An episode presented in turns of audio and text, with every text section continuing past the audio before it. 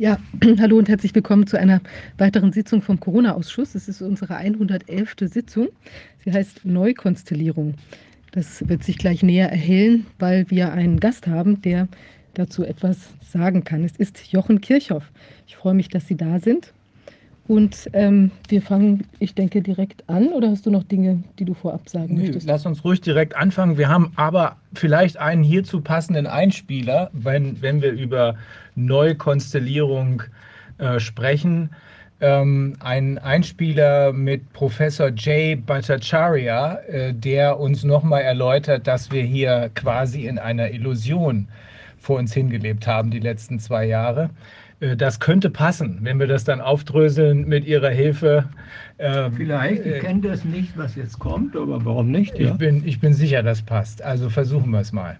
Ja, bitte.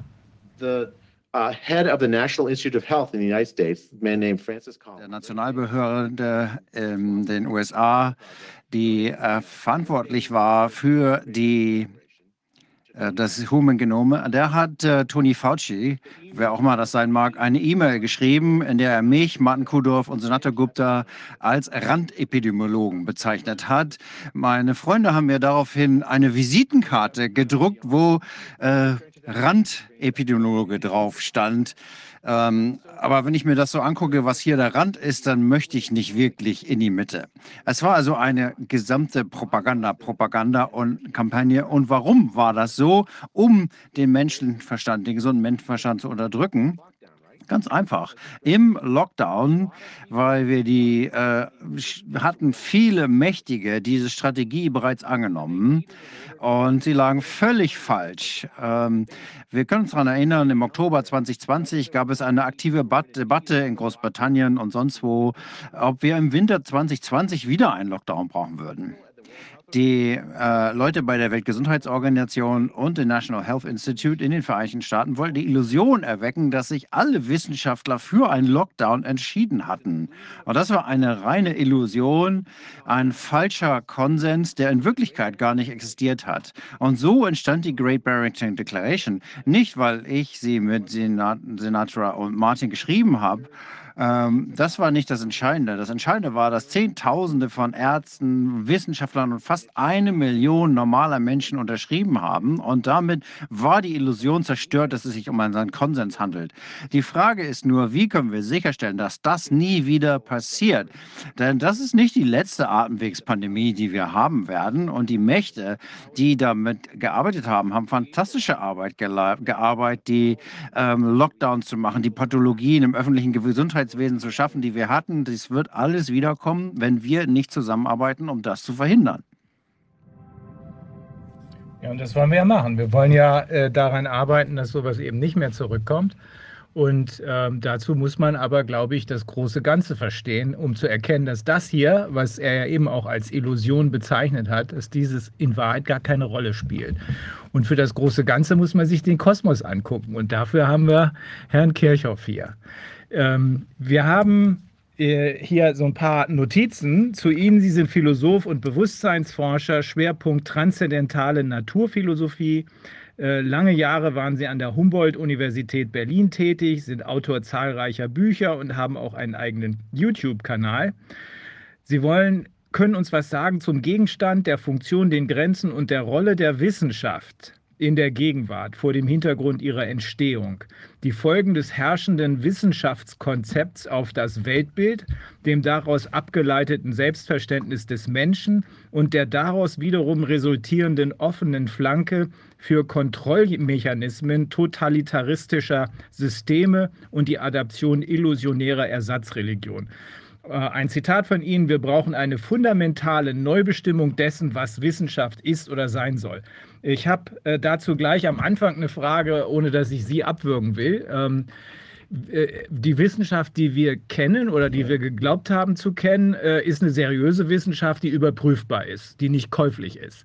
In den letzten zwei Jahren haben wir gelernt, und ich habe jetzt gerade in den USA noch schärfer gelernt, dass der allergrößte Teil der Wissenschaft inzwischen käuflich ist.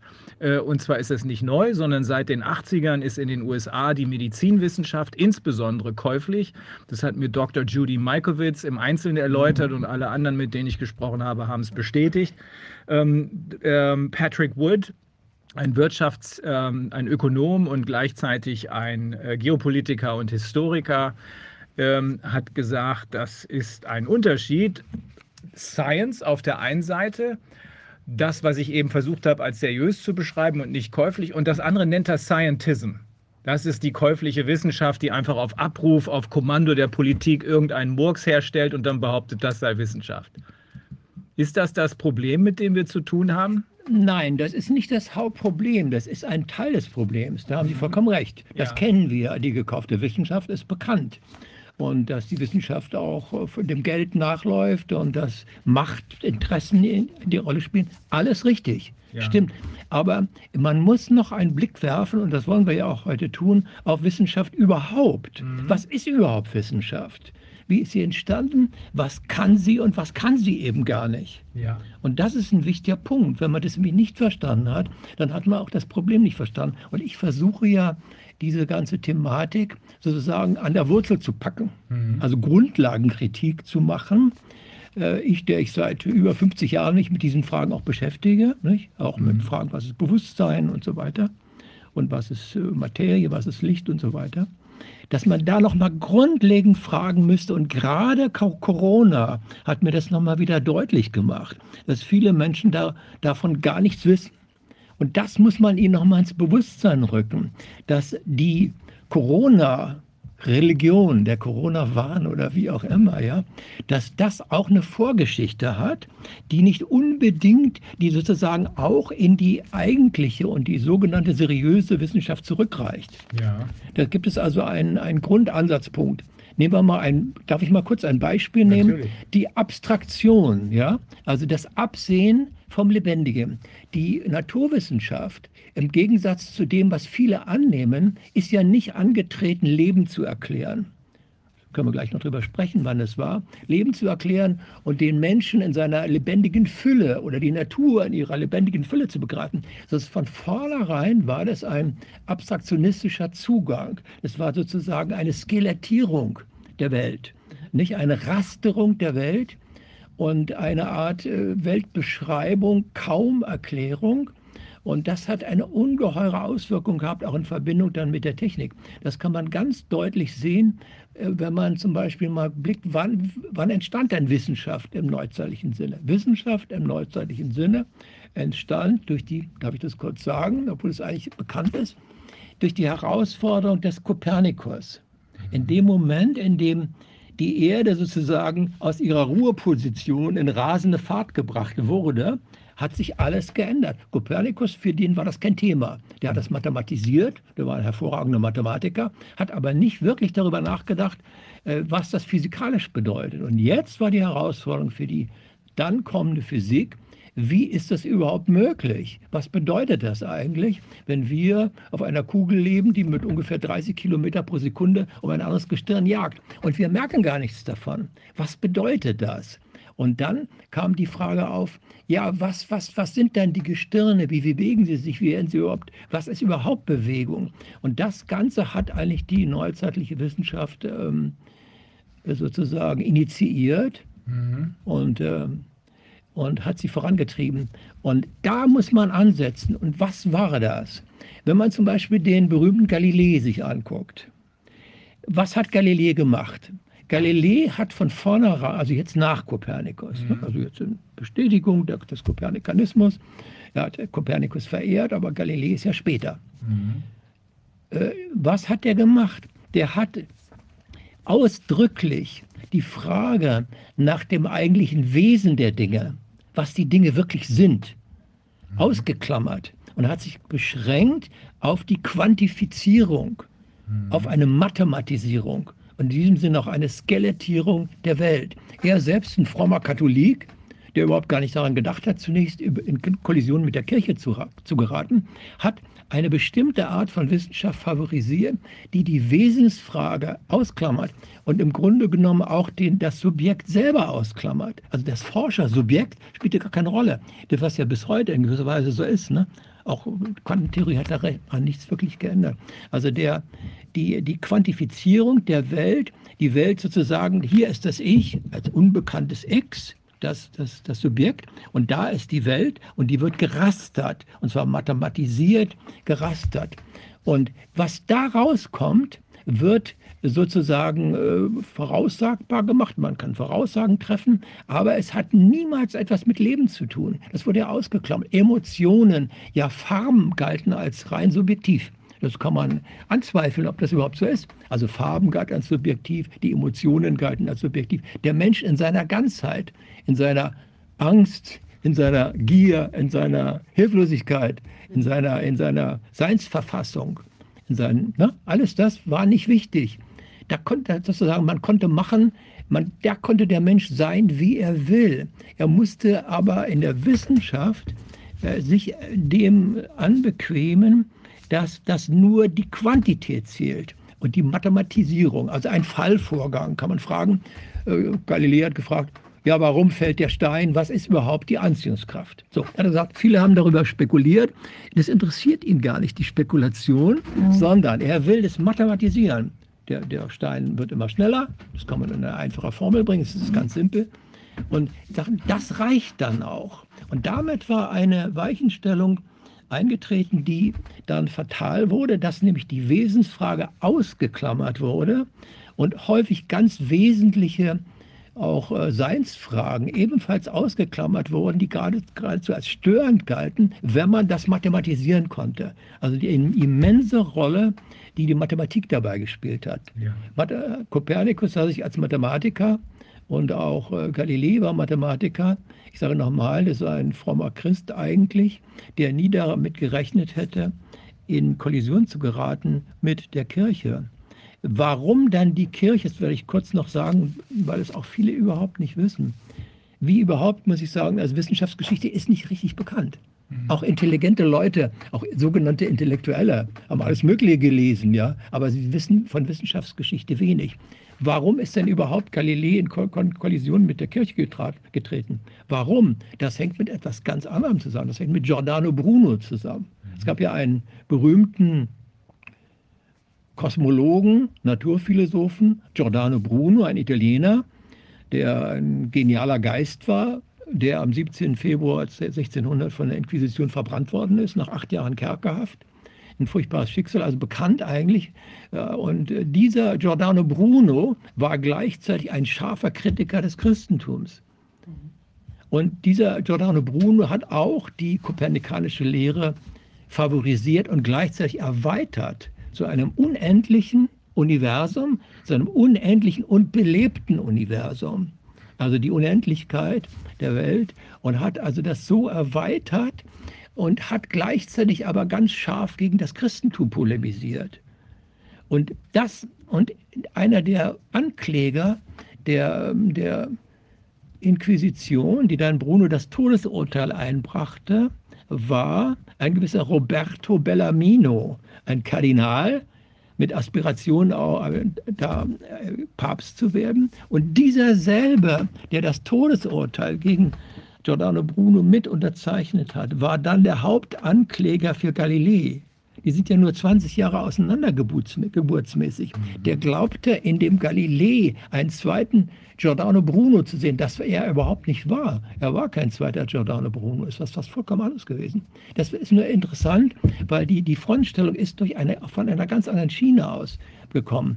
Und dann war das ein, dann gab es da eine gewisse, sozusagen, das, das Christentum hat sich festgelegt auf eine bestimmte Kosmologie und dann, äh, dann wurde das immer schwieriger und dann wurde praktisch die äh, sozusagen dann die Kirche wurde hellhörig. Man hat ihm Galilei die Folterwerkzeuge gezeigt. Aber vor, man hat es ihm deswegen gezeigt, weil man schon vorher den, den, den genialsten Denker überhaupt, den genialen Kosmologen Giordano Bruno verbrannt hat, also schlicht und einfach ermordet hat.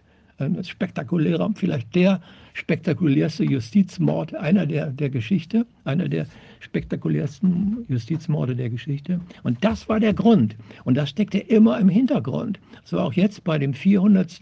Geburtstag von Giordano, Todestag von Giordano Bruno, wo viel geschrieben wurde, unter anderem Jochen Kirchhoff hat auch ein Essay im Spiegel damals geschrieben und in anderen Zeitschriften über, über Giordano Bruno. Und da wurde das nochmal auf, äh, lebte das auf und die Kirche hat sich nicht irgendwie ähm, gnädig gezeigt, sondern der war immer noch der Todfeind. Giordano Bruno ist immer noch ein rotes Tuch für die katholische Kirche nach wie vor.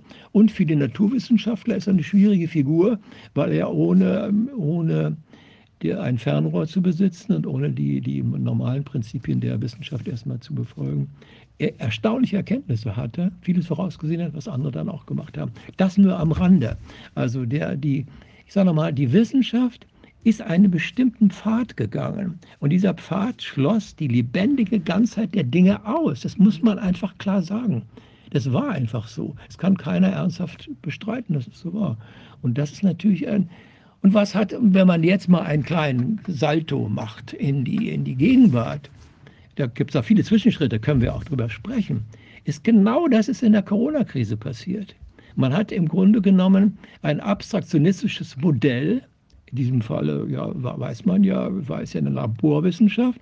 Man hat praktisch Computermodelle entwickelt, alles modellmäßig durchgerechnet, mathematisiert, kartografiert und hat da das Lebendige, sozusagen, hat das gnadenlos von außen auf das Lebendige aufgedrückt. Und das konnte nicht funktionieren. Auch die, die Voraussagen waren alle irrwitzig von Ferguson damals und so. Das war ja mhm. einfach Wahnsinn, was da alles behauptet wurde. Und was auch Drosten und Konsorten, was die alles behauptet haben, das man, konnte man alles ganz klar entkräften. Und das war aber sozusagen die, die, das Hochgefühl, wir haben ja doch unsere Wissenschaft und wir haben ja die Computermodelle. Ja, also die, die, das spielt ja eine große Rolle. Heute kann für, Naturwissenschaft kaum ohne diese Computermodelle arbeiten. Und dann hat hier auch Lauterbach, wenn er irgendeine Studie hat, die das bestätigt, dann hält er das in die sozusagen in die Kamera. Also es gibt da ein, eine Verbindung. Die normale, hochgeachtete Wissenschaft ist einen bestimmten Weg gegangen. Und dieser Weg war ja schon vorher desaströs. Stichwort Atombombe, können wir auch noch drüber reden hat, hat in der Corona-Krise nochmal richtig Urstand gefeiert. Das heißt also, das ist keine Entartung gewesen in dem Sinne, sondern das ist eigentlich konsequente Weiterführung. Bis hin zum, können wir auch drüber sprechen, über den Transhumanismus. Dass viele Leute begreifen nicht, dass das ein, ein, ein Zusammenhang ist, ein Kontext. Das kann man ganz klar nachweisen. Und man hat also auf die lebendige Ganzheit der Dinge verzichtet auf den lebendigen Kosmos verzichtet und hat sich geworfen auf ein, auf ein Abstraktum, ein mathematisierbares Abstraktum, mit dem man doch Maschinen bauen kann. Ja klar, kann man auch machen. Und äh, das war eine Fehlentwicklung der Wissenschaft überhaupt. Also man hat letztlich den Wald vor lauter Bäumen nicht mehr Richtig. erkannt. Hat mich, hat, mich hat dieser äh, Blödsinn mit diesen Modellierungen noch nie überzeugt. Schon ja, gar nicht, als ja. mir klar wurde, weil Wolfgang Wodak mir das erzählt hat und ja. ich mir dann das Video dazu angeguckt habe, dass genau dieselben Versager, die uns heute mit diesen Modellierungen genau. gekommen sind, zwölf Jahre vorher dasselbe Spiel schon mal versucht haben und auch dummes Zeug erzählt Ganz haben. Genau. Und da fragt man sich schon, da, da geht es ja dann doch um mehr. Wie kann das sein, dass jemand, der eigentlich jede Credibility verloren haben müsste, plötzlich wieder auftaucht und den gleichen Blödsinn nochmal vom Zaun Ja, das, ja gut. Sind die das, Menschen so dumm? Das ist eine sehr schwierige Frage, lieber Dann Herr nehme ich das mal als Ja. Ich würde mal sagen, ja. ja. Es gibt eine, eine Grunddummheit in der Erdbewohner, ja. sage ich mal. Ja. Äh, lassen wir mal draußen vor, wie es auf anderen Gestirn sein mag, aber der Erdbewohner, da ist so ein Fatum etwas äh, ist da so irgendwie schiefgelaufen, dass da irgendwas im, im Kopf auch oder auch sonst wo überhaupt ja. äh, schiefgelaufen ist. Und äh, da, ich habe oft das Gefühl, dass die Erdlinge, nenne ich sie manchmal scherzer, viele kritisieren der Kirche Friedrich von Erdlinge, äh, als ob er ein Außerirdischer wäre und alles besser weiß. Äh, nein, aber dass diese Erdlinge irgendwo eine Störung haben, sozusagen. Diese Störung lässt sie in jeden Irrsinn reintapsen. Das ist wirklich verblüffend. Ja. Ja, und was Sie da gesagt haben mit dem, mit dem zweimaligen Anlauf, es gibt viele andere Anläufe immer wieder in ähnlicher Form. Und das hat letztendlich dann auch äh, im Zusammenhang mit politischer Macht ja auch äh, zur Atombombe geführt. Das darf man nie vergessen. Das ist ja das Desaster überhaupt der, der, der Physik, der Naturwissenschaft. Aber es geht grundlegend um den, ich sage es nochmal ganz plakativ, um einen Gegensatz.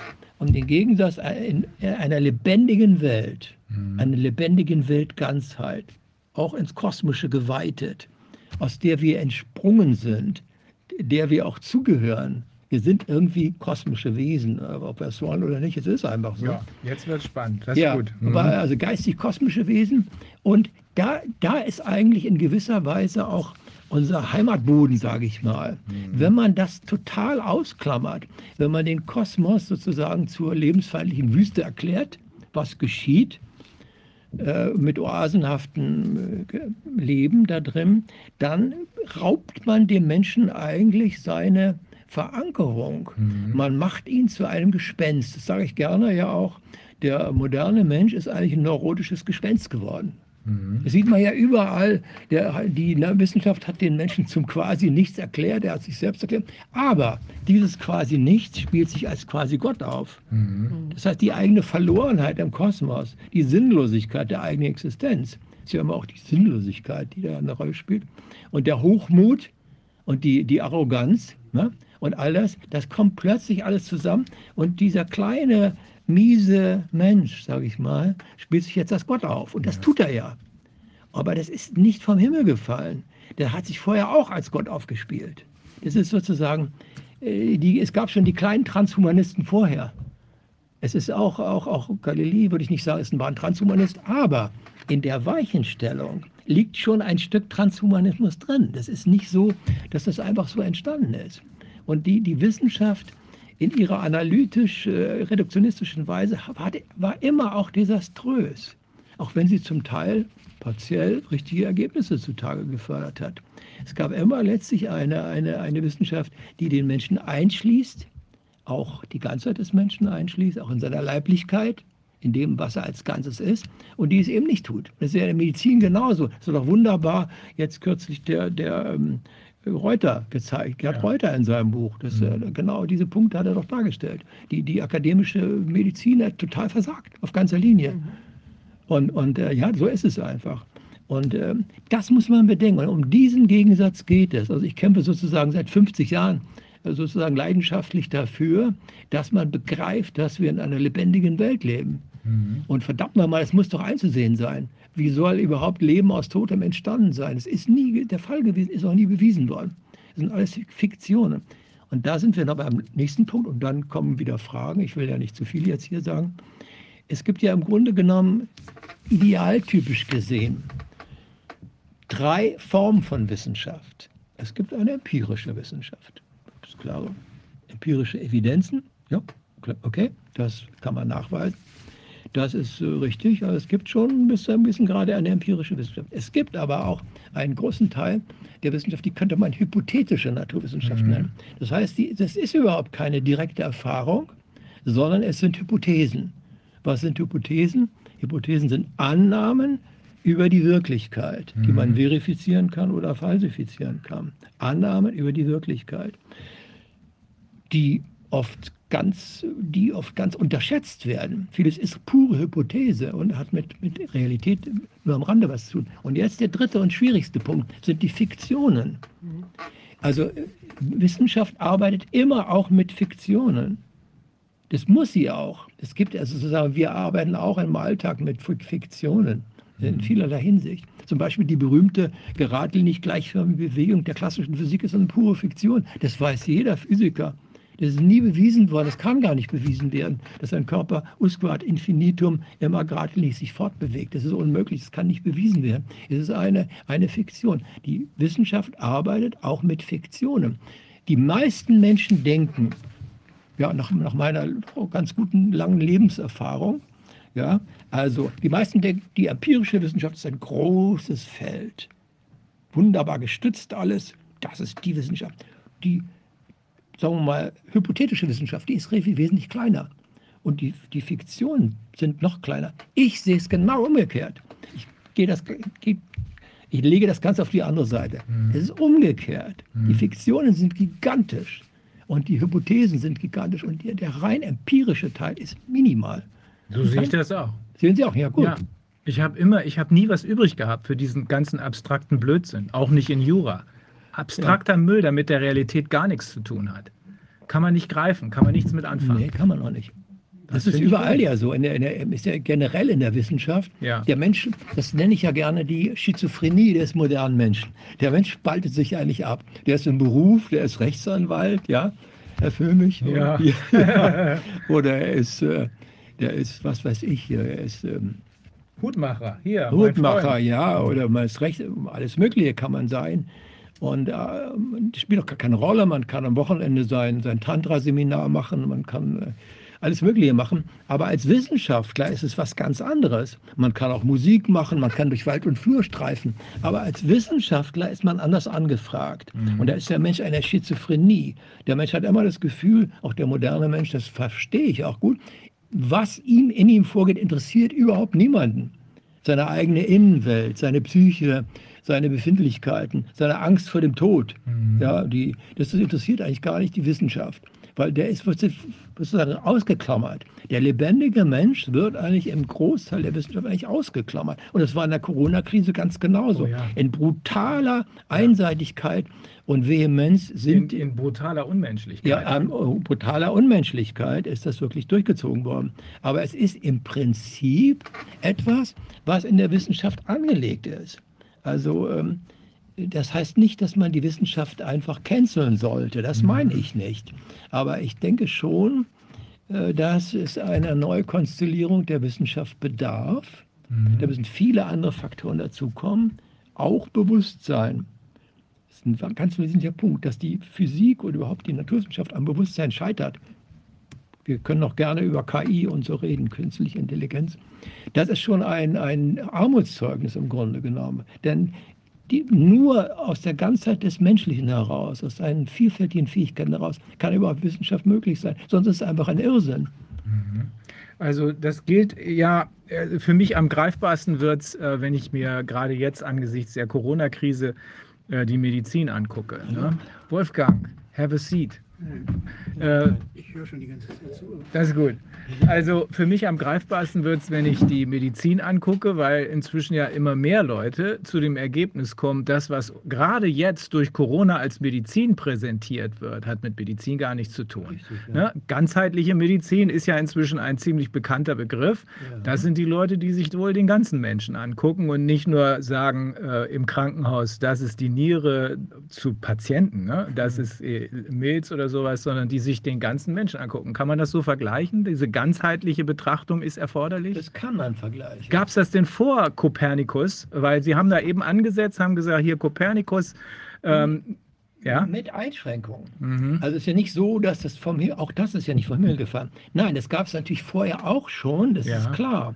Und es gab es auch später noch vereinzelt, das ist richtig. Mhm. Aber Wissenschaft in diesem engen Sinne ist ja doch erst entstanden im, im späten 16. Jahrhundert. Ich Ja. meine, man kann auf Griechenland zurückgehen. Woraus, woraus ist Wissenschaft äh, eigentlich entstanden? Aus der Naturphilosophie der Antike. Mhm. Das wissen wir ja. Da kann man jetzt ausführlich reden über die Antike. Was hat die unter Wissenschaft verstanden? Es war Naturphilosophie, ganzheitliche Naturphilosophie und Kosmologie, in der, auch in der vor- vorsokratischen Zeit und so weiter. Ja, also es, das gab es schon. Aber es war natürlich auch eine Suggestivität, die durch die Wissenschaft in die Welt kam. Dass man etwas mathematisieren und mathematisch voraussagen kann, ist ja doch verblüffend, dass das überhaupt geht. Ist ja eine Grundfrage. Nicht? Also ich meine, ich habe ja, ich kannte ja noch den, den alten Heisenberg persönlich Oh. und ich hatte ja mit ihm lange, ge- ein langes Gespräch geführt. Äh, 1974, bin ja um älterer Herr, nicht? aber da, da war ich 30. Ne? Also ähm, habe ihn ja vor, mir vorgenommen und auch richtig, wir haben richtig intensiv äh, diskutiert, auch über, über Goethe, Newton und über, über die ähm, äh, Farbenlehre und so weiter. Und dann habe ich ihn in irgendeinem Zusammenhang mal gefragt, ähm, was wollen Sie eigentlich als, als Naturwissenschaftler, als Physiker? Was, wenn Sie das mal in einem Satz sagen könnten? Es ist mal schön, wenn man jemanden bittet, sag doch mal deine Überzeugung in einem Satz. Ein Satz nur. So, dann hat, den Satz hat er dann gebracht, hat einen Moment da gesessen, der ich nie vergessen. Er saß im Sessel und so, war er damals schon, glaube ich, krank. Er ist anderthalb Jahre später gestorben und hat dann gesagt, Moment überlegt, ich will die Natur verstehen und zwar so genau verstehen, dass Voraussagen möglich sind.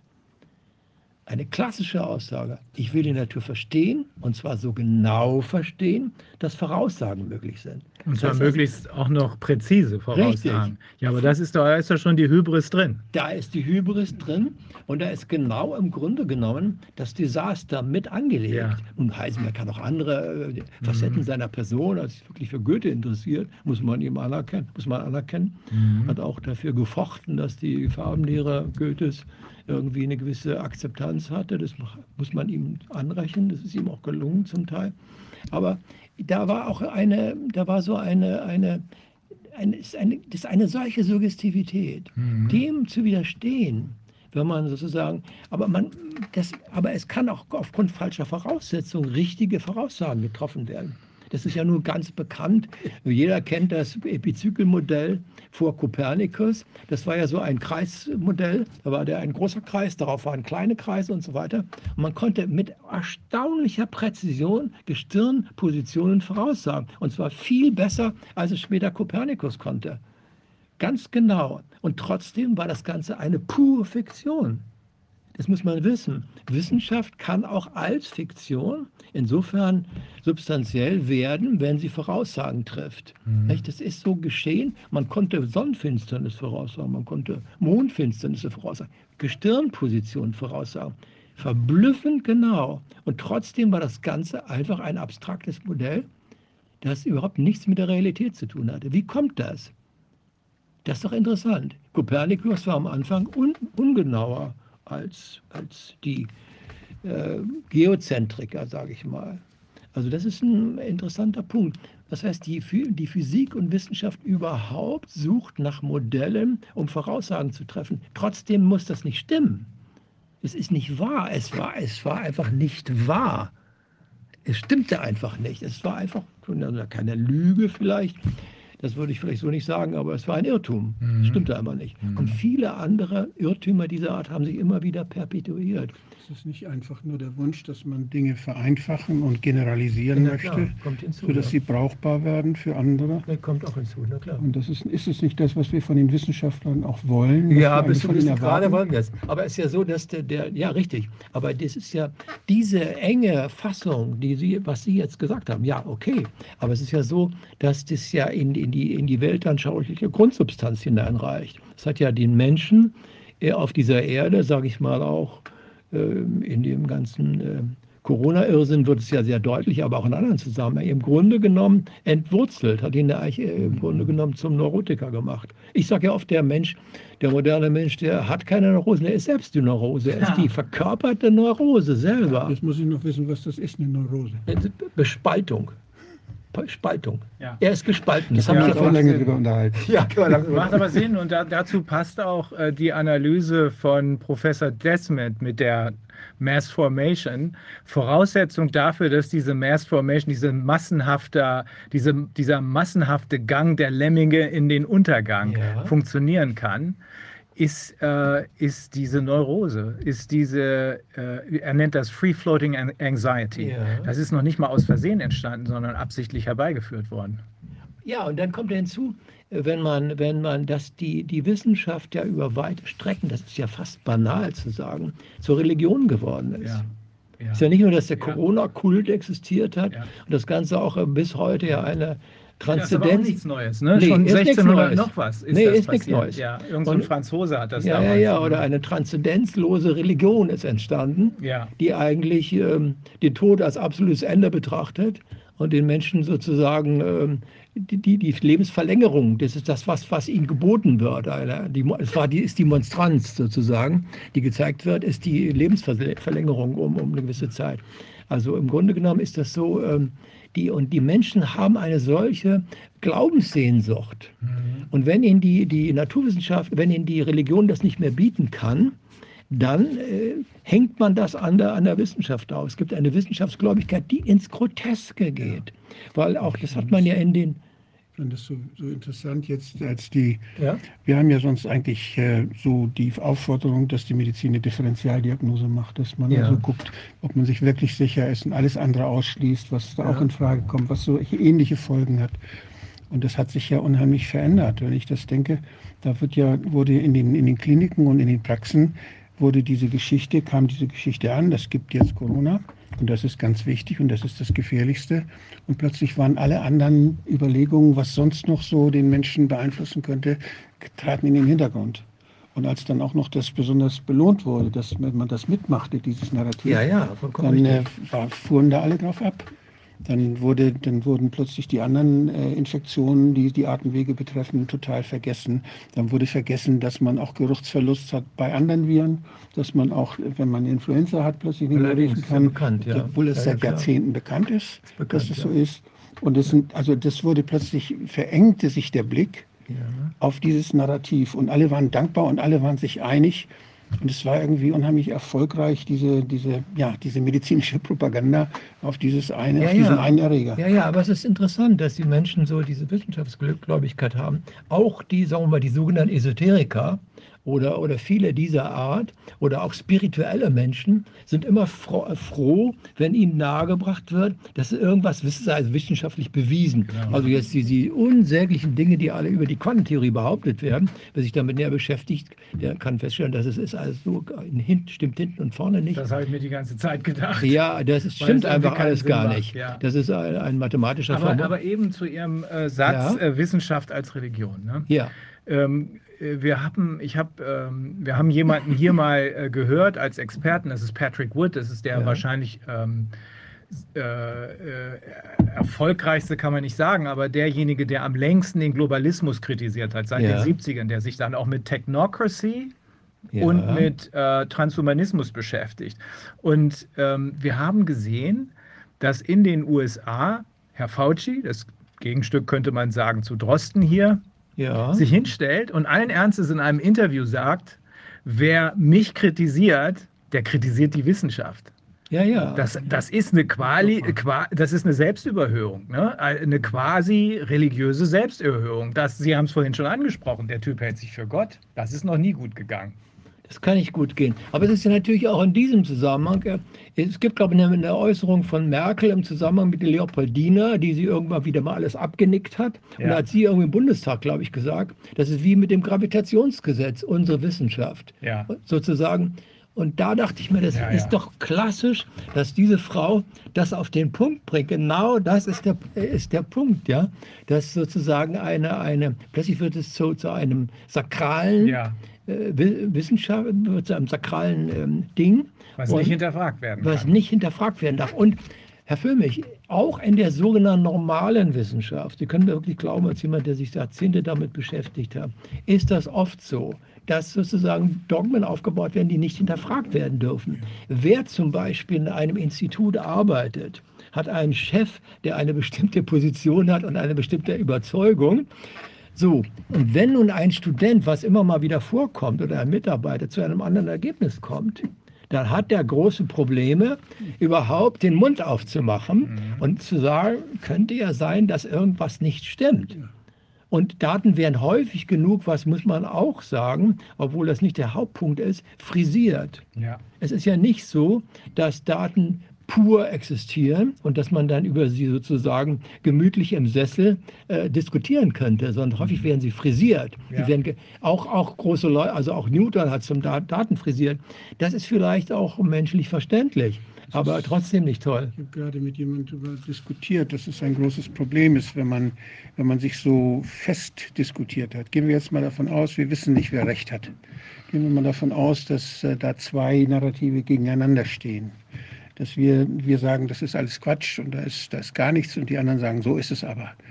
Wie kommt man da wieder in ein vernünftiges kommt man raus? Gespräch rein? Indem man sich auf raus seinen? Instinkt verlässt und erkennt, dass der eine Blödsinn redet. Ja, das ist für den anderen immer so schwer. Ja, es macht aber nichts. Wenn- Damit ja. muss er klarkommen. Oder wenn er nicht damit klarkommt, wir werden am Ende ja nicht deshalb gewinnen, weil der eine den anderen überzeugt, sondern weil einer von uns recht hat. Ich habe mal Techniken kennengelernt, wie man das macht, wie man das austrickst, diese Polarisierung. Obwohl es bis zu einem gewissen Grade, ähm, obwohl das bis zu einem gewissen Grade auch unvermeidlich ist. Es gibt ja eine bestimmte, sagen wir mal, du hast irgendwas entdeckt oder du bist vollkommen durchdrungen davon. Und jetzt kommt ein anderer, macht dir alles madig. Ja, der sieht ja Fehler, das stimmt doch gar nicht und die Schlussfolgerung ist doch nicht konsistent und so. Dann ist das sozusagen, geht so an die Substanz. Und früher waren auch sogenannte seriöse Wissenschaftler in der Kontroverse, haben die harte Bandagen gehabt. Ja? Die, es gibt da, äh, die haben sich runtergemacht gegenseitig. Das glaubt man gar nicht. Das war nicht fein und nicht, nicht feierlich. Da sind, nie, da sind nie Ideen Ja, dabei. in, in, im 17. und 18. und 19. Aha. Jahrhundert, na klar. Und, und, und später genauso. Und das ist, also nehmen wir, mal, nehmen wir mal ein anderes Beispiel, was ich gerne gebrauche. Ich bin ja nun in, in der, im deutschen Sprachraum einer der radikalsten Urknallgegner. Also, okay. Ur, Urknall für Unsinn, ich glaube auch, dass ich da gute Gründe für habe. Ich auch. bin auch auf dem Podium gewesen mit Physikern und so weiter. Das gibt es auch äh, sogar als Mitschnitt. Okay, äh, so, was ist das dann? Äh, wie, wie, kann man das, äh, wie kann man da überhaupt vor, vorwärts kommen? Das, die, wenn, das ist so, wenn Sie heute auf einem Podium, auf eine, einer Diskussionsrunde sind und es wird von vornherein klar, dass Sie, der da sitzt, einfach ein Urknallgegner ist, ja, oder ein Kritiker, dann wären sie gar nicht eingeladen. Ich bin auch nur deswegen einmal auf einer, für eine spektakuläre Veranstaltung vor 22 Jahren in Berlin, in der Orania, eingeladen worden, weil man es nicht wusste, dass ich, jetzt dass ich ein Gegner bin.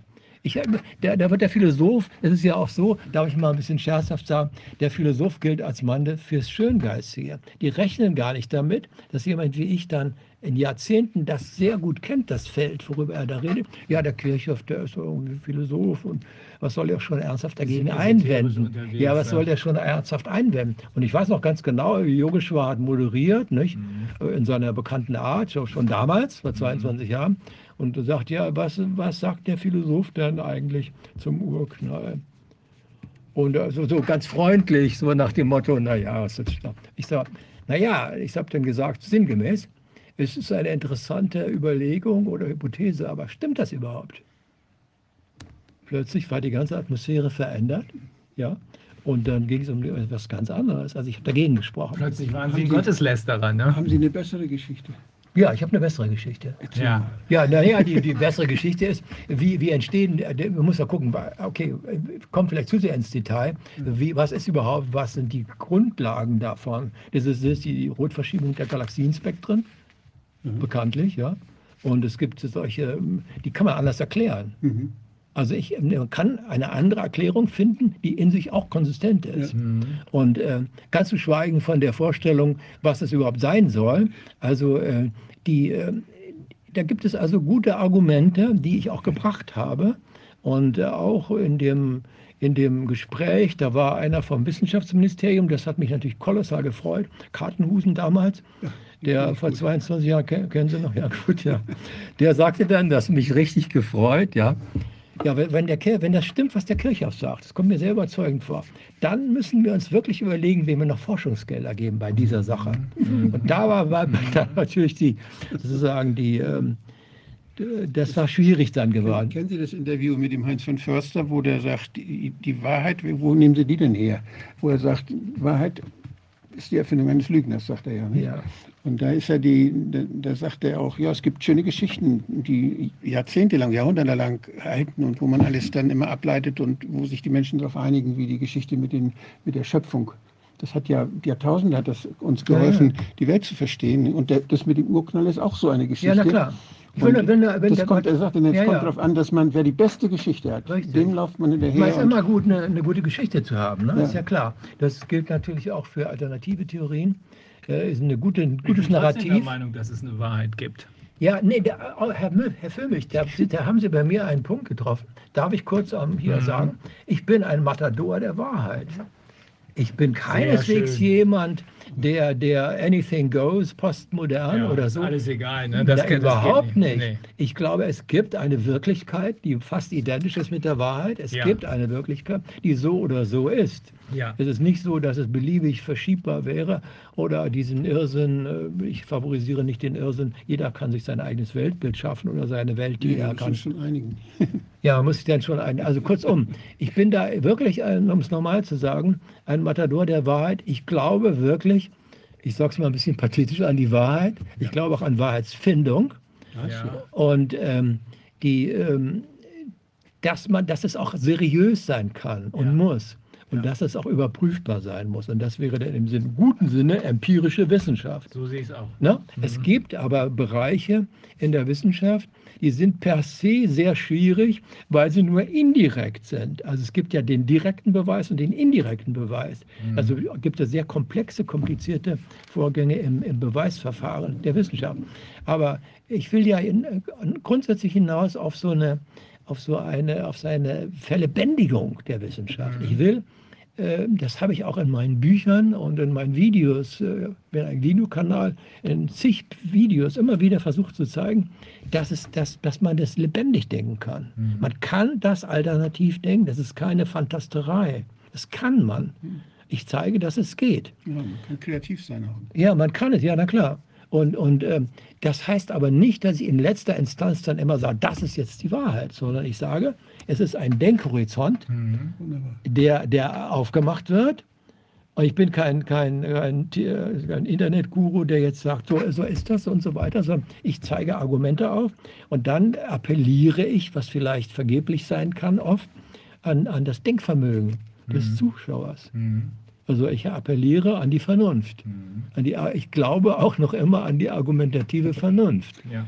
Obwohl ich weiß, dass äh, es vielleicht ein nicht, dass es nichts bringt. Aber ich finde, die argumentative Vernunft ist auf jeden Fall wichtig. Und ich versuche in den, in den Videos einen Denkhorizont aufzumachen. Und ähm, ich versuche zu zeigen, das kann man anders denken. Das will ich. Na, und, und, und, und ich zeige, wie man es offiziell denkt. Ich kann das auch referieren. Ich weiß, wie das gemacht wurde. Und, und dann sage ich, die und die Punkte sind wahrscheinlich nicht richtig und appelliere daran, dass das wirklich mal neu durchdacht wird. Ich bin überhaupt ein, ein Freund auch des Selberdenkens. Also die, der Philosoph, die meisten Philosophen sind Historiker der Wissenschaft ihrer eigenen Disziplin. Ja? Aber ich will, ich will selber denken. Und ich bis zu einem gewissen Grade kann ich es vielleicht auch. ja, können wir es auch, ja. Äh, auch denken, ja. Ich finde es immer schön, dass man auch denken darf und kann. Muss. Muss. Ja. Ja, klar. Ich will mir es auch nicht den Mund verbieten lassen, auch von sogenannten auch Autoritäten nicht. Schon gar nicht. Schon gar nicht. Und Das da bin ich auch. Die nicht wegen ihres Denkvermögens, Ja. sondern wegen ihrer Ellbogen da ja, gelandet da sind, wo bin sie ich sind. eben auch, ähm, äh, der, ich vertrete auch die These, dass man gegen Autoritäten, wenn es sein muss, auch antreten darf. Klar. Nur weil eine Autorität irgendetwas gesagt hat, heißt noch lange nicht, bedeutet es nicht, dass es wahr ist. Und äh, auch wenn es viele nachbeten. Und auch, äh, lieber Herr Firmich, es gibt ja auch epochale Irrtümer, die oft Jahrhunderte alt sind Ja. und die trotzdem tradiert werden.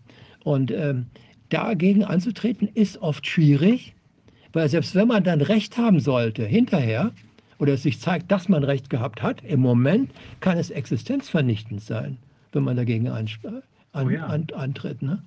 Also ich habe mal noch eine Frage, und zwar die, wenn wir jetzt Ja. sagen, wir haben hier eine, eine, diese Abstraktionswissenschaften und irgendwelche Fiktionen, die da gesetzt werden, dann kann es ja auch ein redliches Bemühen geben, um eben so einen Erklärungsansatz, ja. Und es gibt ja dann, was wir aber ja jetzt sehen, doch ganz schön viele unredliche Ansätze, die ja von sachfremden Erwägungen getrieben Ganz zu sein genau. scheinen. Also zum Beispiel, dass man Geld machen möchte, dass man seinen Job, dass man irgendeine Narrative äh, stützt oder wie wir eben jetzt ähm, RKI ähm, hat, der, der war das doch, der gesagt hat, ihr dürft keine Fragen stellen, zum Beispiel warum, Wieler, warum äh, Wieler. Und ähm, diese Sachen, wie ist denn das in dem Zusammenhang zu sehen? Also da ist ja einer, hat ja einer eigentlich die Grenzen oder die Ansätze des eines normalen wissenschaftlichen Gebarens jetzt, auch wenn man diesen klassischen Ansatz sieht, dass die Leute da gucken und ich will das erkennen, was da ist. Aber jetzt guckt er gar nicht normal hin, sondern er guckt quasi durch diese Brille, dass er ein gewisses Ergebnis erzielen möchte. Zum Beispiel Ferguson mit seinen. Der Interessenkonflikt ist da Ja, aber Genau, aber diese wie ist das zu sehen Ja. in dem Zusammenhang? Weil ich Ja. muss ja ein ganz anderes Mindset haben, wenn ich versuche, ein wissenschaftliches ganz Ergebnis genau. so Natürlich, zusammenzuziehen. ja, das ist richtig. Das ist natürlich auch in der sogenannten normalen Wissenschaft, Wissenschaft kolossal verbreitet. Ungeheuer verbreitet. Was? Na, da, dass man, dass man trotz, dass man nicht nur sich fokussiert auf das Thema und die eigentliche Frage, die damit verbunden ist, oder die Lösung der Frage, sondern wenn man von vornherein weiß, okay, die und die Leute akzeptieren das, da kann ich vielleicht einen Preis gewinnen, vielleicht sogar einen Nobelpreis, dann geht man in diese Richtung. Häufig genug ist es einfach so. Aber das ist ja dann der ganz große Unterschied, die, Ja. die so wie wir das jedenfalls immer empfunden haben, bevor Corona uns Ja. einigen von uns die Augen geöffnet hat, Ihnen wahrscheinlich so und viel früher äh, war das klar. Wir gehen ja davon aus, dass seriöse Leute sich wissenschaftlich streiten. Ne? Die, der eine vertritt die These, der andere die Ja, These, ja. da wird drüber geredet und irgendwann Ja. kommt man dann vielleicht zu einer Synthese. Ja. Ne? Äh, These, Antithese, Synthese, aber das ist ja in vielen Fällen nicht der Nein, Fall. nicht der Ich habe mich eben gewundert, als Sie gesagt haben, das ging schon früher sehr hart zur Sache, im 17. und 18. Jahrhundert. Ich weiß definitiv jetzt durch die Bücher von Judy Mikovits und die Besprechungen mit ihr, dass jedenfalls seit den 80er Jahren die äh, amerikanische Medizinwissenschaft komplett korrupt ist. Komplett.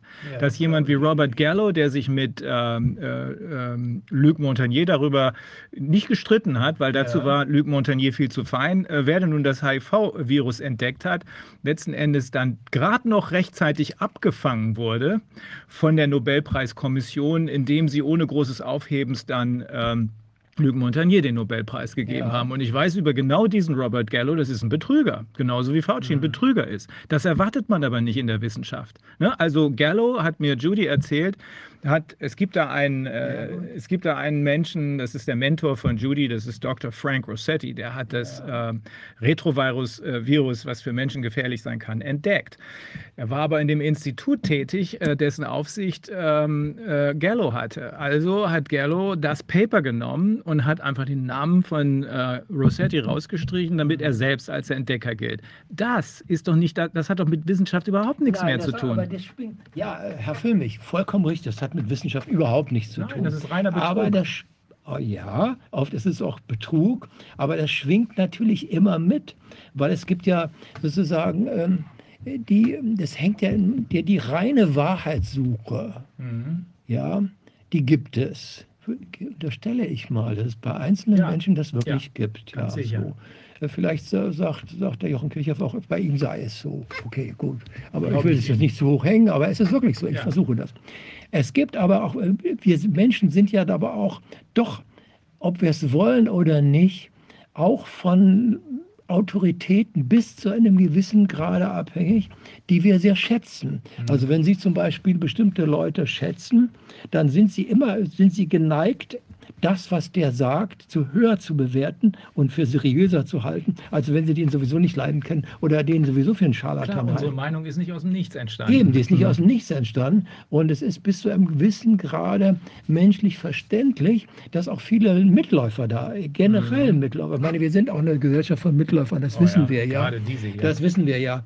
Also das müssen wir nicht jetzt noch vertiefen. Das ist ja die, das Fakt, der Fakt. Ne? Also es gibt aber auch in der Wissenschaft ein Mitläufertum. Viele plappern nur das nach, was ihnen andere vorgesagt haben. Zumal in dieser extremen Spezialisierung, wo der Einzelne ja gar nicht mehr überblicken kann, was der andere sagt. Der übernimmt das einfach und es wird dann in die, in die Öffentlichkeit posaunt. Und die Medien, da ist mal ein schönes Beispiel, die Medien, die äh, machen, die breiten das zu. Der Spiegel war aber großartig darin, jeden, jede, jede Neuigkeit der, in der Kosmologie, so, äh, jede neue These, die da aufgestellt wurde, ganz groß rauszubringen. Das haben die immer gemacht. Und ähm, die, dass ich damals für über Giordano Bruno schreiben konnte vor 22 Jahren, war ein Glücksumstand. Das hat sich so ergeben, weil man hatte, der Kirchhoff, der hatte ein Buch geschrieben über Giordano Bruno und dann gab es noch andere Referenzen und da haben die gesagt, okay, Sie können das machen für den Spiegel. Ne? Aber ich weiß ganz genau, dass der damalige Spielressortchef, der glaube ich heute noch da ist, dass der auch das mit ihm heiße Diskussionen am Telefon hatte. Ne? Ja, das- war so, aber er hat das alles durch, hat letztlich kein Komma gestrichen. Er hat mir das durchgehen lassen. Das ich immerhin erstaunlich finde, das wäre heute unmöglich. Das ist ein Ding. Das wäre heute unmöglich. Er hat mir das, die haben alles durchgesprochen, jedes Komma. Ja? Das war da der äh, Wissenschaftsressortleiter. Das war der damalige, wie hieß denn der vor 22 Jahren? Wissen Sie es, Herr Ruder? Das, wir waren der Ressortleiter. Äh, weiß ich jetzt nicht Egal. genau. Ist ja Egal. ist ja egal. Auf jeden Fall, das ging durch und es war ein großer Erfolg, eine riesen Auflage und so weiter. Es hat große Aufsehen erregt. Da konnte ich tatsächlich Giordano Bruno, wie ich ihn sehe, darstellen, ohne dass mir da irgendwas äh, abgeschnitten wurde. Und äh, das war möglich. Mhm. Äh, Und manches ist so, ich will jetzt nicht behaupten, dass, es, dass, dass, dass das früher möglich war und heute nicht mehr. Vielleicht wäre es heute auch noch möglich. Aber ähm, ich glaube eher nicht. Also eher, eher doch nicht. Mhm. Aber ähm, die, ähm, das, der Mensch hat eine, hat eine, eine, soll man sagen, er ist auch nicht ganz frei von, der, von, der, von den Autoritäten. Zumal auch die Angst dazu kommt, Ja. Herr jetzt? und sich lächerlich zu machen. Der Einzelne zum Beispiel, der eine, eine Vorstellung hat, das stimmt doch überhaupt gar Mhm. nicht. Hier zum Beispiel, Herr Wodak, einer sagt ja, es gibt überhaupt keine Viren. Ne? Habe ich nicht gesagt. Nein, sagen Sie nicht. Ich weiß ja, dass Sie es nicht gesagt haben. Aber es gibt ja Leute, die, die äh, wissen wir das. ja, weiß ich ja, ne? Ja, Ja, ja. da weiß ich doch. Ich sag nur, dann, der, der ist sozusagen, das ist dann eine These. Okay, dann äh, was, was folgt daraus? Ja, Das Das soll er mir doch erstmal erklären, was Ja. Viren genau sind. ja, genau, ich weiß das ja. Ich kenne ja die Diskussion. Ich will nur sagen, das ist doch auch so ein, so ein Feld einfach, der, das ganz schwierig ist. Man kann sich da einigen, meine ich nur. Man kann sich bis Man zu einem gewissen Grade einigen. Ja. Es gibt auch, aber es gibt, äh, aber Herr Wodak, es gibt auch in der, in der Physik zum Beispiel, gibt es auch Kontroversen, da kann man sich gar nicht einigen, Weil das widersprüchlich ist. weil es in sich widersprüchlich ist. Ja, weil es sich ausschließt. Nein, man braucht ab und zu mal eine Wahrheit. Das, äh, das geht nicht, dass man alles in der Schwebe hält und sagt, wir taumeln hier irgendwie planlos im Weltall Ja. rum. Außerdem- und wir können die Wahrheit finden. wir es können ist, sie finden. Richtig. Es ist auch so, dass auch wenn man direkt und implizit, explizit nicht von Weltbild spricht, auch die sogenannte Wissenschaft, wie übrigens jeder einzelne von uns auch, im Grunde genommen ein eher wie auch immer konstelliertes Weltbild hat. Ja. Und dass die Wissenschaft im Rahmen eines bestimmten Weltbildes funktioniert. Das Welt und innerhalb, das ist auch wichtig, innerhalb und bestimmter Voraussetzungen. Es gibt überhaupt keine voraussetzungslose Wissenschaft, sondern sie wenn hat es, immer, Und wenn es die Wahrheit ist, ja, ich wollte noch eben das, Das- zu Ende sagen, aber macht nichts. Wir wissen doch, dass die Wahrheit die ist, dass dieses Coronavirus, was immer Sie zurechtgebastelt haben, Ja. vom Immunsystem genauso gut beherrschbar ist wie eine normale Grippeerkrankung. Das wissen wir. Und darum wissen wir auch gleichzeitig, dass wir belogen worden sind. Da gibt es keine zwei Wahrheiten. wir sind aber, glaube ich, auf so einem, so einem Level, der so mehr so philosophisch ist. Also wenn, wenn, wir, wenn wir jetzt nach der Wahrheit suchen und man die Sehnsucht nach der Wahrheit, die will ich endlich jetzt wissen. Ähm, das kann die Wahrheit sein, dass wir, äh, wir auch, weil wir es ja auch erlebt haben, dass das, was früher mal wahr war, heute nicht mehr wahr ist. Das haben wir ja oft genug erlebt, gerade in der Wissenschaft. Das wissen wir, ja. Das dann die war es aber früher auch nicht ändert. wahr. Dann, Dann war es ein Irrtum. ja, und das, aber woher weißt du das, was heute wahr ist in der Wissenschaft? Na, also ein dass paar das Dinge in- muss man dass doch als feststehend sehen. Wir können nicht planlos Aber Es kann doch wahr sein, es kann doch wahr sein, dass wir immer Neues lernen. Ja, aber Es kann doch wahr sein, dass, dass wir eine Dass wir Wahrheit, nächstes Jahr feststellen, oh, es war doch eine Pandemie. wenn wir Nee. die Wahrheit hätten, würden wir, No aufhören, würden wir aufhören können zu suchen. Aber es ist interessant, Okay, das ist eine Weiterentwicklung. Ja, es ist aber, Herr, Herr Wodak sagt, es ist schon, da ist schon was dran natürlich. Man weiß, die, die Gewissheiten von heute können, können die, die Klar. Irrtümer von gestern, was weiß ich, von morgen sein und so Mhm. weiter. Das ist schon vollkommen richtig. Aber äh, ich glaube, dass ähm, zu den, man muss sehen, um nochmal auf den Weltbild zusammen Ja, richtig. einzugehen. Okay, also die Wissenschaft geht von einem letztlich toten Universum aus, ganz einfach. Ja. Er geht ja nicht davon aus, dass, das, dass da Leben ist, dass da lebendige äh, Seinsströme, äh, geistig-seelische Faktoren hineinspielen. Im Gegenteil, Nicht alle. nicht, es gibt Ausnahmen. Ja. Mat- Maturana ist ein äh, Sonderfall. Ja, das weiß ich. Satura, Maturana ist ein Sonderfall. Aus verschiedenen Gründen. Das wissen wir beides, weiß ich ja auch. Ich meine jetzt aber auch so in der, in der, in dem, im größeren Rahmen der Kosmologie. Da gibt es dann auch tatsächlich äh, sozusagen, ähm, wie soll ich sagen, bestimmte Vorgaben. Und die zu den Vorgaben gehört, was es muss alles, was verallgemeinert wird in dem Kosmos, ist, das, ist der Tod, nicht das Leben. Man könnte es ja andersrum sagen. Man könnte ja sagen, dass, die, dass das alles ist lebendig, wie auch immer jetzt konstelliert Natürlich. und auf welcher Ebene auch immer. Und wir sind ein Teil dieser Lebendigkeit, Natürlich. was ich glaube. Ja, ich. Und, und ähm, was auch Giordano Bruno glaubte. Und dass diese Lebendigkeit uns eigentlich trägt. Aber die, der, der Mainstream der Wissenschaft klammert das erstmal aus. Das heißt sozusagen, es gibt, man, man geht von einem toten und letztendlich auch sinnlosen Universum aus, weil natürlich sich in der Kosmologie auch, sage ich mal, die allgemeine, der allgemeine Nihilismus, die Sinnlosigkeit überhaupt herrscht, äh, spiegelt. Die Menschen laufen doch rum und meistens haben, sehen gar keinen Sinn oder fühlen es ihr Leben als sinnlos und äh, fallen dann auf jeden Irrsinn rein. Also da spielt eine, eine, das ist ein ganz anderer Ansatz. Es gibt also sozusagen das überwiegend totes, abstraktes, mathematisierbares Universum, was bis zu einem gewissen Grade auch, das kann man so sehen. Und es gibt eben ein anderes Universum, wo, wobei das andere nicht ausgeschlossen wird, aber das vom Lebendigen ausgeht. Grund, also sozusagen ganz plakativ gesagt, es gibt ein lebendiges Universum, in das wir eingegliedert sind, dem wir entsprungen sind und das uns auch Sinn und, und Würde ver verleiht. Ich sage, ich spreche von der kosmischen Würde, ich spreche vom kosmischen Anthropos. Das wird meiner Frau gut Ja, gefallen. vom kosmischen Anthropos. Da hat der Mensch seine eigentliche Würde, sonst ist er ein, Ja. Wurm einfach. Was soll mit ihm da sonst sein?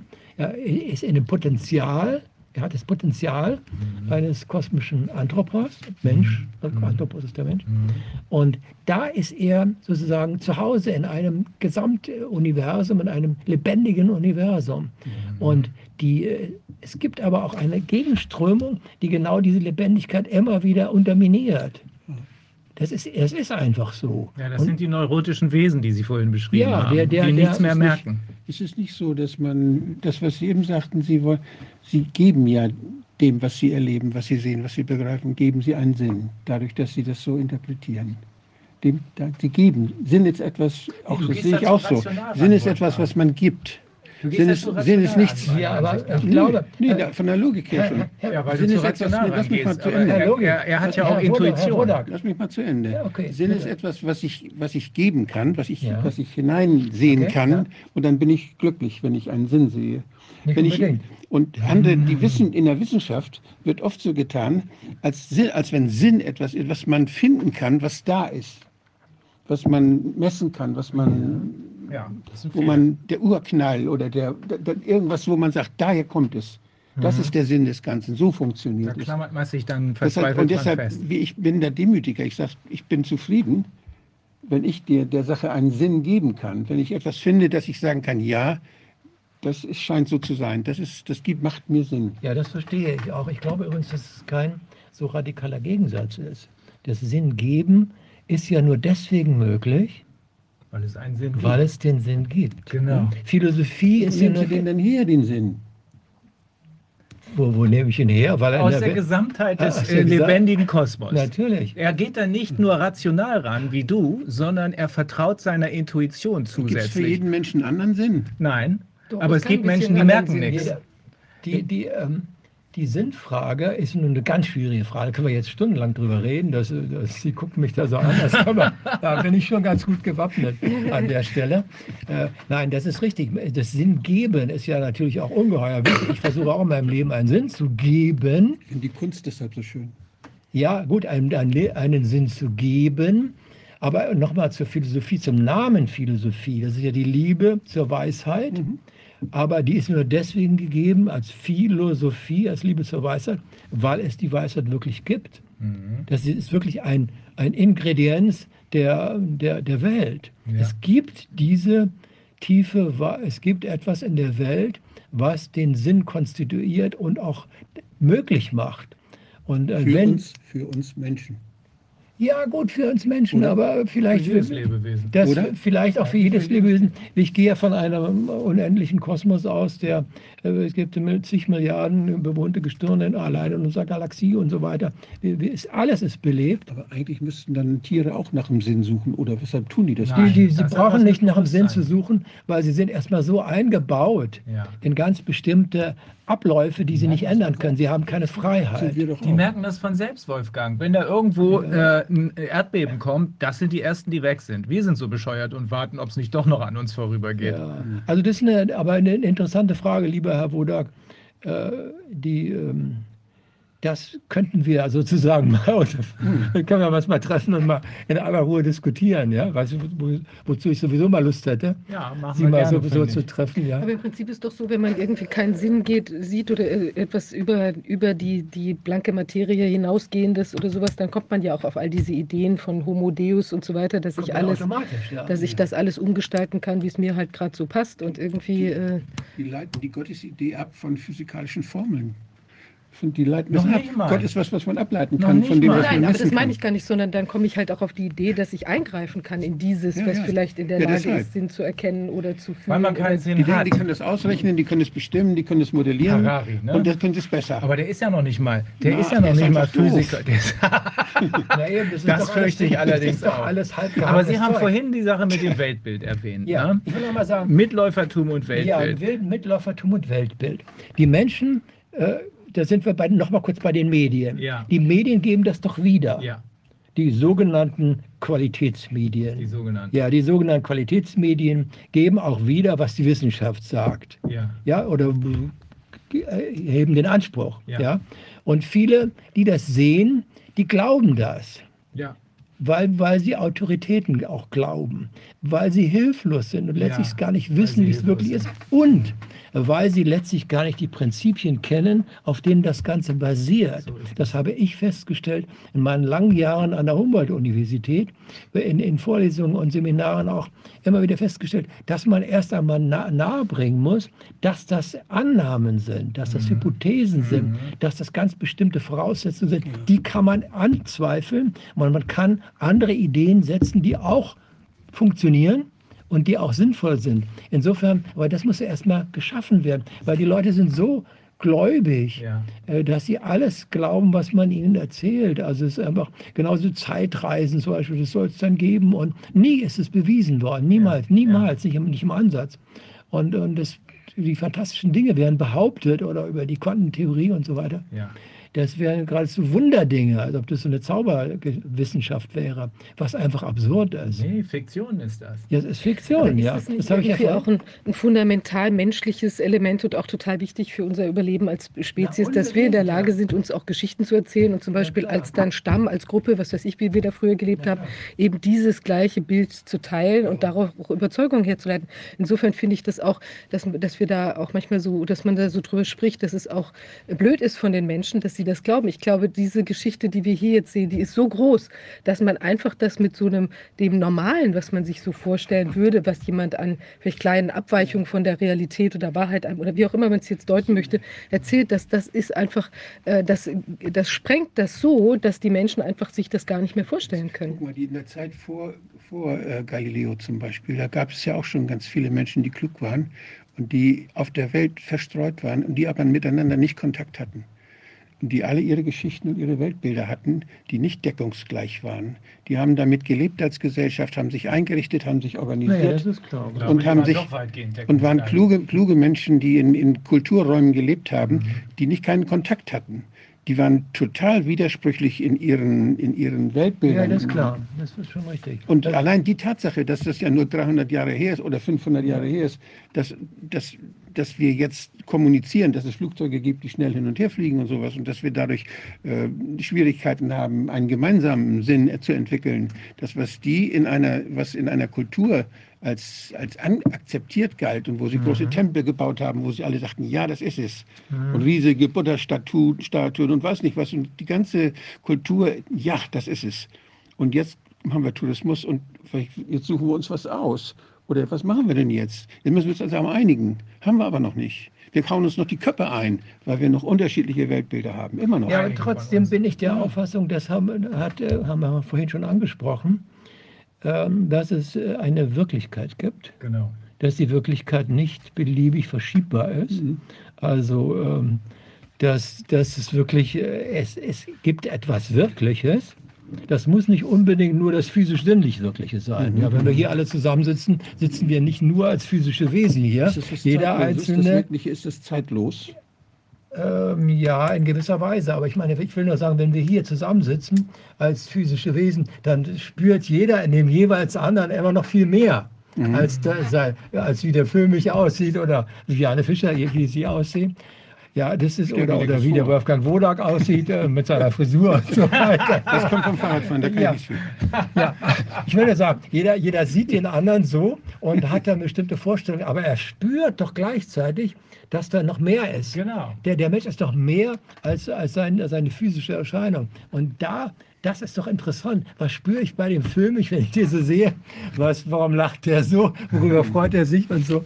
Was ja, weil ist mir das? das gut gefällt, was Sie da sagen. Ja. Das verstehe ich. Ja, das also verstehe ich finde, da bin ich- da Diesen, brech- dieser Weltbildnummer, ne? Ich- das ist genau das Problem, dass viele. Menschen nicht in der Lage sind, sich von einem fertigen Weltbild, was sie vielleicht die letzten 70 Jahre geleitet hat, zu lösen. Und deswegen können sie die Realitäten nicht sehen, die echte Wirklichkeit nicht sehen, Mhm. weil sonst nämlich ihr Weltbild zusammenbrechen würde. Aber es ist natürlich auch schwierig für Menschen, denen man, denen man den Boden wegzieht. Ne? Ja. Das muss man auch dazu Ja, sagen. Da kann man Das denen aber einfach. leider nicht helfen. Ne? Man kann man ihnen nicht helfen. Und da glaube ich eben tatsächlich an die Wirklichkeit, die in gewisser Weise dann auch mit der Wahrheit identisch ist. Ich will jetzt keine Wortklauberei, Nein, man nein, kann ich sagen, Wahrheit ist was anderes und äh, Wirklichkeit ist, das will ich jetzt nicht machen. Aber die Welt hat ein Innen und ein Außen. Es ist einfach so, wie wir haben alle ein Innen und ein Außen. Für mich in, für mich aus ist es nicht das Gleiche. Ja. Also, Vielleicht doch. Ist ja, vielleicht doch. Ja. Oder, Das, wenn man einen Film nicht mit dem Endoskop betrachtet, dann ändert sich diese Perspektive völlig. ja, das What ist you ja see is klar. what you get. Ja, ja, ja, auf jeden Fall. Man weiß doch, äh, man haben, wir haben ein Innen und ein Außen und die Welt hat eben auch ein Innen und ein Außen. Ganz einfach. Es gibt nicht nur die Außenwelt, Ja. sondern es gibt auch eine Innenwelt. Ja, das und das ist ja meine These ist, dass diese Alllebendigkeit so im Grunde genommen bedeutet, dass die physisch-sinnliche Welt eine Innenseite hat, die nicht unmittelbar gleich sichtbar ist, aber die spürbar ist, wie jeder von uns ja den anderen auch spürt äh, in seiner Lebendigkeit. Und man, man hat so einen Ahnen, wie ist der oder so. Ne? Das spielt doch alles eine Rolle. Und ähm, das Weltbild ist doch so fundamental. Ich habe vorhin gesagt, dass auch in, in vager Form die Menschen irgendwie ein Weltbild haben. Der Weil sie sich an irgendwas festklammern an irgendwann wollen. Ne? müssen sie sich festklammern. Aber es gibt doch eine, eine Wirklichkeit. Ich sage, wenn mir Leute sagen, na ja, die Wirklichkeit ist beliebig verschiebbar oder ihr Nein. macht seine eigene Wirklichkeit und so weiter, dann staune ich immer. Sage ich, aber allein, sage ich, denn dein Organismus, dein Leib in seiner unvorstellbaren Komplexität und das Ineinanderspielen der Kräfte ist doch ein Beweis dafür, dass es das doch nicht einfach beliebig verschiebbar Was weiß, was weiß denn jemand anderes von meinem Leib? hm? Na, Wie das funktioniert? Aber Ich vom- weiß nur, Ja, ja, das weißt nur du, aber, aber die, diese leiblichen Erfahrungen Ja. vom eigenen Körper Ja, kann klar. man nur selbst machen. Na klar, kann man nur selbst machen. Aber grundsätzlich ist es doch so, dass man, ähm, dass man äh, die beliebige Verschiebbarkeit ist einfach ein Wahn. Das, das kann nicht funktionieren.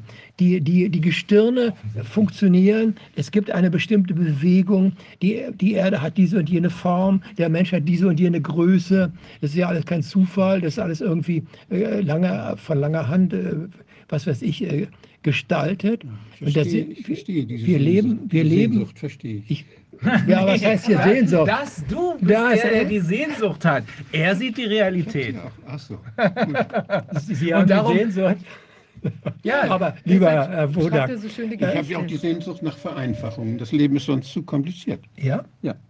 Na gut, Aber okay. ich meine, ich finde mal nochmal diese, diesen. Ja. Zusammenbruch des Weltbildes. Ja? Ja, okay. Also jetzt sehen wir, dass da vieles nicht stimmt an, an der Oberfläche oder auch im Tiefen, was Ja. uns da so präsentiert wird. Aber die Frage ist, ist denn wirklich eine so Erschütterung des, des Weltbildes? Also für mich zum Beispiel wäre eine riesige Erschütterung des Welt meines, dass das gar nicht mehr da ist, sondern es ist eigentlich jetzt noch deutlicher geworden, was die eigentlichen Werte und die eigentlichen Dinge sind, die das Innerste zusammenhalten. Und dass wir jetzt hier sehen, dass da auch illusionshafte Elemente irgendwie um uns herum waren. Ähm, ja, das stimmt, aber es ist nicht unbedingt so, ich sehe, dass andere vielleicht was Schlimmes tun, Mhm. aber es ist nicht, heißt nicht unbedingt, dass das auch für, also für mich gilt es ja nicht. aber und das deswegen finde ich ist ein ganz er, großer stimmst ja Unterschied. völlig mit ihm überein. Ja, nein, ich meine auch gar nicht, ist- dass jetzt gibt eben als keine eine beliebige andere. Verschiebbarkeit. Genau. Guck mal, diese, weißt du, diese Geschichte vom Ersten Weltkrieg, wo die Soldaten sich feindlich gegenüberstehen, sich totschießen und jeden, freuen sich über jeden, den sie totschießen vom Feind. Und plötzlich ist Weihnachten und dann feiern die zusammen Weihnachten. da war auch diese Geschichte. Ja, die berühmte Bekannt, Geschichte, ja. Ja. ja. Was ist denn da passiert? Naja, das ist jetzt ein ganz schwierig. Da, die, da, die, tun, die tun die ganze Zeit was, was man normalerweise nicht tut. Die töten andere Menschen. Ja, klar. Weil ihnen irgendjemand erzählt hat, töte, mach. Ja. Jetzt ja auch wieder. Töte, mach. Das würdest du doch nie tun. Wie kommt es, dass man sowas macht? Wie kommt das? Aber was, was da Viviane gesagt hat, die, der Viviane Fischer gesagt hat, äh, mit, äh, sie sagten ja, dass sie bestimmte Dinge, dass sie würden erschrecken über sich selber, wenn sie bestimmte Dinge tun würden plötzlich. Plötzlich werden sie gewalttätig. Ja, so. Das wäre eine Zerstörung ihres Weltbildes. Aber es ist ja eher, da soll man sagen, könnte man in die Psychologie zurückbiegen. Es geht ja etwa, es geht ja, ich meine, das weitergefasst. Ja, gut, das weiß ich Ne, auch. das Ja, ist ja, klar. Also die, ähm, die, das ist schon ein Unterschied. Also ich, mal ganz konkret zu sagen, der, wenn Sie abends ähm, ähm, in Griechenland äh, am Strand sitzen und es ist ja vielleicht ein klarer Tag, wie auch immer, Herr Boder, ja, ja, gibt es doch, ja. Okay, und Sie sehen einen überwältigend schönen Sternenhimmel. So, jeder normale, empfindende Mensch hat das Gefühl, irgendwas rührt ihn da an. Irgendwie äh, wird er da affiziert. So, was sieht er da? Und dann kommt, das ist das eine, das ist eine elementare Erfahrung. So, jetzt kommt der Verstand, der sich viel angelesen hat. Ja, da hat er gehört von der Relativitätstheorie, von, von den Galaxien, wie das sein soll und so weiter. Jetzt kommt viel, sozusagen, wird in seinem Kopf, ist es präsent. Und ich habe das öfter erlebt, auch einmal ganz ex extrem in Griechenland, wo dann genau diese Diskussion losbrach. Ja, wie empfindest du das? Ja, aber ist doch klar und so weiter. Dann kommen plötzlich ganz komische Elemente rein. Ich persönlich habe eine ganz andere Sicht ich, wenn ich, sage ich mal, wenn ich das hier in der Runde sagen darf, ohne dass es peinlich wird, ich sehe da Lebendigkeit. Ich sehe in diesen Gestirnen lebendige Wesenheiten. Ich sehe in diesen Gestirnen, ich sehe das alles lebendig. Für mich, mich, mich, wenn ich, äh, mich blickt das an. Wenn ich da hinblicke, wird da zurückgeblickt. Also wo der Kirchhoff spinnt. Nicht unbedingt springt der Kirchhoff, weil es gibt doch ein Zurückblicken. Ich habe solche App, da kann man Ja. ja die Sterne bestimmen. Ja. Und wenn man unter den Horizont geht, Ja. sieht man da auch die Sterne, die da sein sollen. Ja. Und dann komme ich mir plötzlich vor wie auf so einem Flugobjekt. Ja, ist doch gut. Ja. So kann doch ganz Weil, witzig sein. normalerweise denkt man, du bist hier auf der Erde, da oben sind die Ja, Sterne. ja, klar. Aber wenn man dann plötzlich denkt, oh, da unten, hinter diesen, wo du drauf stehst, sind ja auch Sterne. Ja, Genauso. Ja, ja. Und ich finde eben im Grunde genommen, wenn ich da in den Sternenhimmel blicke, dann ist es eine, für mich eine lebendige Wirklichkeit. Das sind lebendige Himmelskörper. Alles ist bewohnt, beseelt, auch wenn es vielleicht in irgendeiner Form nicht so unbedingt das ist, was wir unter, unter Wesen verstehen. Das kann ja alles ganz anders gebaut sein. Aber trotzdem Wer ist gehe denn ich. überhaupt auf die Idee gekommen, dass das alles tot ist um uns rum? Das ist ja völliger Schwachsinn. Das ist im Grunde Das, das ist reine Fiktion, die durch gar ja, nichts. das ist eine, gut, das hat sich natürlich entwickelt im Laufe der Zeit. Mhm. Also die, ähm, das war im 18. Jahrhundert noch nicht so. Im 18. darf ich kurz Wissenschaftsgeschichte, weil viele wissen das gar nicht. Mhm. Im 18. Jahrhundert war es Konsens unter Intellektuellen und Gelehrten, dass alle Gestirne bewohnt sind. Übrigens auch, auch, auch die sogenannten Sonnen. Mhm. Es gab, Voltaire hat sich ausführlich geäußert über die Lebensform auf dem Sirius und dass sie viel intelligenter sind als hier und so weiter. Es war Konsens unter Gelehrten. Das hat sich ganz allmählich dann erst äh, sozusagen aufgelöst. Da gab es einen Sinnzusammenhang, der, der, der, den, der geteilt wurde. Und So dann, viel zu Wahrheit und Wirklichkeit. Hm? So Ja, wir viel wissen's zu ja nicht. und Wirklichkeit. ja gut, Ich so viel, halte, also das kommt drauf an, wie man es definiert. Und also dann- warum denn nicht? Ja, warum und dann nicht? kamen im Laufe des 19. Jahrhunderts andere Überlegungen hinzu. Newton übrigens selber auch, Mhm. der die Sonne für ein bewohntes Gestirn. Und äh, war übrigens apropos, nur am Rande erwähnt, äh, wenn wir schon mal bei Wissenschaftsgeschichte sind, ich will ja nicht zu viel darüber reden, hatte ja eine, eine ganz andere Seite auch. Der war ja Okkultist. Auch gleichzeitig, hat viel mehr okkulte Schriften verfasst als wissenschaftliche Schriften. Und hat ja letztendlich nach der Gravitation gesucht als einer spirituellen Kraft. Für ihn waren ja die Kräfte, Forces, waren für ihn metaphysische Wesenheiten. Der war ja Hermetiker. Er war ein Anhänger des Hermetismus, eine bekannte äh, esoterische Strömung im, im zweiten, dritten Jahrhundert nach Christus entstanden. Er sah sich als letzten esoterischen Eingeweihten, als Her Hermetiker, Hermes Trismegistos. Das muss man auch sagen. Es gibt eine andere Seite bei Newton auch. Und das schwingt immer noch mit hin. Das schwingt noch mit. Und da war eine Vorstellung von Lebendigkeit noch gegeben, obwohl schon die Weichenstellung in die andere Richtung äh, gezeigt hat. Also das ist, ist nicht von heute auf morgen verschwunden, aber es ist heute weitgehend verschwunden.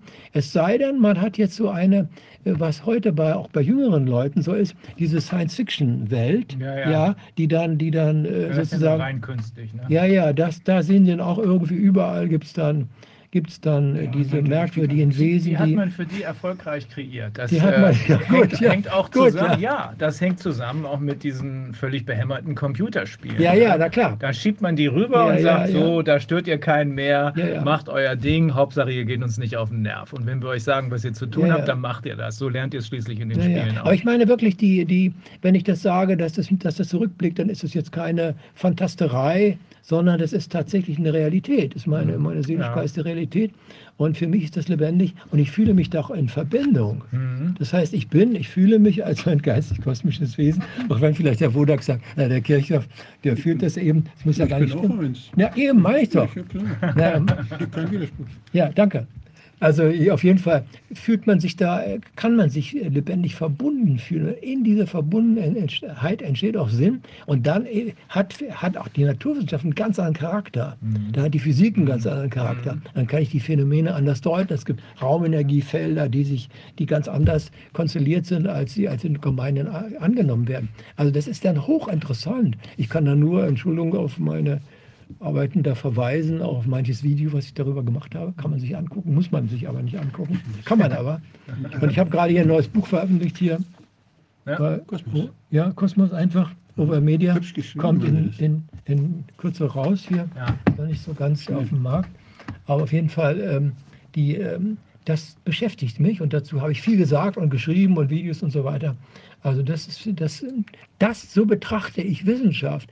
Und wenn das, wenn, wenn man das alles ausklammert, dann landet man in dem Irrsinn. Ja. Dann landet man in dem kompletten Irrsinn, Ja, den man wir die erkennen. ganzheitliche Betrachtung. Richtig, ja? richtig. Dann landet man in den kompletten Irrsinn, den wir alle kennen. So wir kennen ja diesen. Irrsinn. So sieht's aus. Nicht? Und das gilt in der Medizin genauso.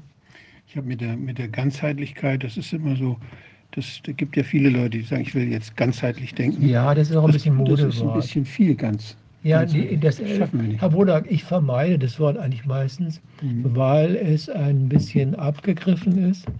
Welches Wort? Ganzheitlich. Weil so. natürlich, wir wissen, was gemeint ist, aber es ist auch ein bisschen modisch äh, geworden, Wir von ganzheitlich zu sprechen. gezwungen, immer zu vereinfachen, zu reduzieren, immer. Ja, ja weil, gut. Weil wir so begrenzte Auffassung haben, begrenzte Vorstellung. Wir können nicht so viel aufnehmen, wir können nicht so viel verarbeiten, wie das, was man verarbeiten könnte, was da ist. Aber wir können, glaube Ich glaub, wir immer- doch. Herr Wodak, nee, ich glaube, wir können mehr verarbeiten, Ja. als, als das, äh, als, wie das jetzt anklingt bei Ihnen. Ja. Ich glaube, wir können eine ganze Menge. Der Mensch ist in seiner Grundsubstanz auch ein hohes Wesen. Mhm. Auch wir können nicht vorhin haben wir gesagt, die Erdlinge sind irgendwie, sagen wir mal, Neurotiker oder sie sind irgendwie Ja, nicht so ganz wach geworden. Mhm. Ja, so kann man so sagen. Trotzdem glaube ich, dass dahinter, dass der Mensch ein hohes Wesen ist, dass er wirklich, er hat die Fähigkeit der Erkenntnis, er hat die Fähigkeit zur Wahrheit und zur Wirklichkeit zu kommen. Und wenn ihm das gelingt, dann hat, dann ist er auch beim, Ich denke gerade an diese Leute, die so ganz still auf dem Berg sitzen ja, so und die schön. Wahrheit suchen. Aber Wolfgang, äh, die, die Schamanen sagen ja, man soll sich vor der großen, unsterblichen Seele des anderen verneigen. Und ich glaube, das ist Ja. es auch. Ich glaube, das ist irgendwie Ja. das, was ich damit da auch mitnehme. Und das ist auch, das ist auch die, die Würde, auch wiederum, wie wir dann jetzt Genau, hier ist die verkörpert sind. ja. Und auch dieses Geschenk, dass wir jetzt in diesem konkreten Körper irgendwie auf der Erde sind und eben da unsere Erfahrung machen. Also ob wir jetzt besonders schön sind oder nicht, ist doch völlig egal. Also wir Ja. sind einfach so jetzt da und dafür jetzt hier vorgesehen ist unser Vehikel. Und ich finde das auch toll. Ja. Diese, diese, das ist ja eine demütige Haltung. Und das ist praktisch das Gegenstück zur Würde. Demut und Würde sind eins. ja. Ich würde gern, ich würde von mir selber, ich benutze das Wort Demut für mich selbst nicht, weil es irgendwie äh, viele, die so von ihrer Demut reden, die finden das dann so, das klingt dann plötzlich ganz. das wie ein Mantra. Ja, ja, das ist wie eine, wie Eitelkeit. Monstranz, was ich hier, ja. ist Also, ja, De. De Demut okay, aber kein Größenwahn. Mhm. Aber äh, es trotzdem ist es auch, ähm, so was sagen, die Würde des Menschen hat auch was Großartiges. Und, und ich finde auch, äh, was möglich war und geleistet wurde, neben allem Furchtbaren, Herr Füllmich, ne? das wissen wir doch alle. Das brauchen wir ja nur die letzten Jahre zu gucken. Ist doch grauenvoll. Grauenvoll, da kann Ja. doch noch schlecht werden. Nicht? Das, das ist einfach, man, man ist erschüttert geradezu. Es darf doch nicht wahr sein. Äh, Kann der Mensch denn, muss er denn in jeden Irrsinn laufen? Muss er denn zum Mörder, so, zum Mörder werden, so. quasi? Ne? Ist so. Das ist also, das ist eigentlich furchtbar. dazu zum brutalen Mörder. Das Wenn ich nur daran brutalen- denke, Ja. wie ähm, Menschen allein gelassen wurden, um zu sterben. Ich weiß, ja. Wer das gemacht hat, der wird die Höchststrafe kriegen. Jeder Einzelne wird die Höchststrafe kriegen. Davon bin ich fest überzeugt, weil ich dieses kosmische Gleichgewicht, sagt meine Frau immer dazu, äh, weil ich glaube, ja. dass es existiert. Und de- jetzt kommt die Abrechnung. Die ist seit ein paar hundert Jahren überfällig. Jetzt kommt die Abrechnung. Ich glaube auch, was Sie, was Sie da sagen, äh, dass vielleicht die Corona-Krise, dass der, die eine Zuspitzung ermöglicht hat, Genau. dass diese Zuspitzung jetzt im Grunde genommen zu einem Umschlagpunkt führen könnte. Ich sage nicht, dass ich das hundertprozentig wüsste, aber es könnte ein Umschlag, auch im Sinne der Systemtheorie, das könnte der entscheidende Punkt sein. Und ich hatte immer das Gefühl, auch seit Frühjahr 2020, ja, als ich dann äh, Herrn Wodak, das, ihr erstes Video gesehen habe, dachte, Mensch, der, der hat, das ist richtig. Da, da, geht- da geht's lang, ja. Also vielen Dank nochmal dafür, dass Sie das für. gemacht haben. äh, also jedenfalls, oder auch mit auch George Agamben gelesen und so weiter.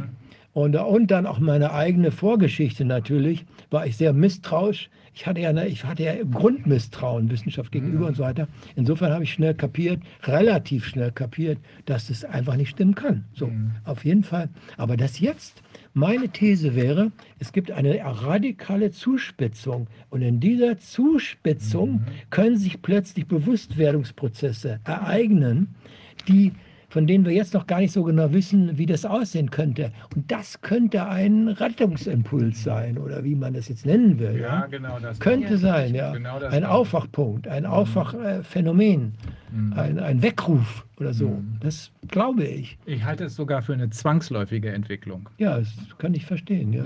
Ich glaube auch. Vieles, was wir geglaubt haben, hat sich als falsch erwiesen. Und die. Basis unserer, unserer vertrauensvollen, unseres vertrauensvollen Zusammenlebens in Deutschland und anderswo ist plötzlich uns unter den Füßen weggezogen. wir Wir, sind, ja, wir sind wir. belogen worden wie noch, wie noch nie. Weiß ich, also ja. ich in meinem Leben habe noch nie so, so viel Lüge auf einmal gesehen. Ja. Und das, das ist etwas, was natürlich dazu führt, dass man jetzt nach neuem Halt suchen muss und sehen, und sehen muss, dass man wieder Menschen findet, denen man vertrauen kann. Und dass man, das führt allein schon, dass wir neu anfangen zu kommunizieren und so kommunizieren müssen, dass das nicht nochmal passiert, dass wir, dass wir zu Recht vertrauen können. ja, klar. Wir haben, jetzt, wir haben vertraut, aber wir, wir, das war nicht transparent, wem, das, dem wir vertraut haben. Die haben da was gemacht inzwischen. Wir haben vertraut und die haben die machen lassen. Ich, ich- Herr, Herr Wodak, ich habe nie vertraut. Nee. Ich habe seit meinem 19. Lebensjahr nicht vertraut. Ich auch nicht. Na eben. Aber die Also ich habe doch das gar nicht geglaubt. Ich bin doch sozusagen, so viel Wachheit hatte ich mit 19, 20, 21. Verschwörung, geborene Verschwörungstheorie. Wahrscheinlich hatte ich doch diese Wachheit und doch, ich habe doch hatte doch äh, die äh, ich habe doch gesehen, was nicht laufe, was nicht äh, funktionieren kann und hatte ein tiefes Misstrauen gegen jedwede Autorität in diesem Sinne, auch gegen die politischen Autoritäten. Lange, lange, lange vor Corona. Und ich hatte da ein, tiefes Misstrauen und also insofern bin ich da nicht in so eine Falle gelaufen, möglicherweise in manche andere Falle gelaufen in meinem Leben, das kann ich ja nicht ausschließen. Aber letztendlich in dem Punkt habe ich es relativ früh erkannt. Und, ähm, aber trotzdem, ich sage es nochmal, wir haben da vielleicht eine einmalige Chance, dass da ein Umschlagpunkt erfolgt und dass da was aufbricht. Und dann, sage ich mal, jetzt ein bisschen pathetisch und, und äh, vielleicht übertrieben, dann öffnet sich der Himmel sozusagen, in, in, ja, so metaphorisch, ja. Dann öffnet sich der Himmel und äh, das große Welttribunal darf anfangen, Genau. ja, darf dann sich manifestieren. Das wird das ein, passieren. ja, das wird passieren, würde ich auch sagen. Das das finde ich ist dann Das ist, wunderbar. das ist so eine Art kosmische Gerechtigkeit. Ja, die gibt finde es. ich gut, ja. Ein sehr schönes, ein sehr schönes kosmisches Gefängnis, ein- in die da alle reinpassen. Ein sehr schönes. Vielleicht ist werden- Sirius noch was frei. Ja, wenn man die überhaupt in den Knast bringen muss. Muss man gar nicht. Vielleicht wird das anders erledigt. Also, ich auch sagen. ich, ja, wir sollten uns unbedingt auch nochmal äh, im privaten Rahmen unterhalten. Ja, das gerne äh, glaube ich, ja. ist sehr wichtig. ja, ja, äh, hier spielt die gerne. Musik. Ähm, Ja, ich auch sagen. Wir müssen nur jetzt äh, Professor Berghoff hören, der uns leider Okay. traurige Botschaften übermitteln wird, weil nämlich diese Evaluierungskommission, ich habe nichts anderes erwartet, zu nichts gekommen ist. Ähm, ja, weil keine Daten da sind angeblich. Ich Wer es doch in der glaubt. Welt heute Ja, aber es ist Morgen nicht noch. ganz so. Ich glaube, Ja, es ist ja. ein Was ist bisschen denn so? Ja, In der. Welt habe ich doch heute Morgen noch was. mich Ja. erzählen. Ja. Ja, Ich wollte noch kurz sagen, dieses Buch sieht nicht nur schön aus, es enthält Ja. auch viele schöne Gedanken. ja. Und ähm, es ist ja von Oval Media verlegt, die hier bei uns auch die technische Übertragung machen. Die haben einen Webshop, da kann man sich auch die Sachen äh, anschauen. Gibt es auch noch andere Bücher. Und ich bin immer dafür, äh, Cut the Greedy Middleman. Also man kann es auch direkt an der Quelle erwerben. ja, sehr gut. Und jetzt gucken wir mal, was äh, Herr Bergholz uns zu sagen hat, Herr Professor Bergholz. Jana, bist du da? Ich gehe aus, man sieht und hört mich. Ja.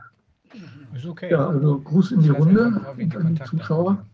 Also so schlimm, wie es der Rainer gerade gesagt hat, ist es wirklich nicht. Also es gibt Licht und Schatten und ich hoffe, ich kann zeigen, dass es auch eine ganze Menge Licht gibt.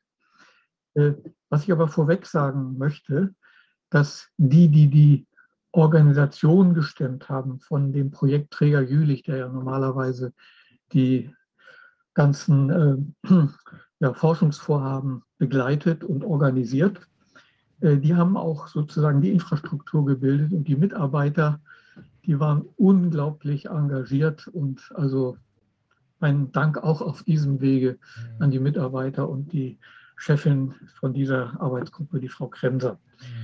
Äh, auch noch eine positive Botschaft.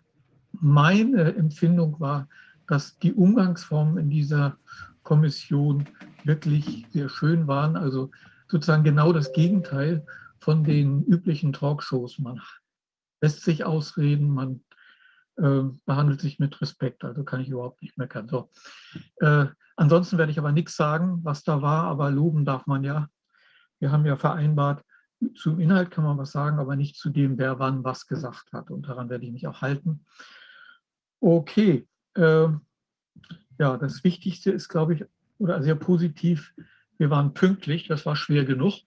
Jeder, der schon mal eine ähm, Arbeit, Doktorarbeit, Diplomarbeit oder sonst was abgegeben hat, der weiß, äh, zum Schluss wird es hektisch, war hier natürlich nicht anders. Äh, aber es war halt wichtig. So, das ist die, der Inhaltsübersicht. Äh, jeder, der äh, das Ding kann man sich beim Bundesgesundheitsministerium runterladen. Äh, diese Executive Summary, das sind sieben, acht Seiten. Äh, dann weiß man so ungefähr Bescheid. Da gehe ich mal drüber weg. Äh, gib mir jetzt hier nur den. Äh, äh, ne, erst gab es sowas über Grundlagen der Evaluation, dann über die Daten. In beiden und auch in der Risikokommunikation werden signifikante ja, sagen wir mal, Probleme oder Minderleistungen angesprochen des Pandemie-Managements. Äh, mit den Kapiteln bin ich eigentlich persönlich relativ zufrieden und kann das meiste auch unterschreiben. Nicht alles natürlich, aber es ist ja, wie gesagt, ein Konsensdokument. Meine Probleme habe ich mit dem Kapitel Maßnahmen. Aber nun gut, so ist es halt, wenn man 17 Leute zusammenspannt, die durchaus verschiedene Sichtweisen haben. Und wenn man dann ein Konsensdokument hinbekommen will, dann muss man halt auch äh, Kröten schlucken. Und dann rechtliche Aspekte, äh, wo ich das, das Kapitel finde ich eigentlich auch nicht schlecht. So, dann jetzt wollen mal schauen. Das, was ich jetzt hier mir gedacht habe, wie ich die ähm, müsste jetzt die erstmal den Bildschirm teilen. Ich darf. Mhm. Welches ist denn das Richtige? Ich nehme an, das.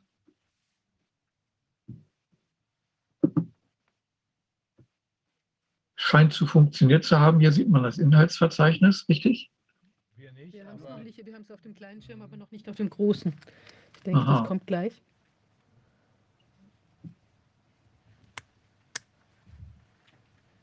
wie auch immer. Jetzt. Mhm. Jetzt, gut. Äh, ja, dann, ich habe mir die, die, wichtigen Passagen so in Textboxen eingerahmt, dass ich ähm, das sozusagen, während ich drüber rede, auch zeigen kann. Die erste, die ist ein Stück hin. Das Werk ist ja 160 Seiten lang. So, also gelb markiert. Vielmehr muss die Politik von Anfang an auf eine gelingende Evaluation hinarbeiten. Dies gewinnt mit der Einsicht, dass politisches Handeln nur eine begrenzte Wirkmächtigkeit aufweist. Das ist also schon die erste Kritik. Äh, insbesondere ist da auch gemeint, ich bin jetzt nicht sicher, ob ich das auch irgendwo habe, dass man von Anfang an, naja, äh, vorzeit, dass man eine systematische Datenerhebung äh, auf den Weg bringt. In dem Zusammenhang sage ich mal, einer der absoluten Grundsätze, wahrscheinlich der wichtigste Grundsatz von Qualitätsmanagement, ist, dass ich den Regelkreis schließe. Das heißt, ich plane was, ich führe es durch, dann schaue ich nach, ob es funktioniert und dann steuere ich nach. Und wenn ich nichts Gescheites messe, dann kann ich das nicht machen. Und das hat ja anderthalb Jahre mindestens gedauert. Äh, also in meinen Augen ein ziemliches Versäumnis. Und ja, fangen, gehen wir mal zum nächsten. Also deutliche Kritik. Äh, die Datenerhebung hätte man ordentlich planen müssen, hat man aber nicht. Da gleich eine Frage. Ja. Ähm, ist es das so, dass man auch darüber gesprochen hat, weshalb denn das, das IQWIC nicht beteiligt wurde? Das ist ja eigentlich das Institut, was solche Dinge macht, was also die die Wirksamkeit von Maßnahmen überprüft und Nutzen und Schaden abwägt, wenn es sich um medizinische Dinge handelt. Das sind ja medizinische Maßnahmen. Und ich bin da ja, Patienten, also, bin da ja Patientenvertreter und habe auch mal Fragen gestellt, aber das ist sehr eingeschränkt. Und Herr Windeler, der Chef des IQWIC, hat ja auch seinen Unmut darüber geäußert, dass er nicht, dass er nicht beteiligt wurde, wenn es, als es darum ging, welche Maßnahmen sinnvoll sind und welche nicht. Ja, die Kritik kann ich nachvollziehen. Äh, ich war ja, es war, das Ganze wurde ja in Arbeitsgruppen aufgeteilt. In den Arbeitsgruppen, wo ich beteiligt war, äh, kann ich mich nicht daran erinnern, dass das jemals erwähnt wurde, aber ich möchte es ja deswegen nicht ausschließen. Also bisher höre ich nur Abstraktes. Gibt es irgendwas Konkretes, Greifbares, wo gesagt wird, da ist aber wirklich Mist passiert? Das muss nicht gleich mit den Worten kommen, aber irgendwas, was der Normalbürger nachvollziehen kann und nicht nur ein abstrakter Theoretiker sich dann irgendwas zurechtschwurbeln kann naja, sagen wir mal, ich finde das schon konkret, wenn man sagt, ihr habt nicht die richtigen Daten erhoben, hättet ihr aber machen müssen. Also vielleicht habe ich das auch nicht klar genug ausgedrückt. Äh, wenn ich solche Maßnahmen verhänge, äh, ist ganz normal, auch der gesunde Menschenverstand sagt einem, dass ich ab und zu mal schauen muss, hat es denn funktioniert? Wenn ich Auto fahre, ein drastisches Beispiel, und bin auf der schnurgeraden Autobahn, dann mache ich ja auch nicht die Augen zu, sondern ich muss ja nachsteuern, sonst komme ich sehr schnell von der Fahrbahn ab. Also ich würde mal sagen, das ist schon eine deutliche Kritik, dass das also. Wo steht die denn? Ich habe das nicht gesehen. Sag mir mal den so. Satz bitte. Ähm, gut, gehen wir nochmal zurück dass man rückkoppelt. Aber es ist ja schon ein Witz. Es gab ja ganz am Anfang der, äh, der, der Krise, ja, gab das. Und dann gab es ja auch schon eine, oh, diese, die, ähm, der Blindflug, dieses, äh, eine Äußerung auch von Statistikern zum damaligen Zeitpunkt, ganz am Anfang. Mhm. Habt ihr vielleicht noch irgendwie im Blick? Ja, also äh, erforderliche Vorkehrungen für eine systematische Datenerhebung, Zusammenführung und Auswertung relevanter Daten. Ja, aber das ist doch ein völlig abstrakter Satz. Da müsste doch stehen, hier ist es nicht geschehen. Tut es aber nicht. Das glaub, muss man sich dazu denken, weil man ein sehr gutwilliger Mensch ist. Ich bin aber kein gutwilliger Nein, Mensch. Ich, glaub, ich, sehe, das ist eine hohle Nuss. Ich glaube, die hatten da durchaus Ziele und haben auch durch, durchaus geguckt, ob sie ihre Ziele erreichen. Nur das waren keine gesundheitlichen Ziele, nach denen wir jetzt hier suchen, sondern die hatten ja. andere Ziele. Ja, und wenn du dann, wenn du dir die Börsenkurse anguckst und die Gewinnmargen, die da einige erreicht haben, die haben ihre Ziele schon erreicht. Also ich glaube schon, dass da was erreicht werden sollte und dass da auch Leute waren, die darauf aufgepasst haben, dass das passiert. Die schaffen es jetzt vielleicht nicht mehr so ganz, aber wir sind so ein bisschen, wir gehen ja davon aus, dass die mit unserer Gesundheit was Gutes meinen und dass sie das deshalb machen. Das habe ich aber schon lange aufgegeben, diese Ja, aber Vorstellung. dann können wir uns das ja auch sparen. Eigentlich- Lass uns jetzt einfach, Ja, lass, es uns mal, lass uns mal ein paar Sätze Genau. sehen, wo man ein bisschen klarer erkennt, Also es ist dass auf jeden Fall sehr- Kritik an dem Vorgehen angewandt Es ist wurde. sehr zahm formuliert, sagen wir so. Ja, so würde ich es mal Ja, machen. das ist halt äh, klar. Ähm, Mhm. Aber sag mal, aus meinem Hintergrund fand ich, finde ich das, also jetzt im Zusammenhang mit einer Firma wäre das schon eine, also in einem Audit wäre das schon ein sehr heftiger Vorwurf.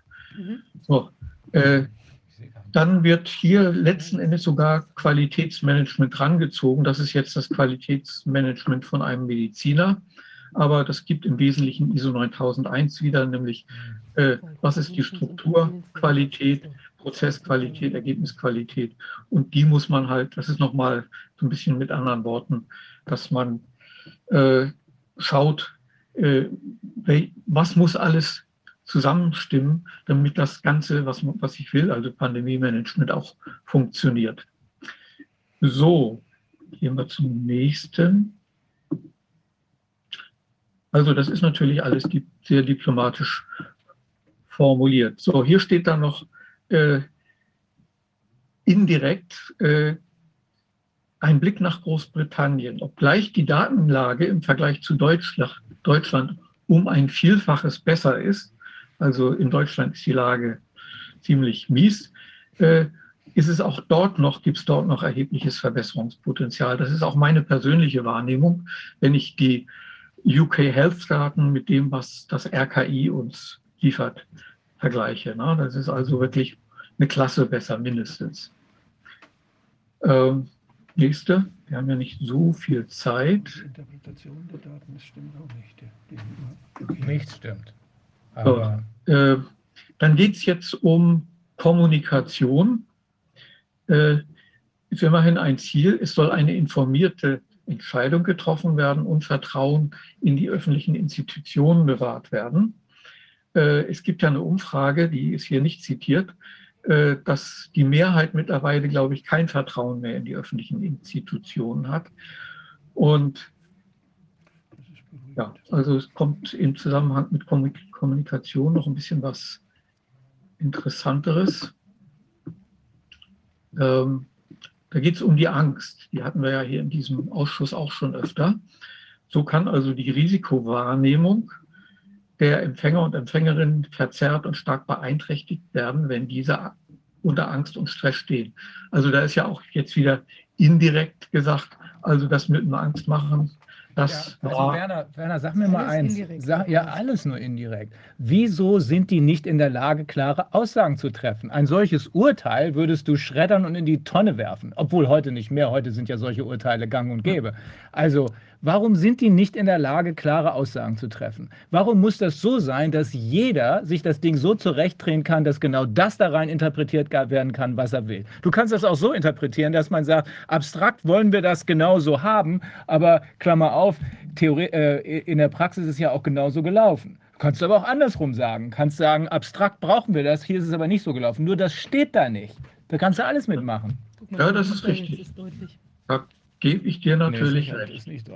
Äh, so. im Prinzip eine Diese Kon das, eingestellte Das- ist, dass das ne, kontroverse Meinungen gehören zur demokratischen Debatte. Mhm. Debatte. Abweichende Ansichten müssen daher erlaubt sein und die Gesellschaft sollte sich damit konstruktiv auseinandersetzen.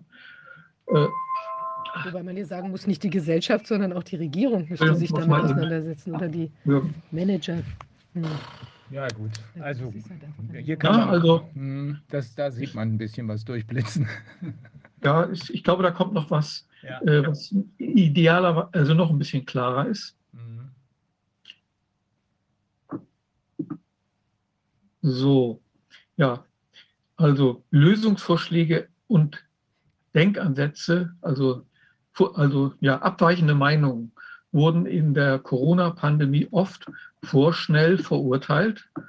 Und äh, wer alternative Lösungsvorschläge und De De- Denkansätze vorschlug, wurde nicht selten ohne ausreichenden Diskurs ins Abseits gestellt. Wir haben ja mindestens den Wolfgang unter uns, für den das in besonderem Maße gilt. Und zum Schluss steht dann auch noch so ungefähr äh, ein trägt dies zu, also wenn man jetzt das doch macht und auch solche Leute zu Wort kommt, trägt zu einem konstruktiven, respektvollen und im demokratischen System unumgänglichen oder unumgänglicher Debatte bei. Also finde ich schon nicht schlecht. Mhm. Mhm. Ich, ähm, also ich befürchte, hier wird sich überhaupt gar nichts dran anknüpfen weil es eben windelweich formuliert ist. Aber trotzdem gebe ich dir recht, für das geschulte Auge lässt sich hier eine positive Note durchblitzend erkennen, wenn man lange genug und genau genug hinguckt. Insofern verstehe ich deine Kritik, aber ich bleibe schon bei meiner ursprünglich ja, angenommenen ja, nee, Haltung. Ja ne? Na klar. Äh, so, dann war noch äh, offener Umgang mit wissenschaftlichen Risiken. Das ist jetzt zur Risikokombination. Äh, Kommunikation. Äh, die Unsicherheit äh, sollte natürlich auch kommuniziert werden und nicht Folge der Wissenschaft, sondern auch, was halt unsicher ist. Und die daraus ein, sich ergebenden Kontroversen sind integraler Bestandteil einer demokratischen Debatte. Die sollten von den verantwortlichen Akteurinnen und Akteuren nicht ignoriert, sondern aufgegriffen werden. Also geht in die gleiche Richtung. Also was ich sagen wir mal, in dem Sinne auch noch. Werner, Entschuldigung, geh einmal bitte noch nach oben. Ja. Guck mal, da steht doch Desinformation entgegenwirken. Also das ja. ist ja wieder ähm, klar, das, das sind ja quasi wir. Das sind wir, ja, natürlich. Also, Sowas, äh, aber steht nicht aus, diese einfach zu widerlegen. Was soll denn das? Die kann man gar nicht widerlegen, diese, diese Studien, die es gibt, zum Beispiel zur Unwirksamkeit der Masken und so weiter. Und dann steht ja genau da, nötig vielfältiges Engagement, Aufklärung und so weiter, zielgerichtete Kommunikation. Also im Prinzip Propaganda. Also Werner, das empfehlen übel, die da sogar. Das Beste ist, wenn man daraus Klopapier macht, oder? Naja, so würde ich das nicht sehen. Nein, das ist nicht. Nee, das kannst du auch nicht, das ist klar. Nee, also man muss ja immer sehen, wer da alles. Institutionen sowie Vertretern aus der Wissenschaft, also gekauften Wissenschaftlern und den Mainstream-Medien Medien gemeinsam etabliert und umgesetzt werden. Stärkere ja, ja, Bürgerbeteiligung, indem man die nochmal abstimmen lässt über die grüne ja. Zukunft oder was immer. Portal. Verdacht auf Desinformation melden können. Hat es früher, ja, das, hat es früher in wissenschaftlichen Diskursen den Begriff Desinformation gegeben? Natürlich nicht. Das ist ja eine rhetorische Frage. Ja, also da stehen auch äh, ganz andere Sachen noch drin. Ne? Also äh, ich habe mir jetzt nur die Sachen rausgesucht, äh, wo was Positives zu vermelden ist. Aber es gibt beliebig viele Sachen, die ich natürlich, wenn ich es alleine, also ich hätte es ja alleine ganz anders geschrieben, aber wie gesagt, man muss ja, wenn man in so einem Gremium mitarbeitet, schauen, dass man irgendwo einen Konsens findet und auch Kröten schlucken. So, jetzt schauen wir mal weiter. Ähm ja, das ist jetzt ein ziemlicher Hammer, finde ich jedenfalls. Das ist ein Hammer. Die Wirksamkeit der Impfung als Maßnahme kann aus Gründen der Komplexität nicht behandelt werden. Dies schließt auch die einrichtungsbezogene äh, Impfpflicht ein. Das finde ich jetzt natürlich überhaupt nicht. Und äh, ich denke schon, das hätte man. Und es gibt ja aus meiner Sicht genügend Daten. Äh, ich sag mal, man soll nicht sagen, was war, aber geht davon aus, dass ich schon irgendwelche Sachen eingebracht habe. Mhm. Punkt, Punkt, Punkt. Ja, also jetzt mit der Komplexität ist eine schöne Umschreibung. Ja. Da wird ja so viel berührt, wenn man das in Frage stellt, dass da eine ganze Menge zusammenbrechen würde, wenn man das behandeln würde. Von daher ist es sehr komplex. Mhm. Da würde auch politisch einiges zusammenbrechen. Also ja. es ist wirklich komplex, wenn man das Thema behandelt. Was da alles passieren würde. Ja. Von daher stimmt der Satz, glaube ich schon. Ja. ja. nur eben, wie gesagt, das äh, weiter unten also, dass man das der ständigen um Impfkommission überlassen muss und daran nicht rühren sollte. Naja, war jetzt jedenfalls nicht meine Einstellung zu dem Thema.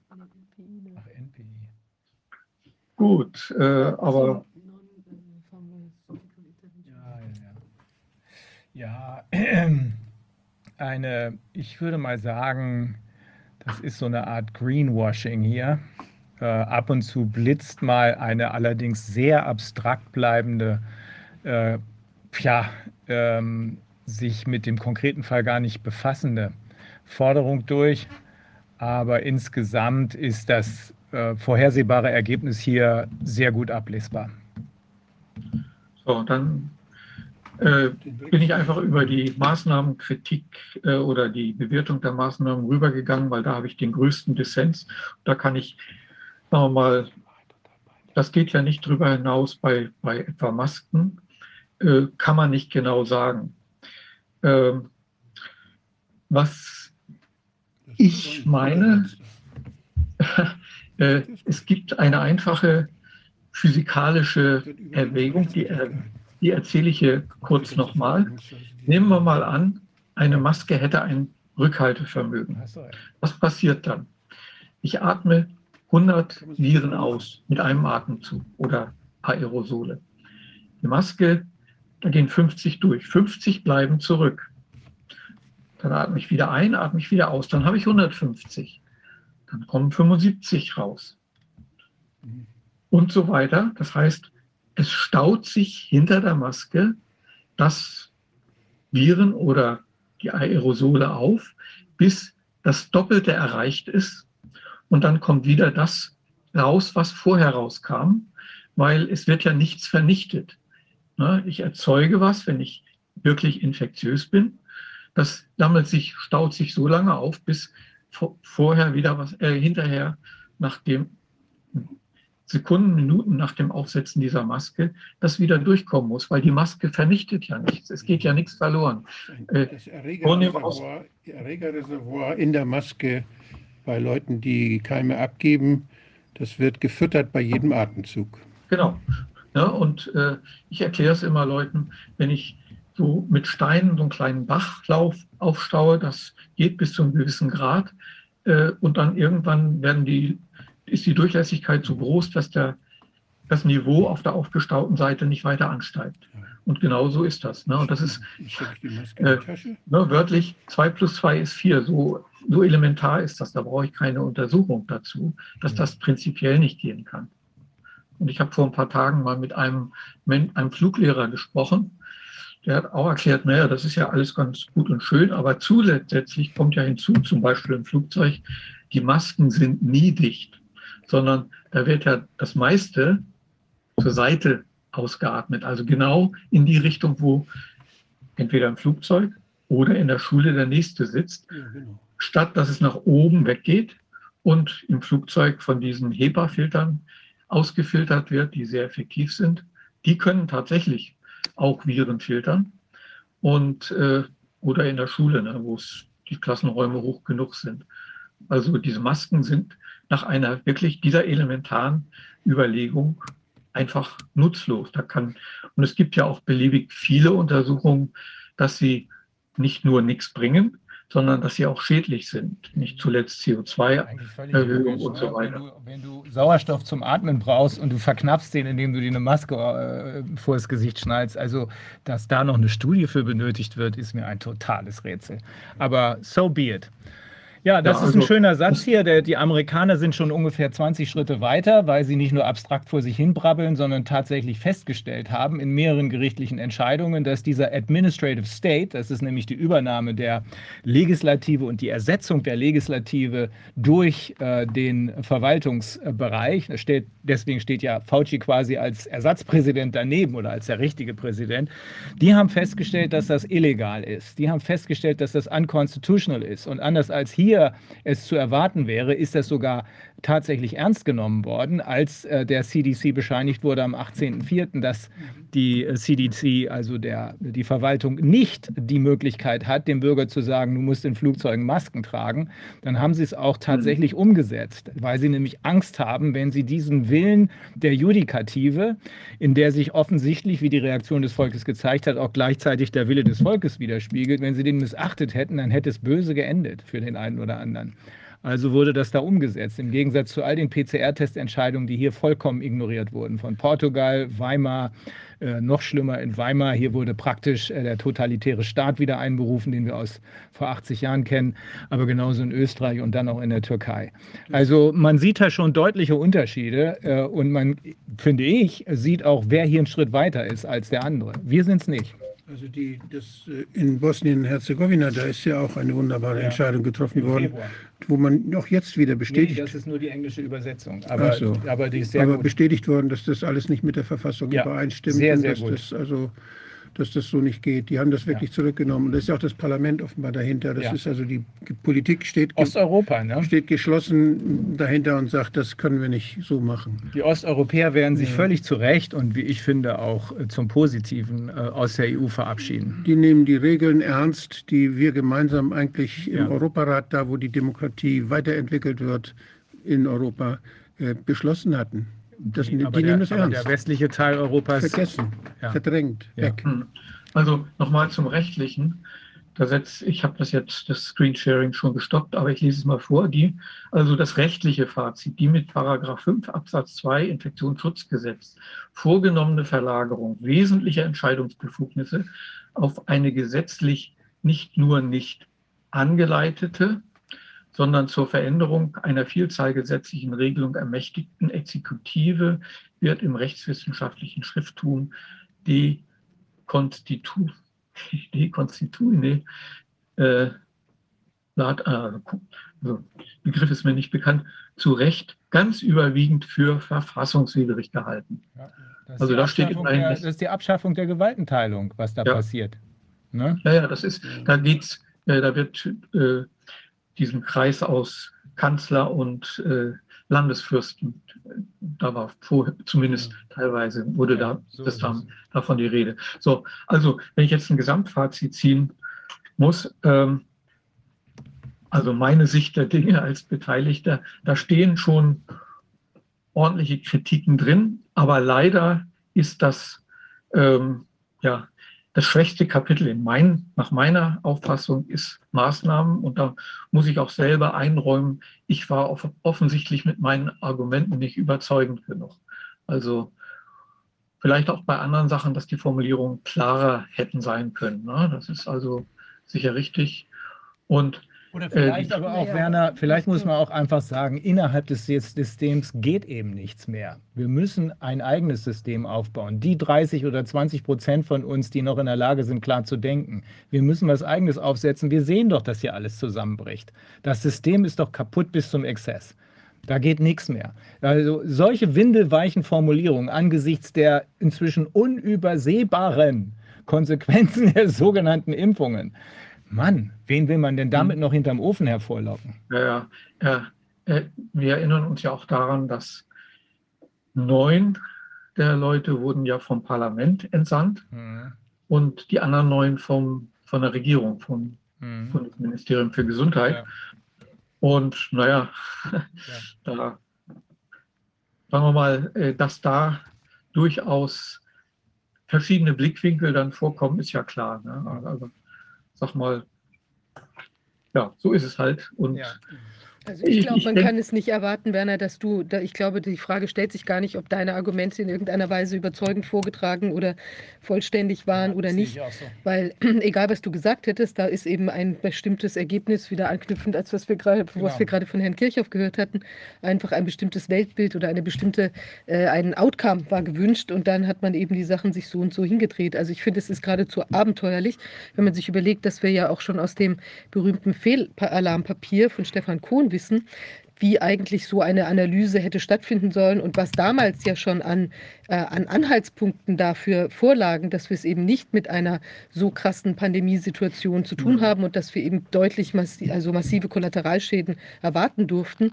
Äh, da hätte man einfach auf dieses Papier beispielsweise zurückgreifen können und eben jetzt mal an der Realität oder an der scheinbaren Realität überprüfen müssen, was tatsächlich eingetreten ist. Und da sieht man ja selbst auf der Zahlenbasis, die ja auch schon teilweise nicht äh, gut ist oder getrickst ist oder wie auch immer, zeigt sich ja trotzdem, dass es gar kein Problem gibt, also durch Corona in dem Sinne, also jetzt ein bevölkerungsschutzmäßig bedrohliches Problem. Mhm. Aber wir sehen jetzt bevölkerungsschutzmäßig bedrohliche Impffolgen und darauf hätte auch ein Augengemerk gerichtet werden müssen. Also das ist schon klar. Ja, Also ich glaube, also mein, mein, meine Meinung, dass man die Impfung ausgeklammert hat, war nicht, ähm, soll man sagen, nicht sachlich gerechtfertigt. Ich versuche das ja immer ein bisschen wenig polemisch zu sagen.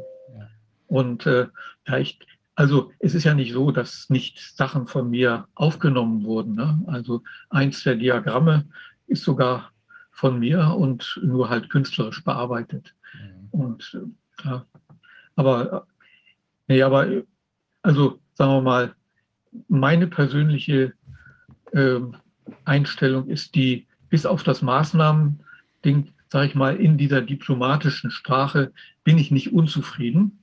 Aber bei den Maßnahmen, da äh, ja, habe ich ja geschildert, wo ich da sowohl bezüglich der Masken, bezüglich der, ja, des Lockdowns, äh, ne, Nord- und Süddakota, ne, des Lockdowns was gebracht haben können, ist ganz klar, es, es kann nicht so sein.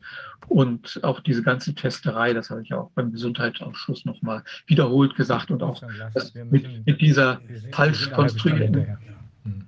falsch konstruierten Kennzahl, Inzidenz, die ja einfach mathematisch-statistisch Murks ist. Völliger Murks. Gut. Gut. Werner, Alles klar. danke. Ich mache dir keinen Vorwurf. Ich weiß, dass du dein Bestes getan hast. Ähm, ich weiß, dass du uns überzeugst mit dem, was du uns in den verschiedenen Anhörungen hier gesagt hast. Und ich sehe es so wie Viviane, äh, da war eben eine Mauer von vornherein und über diese Mauer durfte niemand gehen, weil sonst nämlich, äh, wie Wolfgang es eben schon angesprochen hat, das ganze komplexe System zusammengekracht wäre. Und so hat man Zeit verschwendet, während Leute sterben, um es mal ganz platt zu sagen. Gut, Ja, äh, also Ja. schauen wir mal, wie es weitergeht. Ne? okay. Vielen Dank, das- Werner. Gerne. Okay, bis zum nächsten Mal. Jo, bis Danke dann. sehr. Danke. Tschüss. So, und jetzt gehen wir. Jetzt haben wir den nächsten Gast. Es ist ähm, Dr. Hedley Rees. Hedley, can you hear us? I can indeed. Can you hear me? Yes, we can Ja, kann ich. you Können Sie uns hören? Ja, können wir. Äh, Entschuldigung, dass Sie warten mussten, aber wenn Sie sich die Verdolmetschung anhören konnten, dessen, was äh, Dr. Bergholz äh, sagte, das finde ich sehr enttäuschend. Ich weiß, dass er sein Bestes getan hat, um äh, zu äh, beurteilen, ob die Maßnahmen zur Bekämpfung der Pandemie sinnvoll waren oder nicht, aber offensichtlich war das Das Ergebnis war ziemlich ähm, gekünstelt und da konnte er nichts viel dran ändern. Na gut, aber Sie sind ähm, Geschäftsführer von Pharmaflow, Autor und Verfechter der Modernisierung der Pharmaindustrie. Äh, Sie hatten äh, leitende Position bei Bayer UK, British Biotech, Vanalys und anderen. Sie sind der Autor von Taming the Big Pharma Monster, Zähmen des ähm, Big Pharma Monsters, ähm, indem Sie äh, der Macht die Wahrheit sagen. Ähm, es gibt Beweise dafür, dass die Medikamente in aller Eile auf den Markt gebracht wurden, wobei erhebliche Abkürzungen genommen wurden, um Geld zu verdienen, anstatt das sicherste und wirksamste Produkt zu, äh, anzubieten. Die MHRA, EMA, hat sich nicht an ihre eigenen Regeln und Richtlinien gehalten, die in ihrem Orange Guide beschrieben sind. Sie haben ihre eigenen Bedingungen für die bedingte Zulassung der Injektionen nicht erfüllt. Und äh, Sie sagen, dass die Injektionen bei minus äh, 70 Grad Celsius ultragefroren einen groben Verstoß gegen die äh, guten medizinischen äh, Praktiken darstellen, da sie beim Verlassen des Werks nicht vollständig als Einheitsdosen fertiggestellt waren und dass die pharmazeutische Großhändler mit einer Lizenz zur Einhaltung äh, der ähm, dieser Praktiken umgehen mussten, da diese nicht für die Handhabung dieser Temperaturen ausgerüstet waren. Das finde ich sehr interessant. Ja, die Menschen scheinen nicht zu verstehen, dass Medizinprodukte hergestellt werden. Und ich gehe mal zu, ähm, auf Penicillin zu sprechen. Äh, das wurde ja zufällig entdeckt und es gab äh, Robert Grames äh, in den USA, hat erklärt, dass äh, Penicillin ein, äh, in Zusammenarbeit zwischen der Regierung der äh, amerikanischen äh, Landwirtschaftsbehörde ähm, mitgearbeitet hat, um das auf den Markt zu bringen. Und wenn ich gesagt hätte, äh, ich hätte den Boeing äh, Dreamliner in neun Monaten äh, gebaut hätte, dann hätte man mich gefragt, wie hätten Sie denn diese ganzen Komponenten zusammengetragen? Man würde dann äh, unter Gelächter aus dem Raum vertrieben, aber äh, das Ganze wurde natürlich beschleunigt äh, und dieser Mythos, dass man äh, genetischen Code äh, nutzen kann, um eine Impf, äh, Impfung herzustellen, das ist kompletter Blöds Blödsinn. Äh, diese Impfstoffe äh,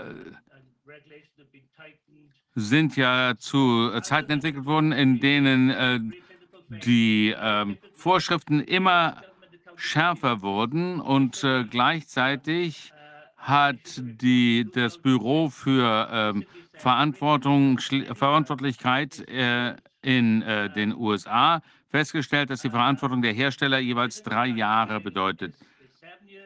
Die kritische Zeit ist sieben Jahre und die Zeit für das Review ist dann nochmal eineinhalb Jahre. Also wenn man das, all diese Schritte durchläuft, dann äh, wird erst einmal die ähm, Liefer Lieferantenkette eingerichtet. Das heißt, für jedes neue Molekül muss man nachweisen, dass man zehn, äh, eine kleine äh, Menge herstellen kann, vielleicht 10 Kilo oder 10 Liter. Und das wird dann bei Tieren äh, erprobt, um zu sehen, dass das wirklich sicher ist. Und wenn man dann in die Phase 2 Studien äh, geht, dann stellt man eine höhere Menge her, 50 Kilo oder sowas. Das muss man jedes Mal machen. Ähm, denn immer, wenn man höhere Mengen herstellt, hat man etwas, was man als Polymorph bezeichnen kann. Ich weiß nicht genau, ähm, äh, ich kann Ihnen das nicht so leicht erklären. Also, wenn Sie einen äh, Kuchen backen und der schmeckt sehr gut, dann machen Sie denselben Kuchen nur in, in größer und dann schmeckt er plötzlich nicht mehr. Also wenn man äh, jetzt die klinischen Studien durchläuft, muss man das Produkt immer wieder testen. Und dann bekommt man irgendwann die Zulassung und dann werden die verschiedenen Chargen äh, evaluiert und so weiter. Und dass man all das gleichzeitig machen äh, kann, ist natürlich Blödsinn, diese Vorstellung. Denn dann äh, stellt man ähm, bei der Hochskalierung plötzlich möglicherweise toxische äh, Produzenten. Ich arbeite in der Branche ja schon seit 40 Jahren. Ich habe 1980 bei Bayer angefangen und dann äh, kam es zu einer vertikalen Integration. Wir haben äh, bei Bayer ähm, so gemacht, dass wir die Materialien ähm, miteinander gemischt hat. Dann werden die zu ähm, Tabletten gepresst, eingepackt und dann werden sie in die USA verschippt. Ähm, und wir haben also sehr viel Erfahrung mit äh, den Patienten. Die Integration bedeutet, dass man ein äh, Qualitätssystem hat für die gesamte Produktion aller unterschiedlichen Produkte. Und in der, äh, den letzten Jahren haben äh, äh, Unternehmen alles Mögliche ausgesourced, also die äh, Produktion, die Qualitätskontrolle und so weiter. Also Pfizer, Moderna und so weiter, die machen das alle so. Die stellen gar nichts mehr selber her. Äh, Lonza stellt die äh, Substanzen her für Moderna. Lonza ist der größte ähm, Auftragshersteller weltweit für Medizinprodukte. Wenn wir uns ähm, AstraZeneca anschauen, da gab es dann Oxybiomedica. Die haben die Gentherapie vor äh, Novartis, Sebrea äh, hergestellt. Also es geht hier um äh, Blutwirkstoffe und wir haben den Viralvektor hier gestellt für AstraZeneca. Und als AstraZeneca und die Universität Oxford gesagt haben, wir haben dieses, äh, diesen Impfstoff entwickelt, das stimmt gar nicht. Äh, AstraZeneca gibt äh, dem äh, Auftragshersteller den Code, äh, die stellen das her. Und wenn man sich die Webseite von dem Auftragshersteller anschaut, dann sehen Sie, äh, dann sagen Sie, dass Sie von AstraZeneca noch weitere Aufträge übernommen haben. Dasselbe gilt für Moderna. Also wir haben hier Informationen, dass es vier unterschiedliche äh, Unternehmen gibt, die äh, die äh, Wirkstoffe herstellen. Eins in äh, Belgien, zwei in äh, Groß, äh, Großbritannien, in den USA. Und dann gibt es noch einen Auftragshersteller in Deutschland. Ich bin überzeugt, dass Lonze äh, weltweit der einzige ist, der diese mRNA-Produkte ähm, herstellen kann. Die machen das nämlich schon seit sehr langer Zeit, die sind da sehr gut drin. Pfizer, einige der Unternehmen, die sie aufgekauft haben, haben das noch nicht sehr lange gemacht, äh, machen das noch nicht seit langer Zeit. Und ich glaube nicht, dass sie es schaffen, ohne dass Lonza ihnen hilft. Äh, ich habe da keinen Beweis dafür, aber ich bin sicher, äh, ich weiß, ich kenne viele Leute, die die Beweise ähm, liefern könnten, wenn sie das dürften. Also ein großes äh, Thema. Wir haben also hier die äh, Lieferantenkette outgesourced. Und die äh, Lizenzhalter sind voll verantwortlich für die ähm, Lieferantenkette. Und wenn man sich das mal anschaut, dann haben Sie ein Ausgangsmaterial, ähm, das äh, könnte eine Zelllinie sein, äh, menschlich oder tierlich, die also äh, validiert ist. Und die geht dann in die weiteren Prozesse, wo man dann äh, die äh, Substanz äh, extrahiert, die das, äh, der aktive Wirkstoff werden wird. Dann wird das Ganze als nächstes gereinigt und dann in äh, Glasröhren abgefüllt. Und normalerweise werden die in einzelne Kartons verpasst und dann äh, bei entsprechender Temperatur äh, gelagert. Und AstraZeneca ähm, ist genau See. Das heißt, es konnte dann eben auch durch die äh, Großhändlerkanäle gehen. Die Großhändler äh, können mit einem äh, äh, tiefgefrorenen äh, Medikament gar nicht umgehen. Es gab noch nie vorher so etwas. Und die ähm, Großhändler mussten das also fertig, äh, den, den, die Herstellung abschließen. Das heißt, die haben 95 äh, ähm, Glasröhrchen äh, erhalten äh, bei minus 70 Grad Celsius unter äh, kontrollierten Bedingungen äh, muss man eben äh, nachweisen, dass äh, diese Temperatur stets eingehalten wurde. Wenn man das gemacht, wenn man es macht im Produktionsprozess, dann muss man natürlich entsprechend die äh, Verfahren umsetzen. Die Mitarbeiter wissen genau, was sie machen sollen, sind entsprechend geschult. Und die Menschen in den ähm, Impfzentren müssen sich die Informationen irgendwo im Internet runterladen von CDC, ähm, FDA oder was auch immer. Und dann müssen sie sich anschauen, wie sie die 195 Glasröhrchen hier, die so äh, gekühlt äh, ankommen, in einen Kühlschrank äh, äh, tun müssen, der gar nicht entsprechend zertifiziert ist. Ein normaler Kühlschrank äh, leistet das ja gar nicht. Glauben Sie, dass es wirklich notwendig war, äh, das so weit runterzukühlen? Also was war das?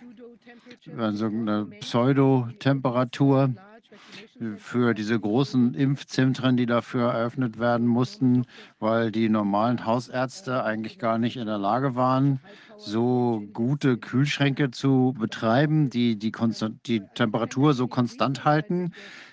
gibt es da irgendeine Erklärung für, warum das so weit gekühlt werden musste und dann nach ein paar Monaten war das einfach aufgehört? Ist das oder war das nur, um die Hausärzte zu umgehen, damit die Impfzentren äh, gefördert würden?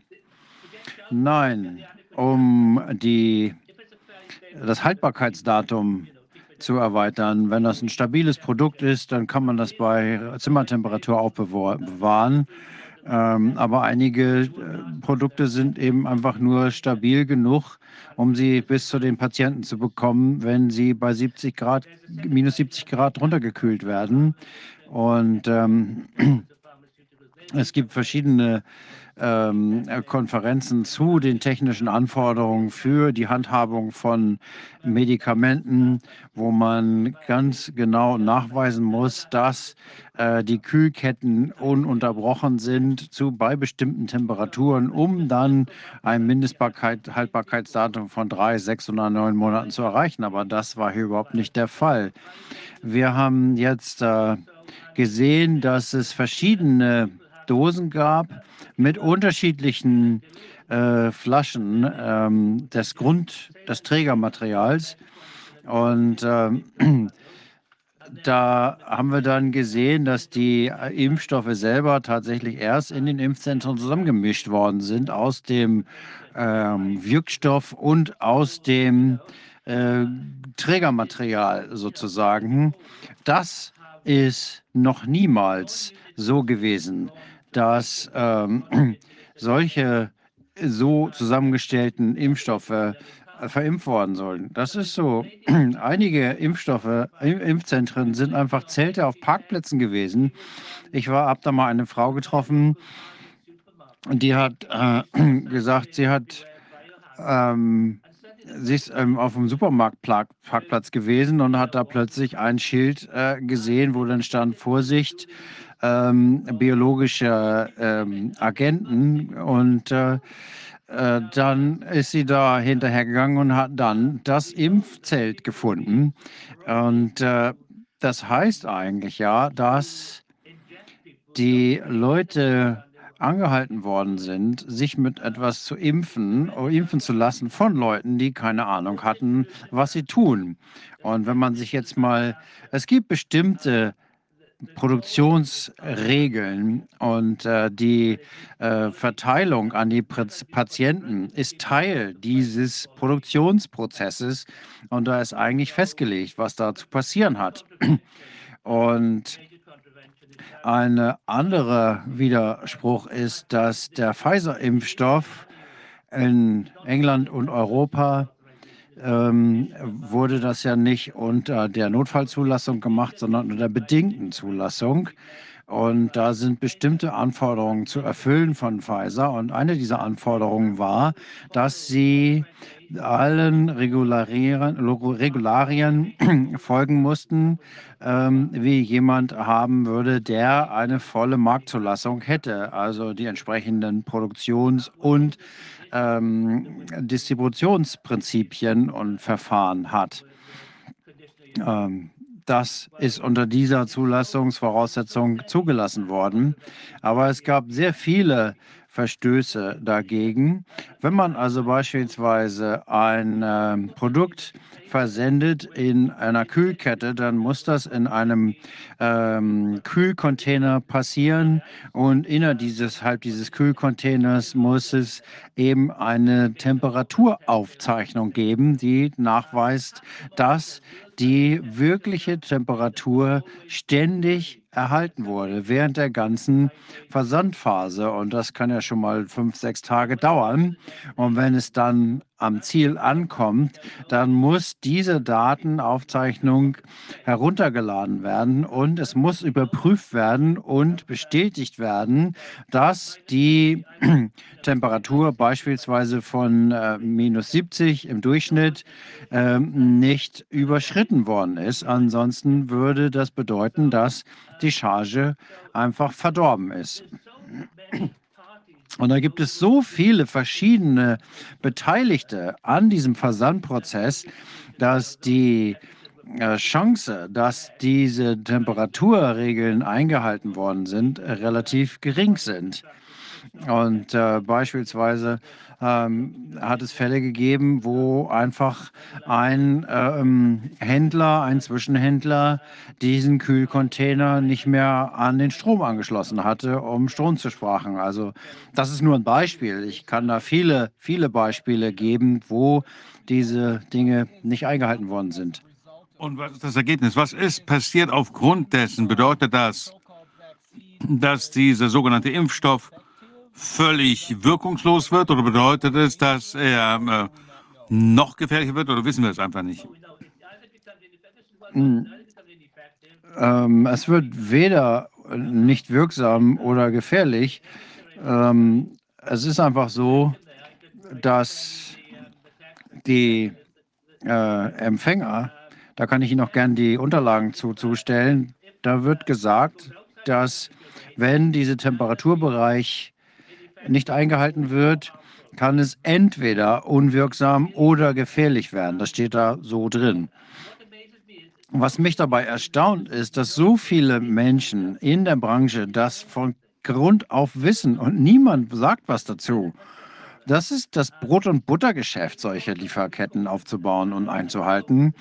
Und äh, wenn jetzt jemand kommt und sagt, sag mir mal, wie geht es mit der Kühlkette, dann müssen die sagen, ja, das ist äh, außerhalb der Grenzbereiche gewesen. Und deswegen sage ich, man muss eigentlich gar keinen absichtlichen Schaden vor, äh, verursachen wollen. Es gibt so viele Verfehlungen, ähm, dass das quasi zwangsläufig passiert. Abgesehen davon, dass ähm, keine, dass es äh, diese mRNA keine normale Therapie ist.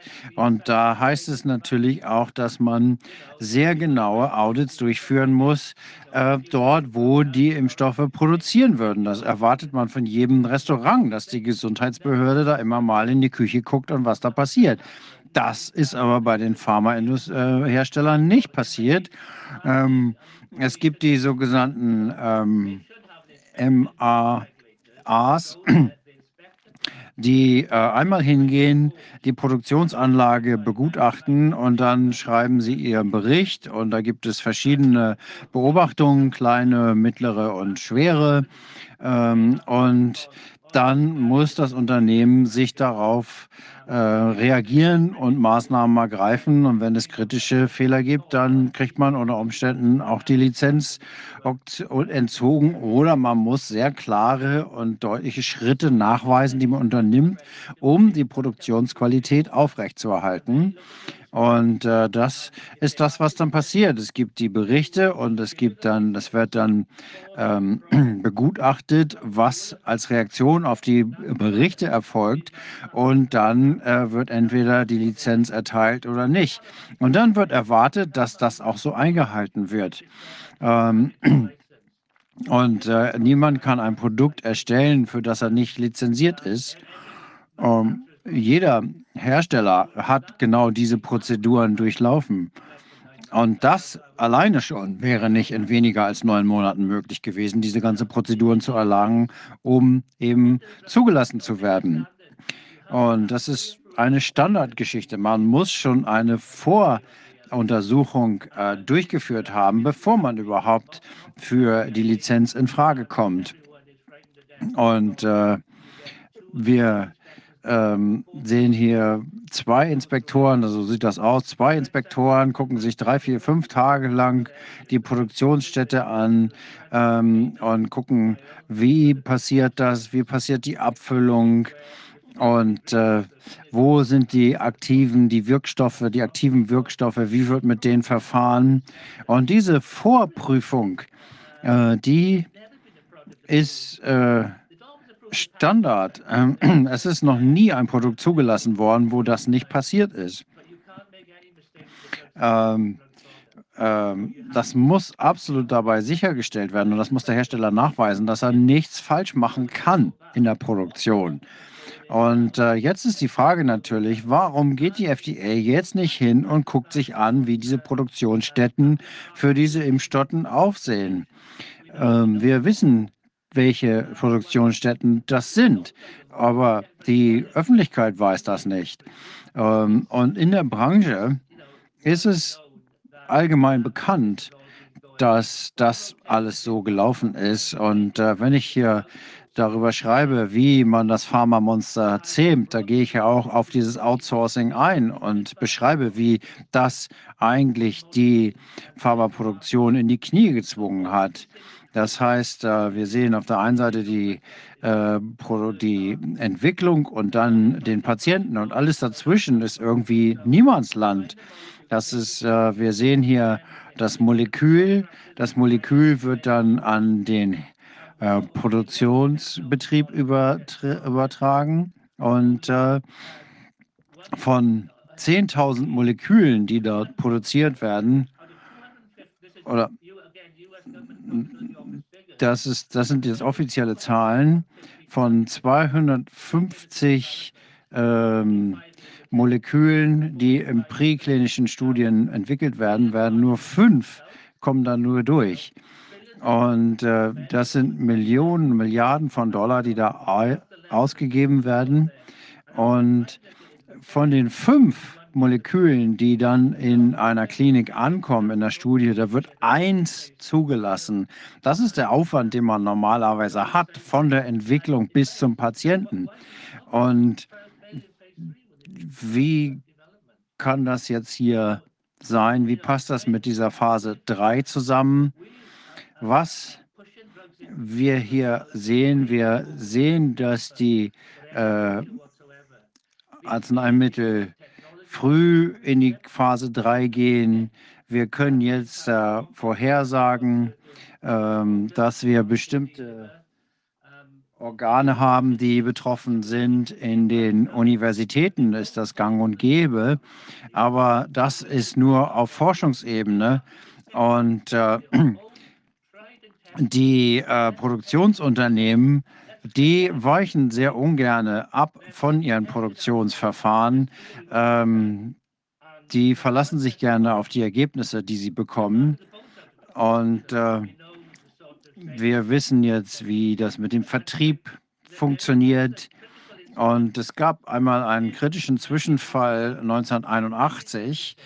Äh, 1967 haben Sif Klein ein, ähm, ein Tagamon entwickelt und das wurde klinisch entwickelt und der Leiter des Programmes ist dann, hat dann den Nobelpreis bekommen dafür, für Medizin. Und fünf Jahre danach hat Glaxo ein Wettbewerbsprodukt äh, gemacht, das hieß Santa. Und innerhalb von drei, vier Jahren hat das, ähm, das ursprüngliche Produkt im Markt übertroffen, um den Faktor 3. Warum? Weil sie gesagt haben, es gab einen kleinen Nebeneffekt. Ähm, in dem ursprünglichen Produkt. Und das haben sie den Ärzten erzählt. Und damit haben sie dafür gesorgt, dass die Ärzte das neue Produkt verschrieben haben und nicht das alte. Und äh, der Vorsitzende, Leiter dieses Programms, der hat gesagt, das Einzige, was wir getan haben, ist einfach den Prozess ein bisschen anzugucken. Wir haben uns den Prozess von Talamin angeguckt und haben das ein bisschen sauberer gemacht, so dass die ganze Entwicklungsarbeit ignoriert worden ist. Das heißt, die ganze Branche, die das gesehen hat, hat gesagt, das ist ja verrückt, wir können Milliarden damit verdienen. Alles, was wir brauchen, ist ein Patent und das Marketing und alles andere ähm, ist, ist dann egal. Das ist nicht mehr so wichtig, weil wir das eben abkürzen können. Und das ist das, was wir heute machen. Das haben wir in den letzten zehn Jahren mehrfach gesehen, diese Entwicklung. In der gesamten westlichen Welt weiß man das. Und äh, wir wissen, äh, dass es auch Leute gibt, die darauf hinweisen, aber denen hört niemand zu. Das erste Buch, was er geschrieben hat, war ähm, Lieferketten in der Pharmaindustrie. Äh, das beschreibt die Entwicklung, die Entwicklung der äh, Lieferketten, des Lieferkettenmanagement. Und Dr. Jenny Whitcock hat einen Beitrag dazu geleistet ähm, in Bezug auf die Modernisierung vor 25 Jahren.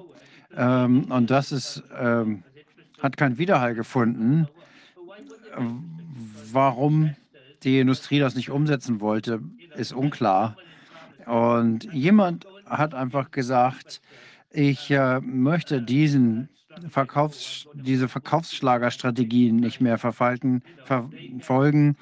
Ich möchte mehr Zeit einsetzen. Ähm, aber wenn man das als CEO eben sagen würde, dann wird man schlicht und ergreifend gefeuert. Und es gab aber eben schon Bemühungen darauf, darauf die Branche wieder ähm, zur Ruhe zu bringen, sozusagen. Ähm, in der Medizin ist es eben so, man spricht mit den Entwicklern und man spricht mit den Ärzten, aber nicht mit den Patienten. Und äh, wenn man anguckt, Fleming war Arzt, Baptin und die, die das Insulin erfunden haben, waren Ärzte. Äh, die Polioimpfung, das war jemand, der medizinisch qualifiziert war. Ich weiß nicht genau, wie weit er da ausgebildet war, aber James Blank, den ich gerade erwartet habe, war Arzt. David Jack war Arzt. Bis 1981, 82 wurde die ganze Medizinentwicklung von Ärzten geleistet, geleistet mit der Unterstützung von Wissenschaftlern und Ingenieuren.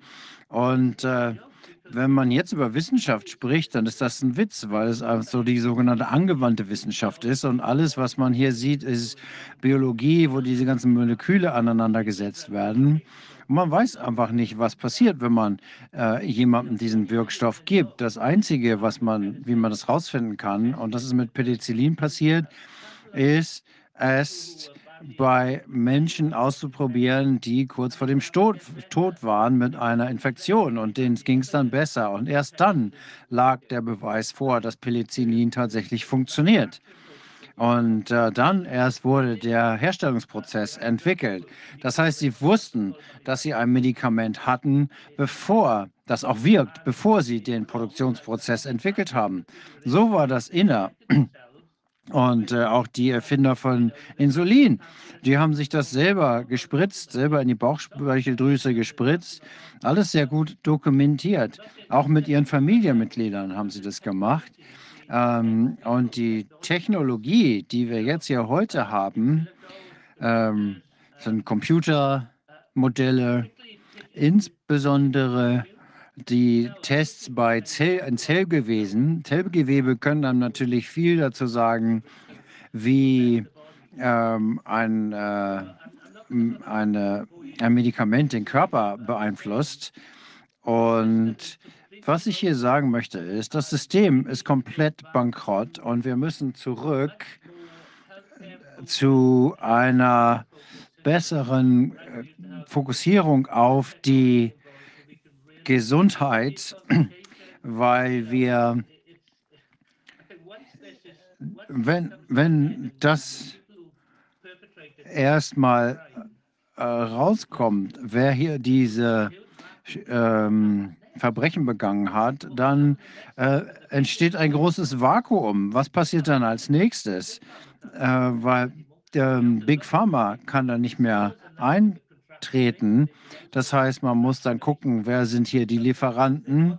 Die Lieferanten haben die Fähigkeiten, aber die werden trotzdem bezahlt. Denen ist Erfolg egal. Die bekommen ihre Dienstleistung bezahlt und natürlich können die verlangen, was sie wollen. Das heißt, die Kosten von Medizin werden niemals runtergehen, sondern immer nur nach oben. Ich habe auch einige Kapitel dazu geschrieben in meinem Buch und ähm, ich freue mich deswegen darüber, dass ich jetzt hier mit Ihnen sprechen kann.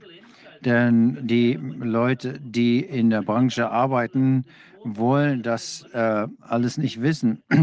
Es gibt inzwischen mehr Menschen auf Twitter, die äh, sich fragen, was hier eigentlich los ist. Ähm, mehr als in der Branche. Wir können offensichtlich niemandem mehr trauen, keinem Arzt, keinem Pharmavertreter. Und äh, deswegen habe ich meinen Substack angefangen, meine Veröffentlichungen, weil ich äh, im Moment habe ich 1200 äh, ähm, Abonnenten ich äh, schreibe da jeden Tag, jeden zweiten Tag einen Blog zu dem, was aktuell passiert. Und äh, Die, ich habe ein Interview mit Brooke Jackson geführt, mit äh, Sascha Latibova ähm, über dieses Thema wie How Bad is My Batch, diese Internetseite, wo man die einzelnen Chargen und ihre Nebenwirkungen nachgucken kann. Und äh, die liegt E-Mails äh, von Jörg Koch, die in der Branche gearbeitet hat. Und ähm, die hat auch viele Kontakte in die Branche. Also ein kleines Team, die daran arbeiten, um dem Ganzen auf den Grund zu gehen. Ich habe eine Frage. Mike Jeden hat uns gesagt, dass es äh, schwer sei zu erklären, warum es äh, diese Qualitätsabweichungen gab. Er konnte das nicht durch ähm, Produktionsprobleme alleine erklären. Er sagte, da müsse was Systematisches, was anderes dahinter stecken, weil nur wenige äh, Fläschchen hatten Nebenwirkungen, die anderen gar nicht. Und äh, wenn immer dasselbe da drin wäre, dann müsste es viel mehr Nebenwirkungen geben, als wir sie beobachtet haben. Was denken Sie sich dazu? Was wäre die sinnvollste, die neueste Interpretation dieser Warum Daten? 5% der, der Chargen produzieren 90% der Nebenwirkungen. Ich würde sagen, dass diese äh, Chargen nicht von äh, BMP hergestellt wurden. Äh, diese Chargen waren 1,5 Liter. Also der, BioNTech ist ja ein ganz kleines äh, Unternehmen. Die haben ja gar keine große Entwicklungszeit, die haben nur einen Vorstand. Und äh, der, deren Rechtsberater hat auch einen Beitrag zu meinem Buch, äh, meinem ersten Buch geleitet, äh, geleistet. Er hat in Berlin gearbeitet. Er war also wirklich sehr gut, was so die rechtliche Seite der äh, Lieferantenkette angeht. Also er, es war wohl so, dass äh, die Lieferkette normalerweise äh, kaskadiert wird von äh, dem abnehmenden Unternehmen an unterschiedliche äh, Lieferanten und das dauert in verschiedenen Schritten jeweils Monate. Und die hatten nur eine äh, riesige äh, Vereinbarung, die alle in der äh, Lieferantenkette umfasste.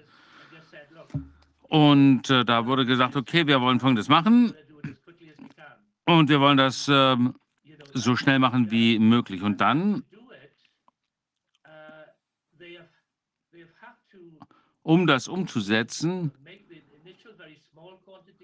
mussten sie anfänglich kleine Mengen herstellen. Und die äh, Leute, die das machen, die verstehen das eben nicht, äh, wie man gute medizinische Praxis umsetzt. Und es ist wirklich ganz wichtig, dass das richtig gemacht wird. Und ähm, mir wurde gesagt, dass die ersten 34 Chargen gar nicht nach diesen GMP-Standards hergestellt wurden. Und ich würde mir das wirklich gerne mal anschauen, wie die aussehen. Es sieht auch nicht so aus, als wären die ursprünglichen äh, Chargen, das waren ja wirklich nur kleine äh, Chargen. Aber hm, was wir jetzt als Wissenschaftler äh, von Brooke Jackson wissen, aber eben auch Karen Kingston, dass äh, Pfizers Abkommen mit dem äh, Verteidigungsministerium unter diesem sogenannten OTA-Abkommen äh, nur dafür, sie nur verpflichtet hat, Prototypen zu äh, liefern. Ich frage mich also, ob irgendein Patient jemals informiert worden ist über das, was er dort bekommen hat als Spritze. Äh, ich nenne das Prototypen, Sie nennen das Entwicklungsbatches. das ist aber das Gleiche, oder? Ja, Pilotchargen, so heißen die.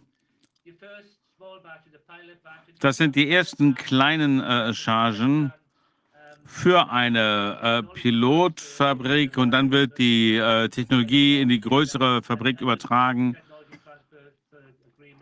Und dann gibt es entsprechende äh, ähm, Technologieübertragungsabkommen und so weiter. Was ich sagen möchte, ist, dass es wirklich schwieriger ist,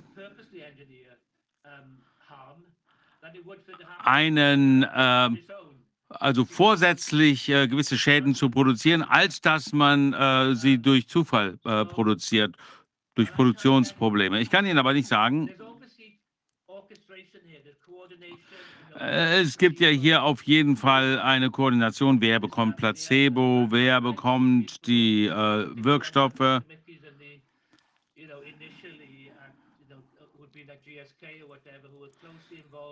Und ähm, äh, ich kenne einige der Leute, die in den äh, Ausschüssen waren, die äh, dass diese Sachen äh, ursprünglich entwickelt haben bei GSK und so weiter. Und die wussten, dass da Sachen gemacht wurden, die nicht richtig waren. Also sagen Sie, es sind nur die, die ersten 30 Chargen? Nee, nee, nee, nee. Wenn wir uns ähm, BioNTech anschauen, die haben eben nur kleine Chargen hergestellt.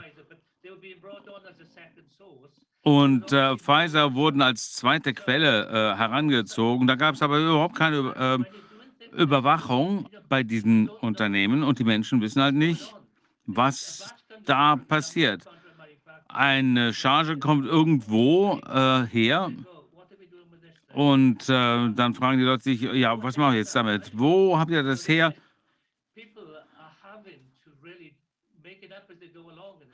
Das heißt, die Menschen müssen sich das äh, überlegen, was damit passiert, wie sie damit umgehen, während sie äh, das, nachdem sie es bekommen haben. Die Rechtsanforderungen sind, if jemand äh, sagt, okay, wir können einfach diese äh, den äh, Anforderungen vergessen. Also wenn jemand sagt zum Beispiel, ich kümmere mich nicht um die äh, Straßenregeln, ich kümmere mich nicht um die Ampeln oder dann, wenn es mir passt, dann gibt es natürlich Unfälle. Und genau das ist hier passiert. Wenn man äh, ins Jahr 2007, 2008 zurückgeht, äh, da ist das bereits gut dokumentiert, äh, dass damals entsprechend 80, äh, 90 Menschen verstorben sind, weil ein Unternehmen in China äh, das äh, echte Material durch etwas hundertmal billigeres äh, ersetzt hat. Und das war aber dann plötzlich toxisch. Und dann hat ein Unternehmen äh, in den USA das gekauft, hat äh, in gutem Glauben, die haben das dann in ihr äh, Produkt reingetan. Das war also dann auch wirklich völlig in Ordnung im Prinzip vom, von der Herstellung her. Das konnte ja so keiner feststellen. Da hat man also eine Situation, wo wir die Materialien, diese Wirkstoffe sehr schnell an den Markt bringen muss, wo alle nur sagen, okay, macht das einfach, wir brauchen das jetzt. Das gilt ja dann für jede Flasche, oder? Aber es geht hier nicht nur um die Eile, wenn man sich die äh, anschaut, die äh, Tatsachen, die uns unterschiedliche Leute erzählt haben, wie zum Beispiel Brooke Jackson, dass sie ihre eigene Kontrollgruppe ähm, kaputt gemacht haben. Wie kann man das denn erklären? Das hat doch nichts mit der Eile zu tun. Die ähm, wollen sich da nur ähm, decken. Okay, äh, das will ich damit auch nicht sagen. Was ich damit sagen will, ist, ich kenne die Mechanismen nicht, wie das passieren konnte. Sie weiß das sicherlich besser. Ähm, sie war zwar nur zwei Wochen da, aber ich bin, bin sicher, dass äh, die äh, bewusst, die, die Leute, die in den Herstellerbetrieben arbeiten, die haben die Fähigkeiten zu machen, was sie tun. Aber der Punkt ist doch der, dass äh, die äh, Leute für die äh, Studien gesucht haben, die nicht qualifiziert waren, die Studien durchzuführen, weil sie so schnell wie möglich fertig werden wollten damit. Also gibt es hier schon viel Durcheinander. Und äh, wie bei Batavia, ähm, ich äh, habe mit denen gesprochen, warum äh, kann ich das nicht machen? Warum haben die einen CEO, der das macht? Ähm, die sollten also verantwortlich sein für die Fehler, die der Hersteller da gemacht hat. Und Pfizer sollte eben für die Fehler seines Auftragsherstellers ähm, verantwortlich gemacht werden. Also es sollte detaillierte Abkommen darüber geben, die genau regeln, wenn man Dinge outsourced, dass man dann dem Auftragnehmer genau erklären muss, was er tun muss und was die eigene Rolle ist, weil das Unternehmen, was die Zulassung hat, nur die wissen, was in der Zulassung steht. Die sind die einzigen, die das ganze Bild haben und sie müssen deswegen alle Beteiligten in der Produktionskette darlegen, was die tun müssen. Und sie haben nicht äh, darüber gesprochen, wie die äh, chemische Herstellung beispielsweise funktioniert. Die haben gesagt, okay, vielleicht kann man das so und so machen, aber die Steuerung der Chemie das ist sehr aufwendig. Das ist fast so aufwendig, wie wenn man ein Flugzeug baut. Und wenn man ein, ein Flugzeug abstellt, stürzt, dann äh, kommen natürlich sofort alle dahin, die Hersteller und alle möglichen Leute untersuchen das bis aufs Genaueste. Was passiert hier? Die sagen, okay, egal. Niemand äh, hält sie verantwortlich, sagt, sie haben das hier hergestellt. Sie sind die, die äh, Patienten und wir haben hier die Nebenwirkungen. Äh, machen Sie mal klar, was da passiert ist. Wie stellen Sie sich das einfach vor, ähm, äh, dass die klinische Studien völlig äh, loswerden? Zeigt das nicht ganz deutlich, in welche Richtung das läuft? Keiner kümmert sich hier um die Gesundheit. Alle scheinen sich nur um Gewinne zu kümmern. Ja, ähm, die CDC hat irgendwie das übernommen. Ähm, in der Vergangenheit war die FDA verantwortlich für die Zulassung von äh, Medikamenten. Vielleicht haben die sich mit der CDC beraten, aber sie waren jedenfalls die Behörde, die diese ganzen Medizinprodukte und Medikamente zugelassen haben. In England äh, gibt es, ist es so, dass eine Behörde eben diese Autorität dafür abgegeben hat und ich habe immer den Eindruck, das war die FDA, das war ähm, die äh, 2021 ist das Gesetz verabschiedet worden.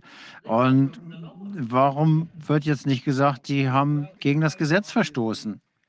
Ja, ganz offensichtlich haben wir hier riesige Interessenkonflikte. Wenn man sich nur die FDA anschaut, dann weiß man, von einem, wir wissen von einem Interview, das äh, mit äh, versteckter Kamera aufgenommen wurde, dass es ein privat äh, organisiertes, ähm, äh, privat finanzierte Organisation, äh, die äh, immer noch 50 Prozent der Mittel von der pharmazeutischen Industrie bekommen. Und Sie haben ja von Brooke Jackson ähm, gehört, dass sie der FDA äh, einen Bericht erstattet hat und da ist er am Tag, Tags drauf gefeuert worden.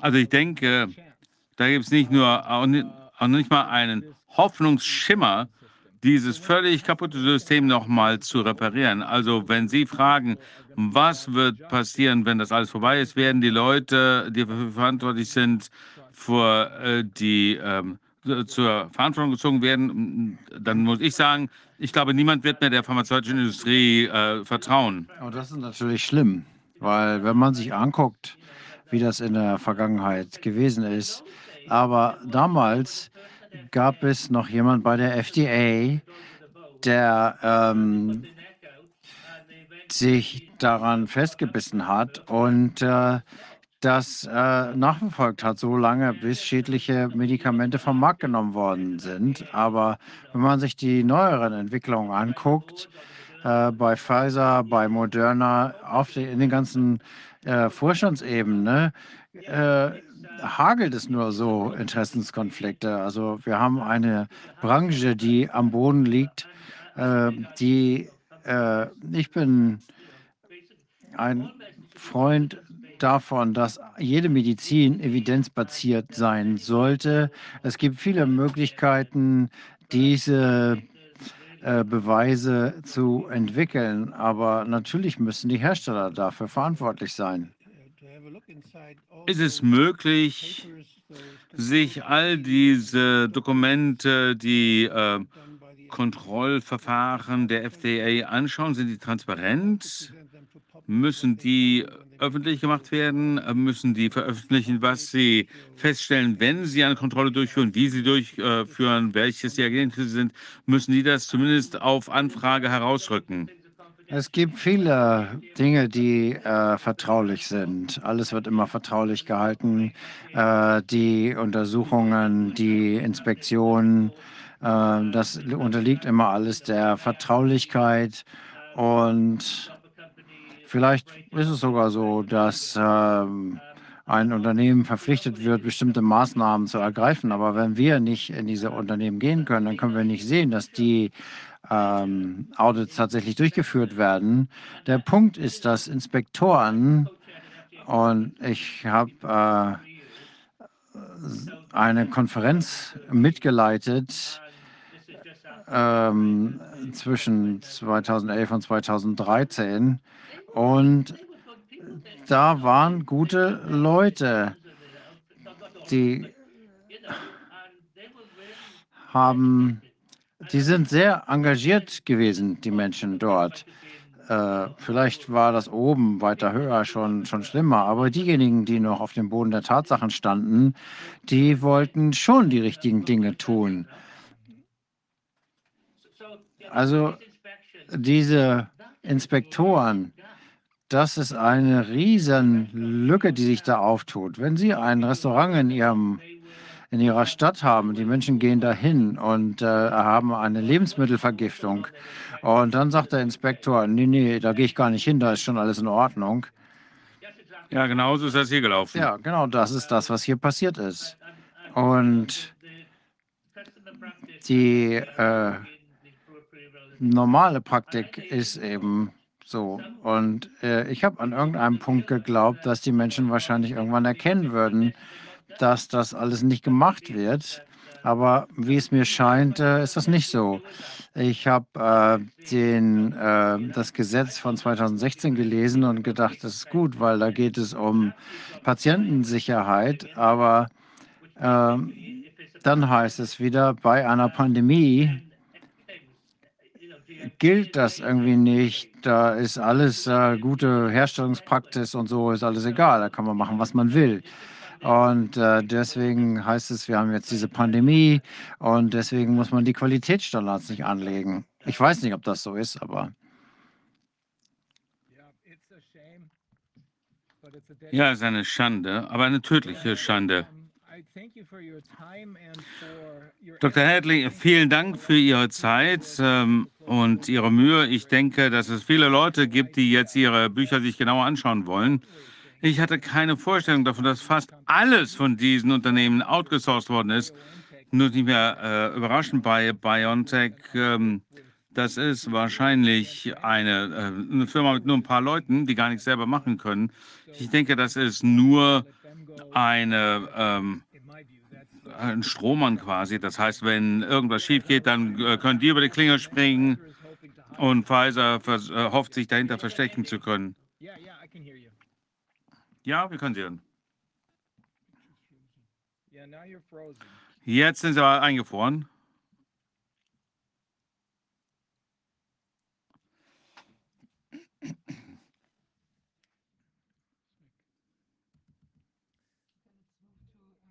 Okay, dann.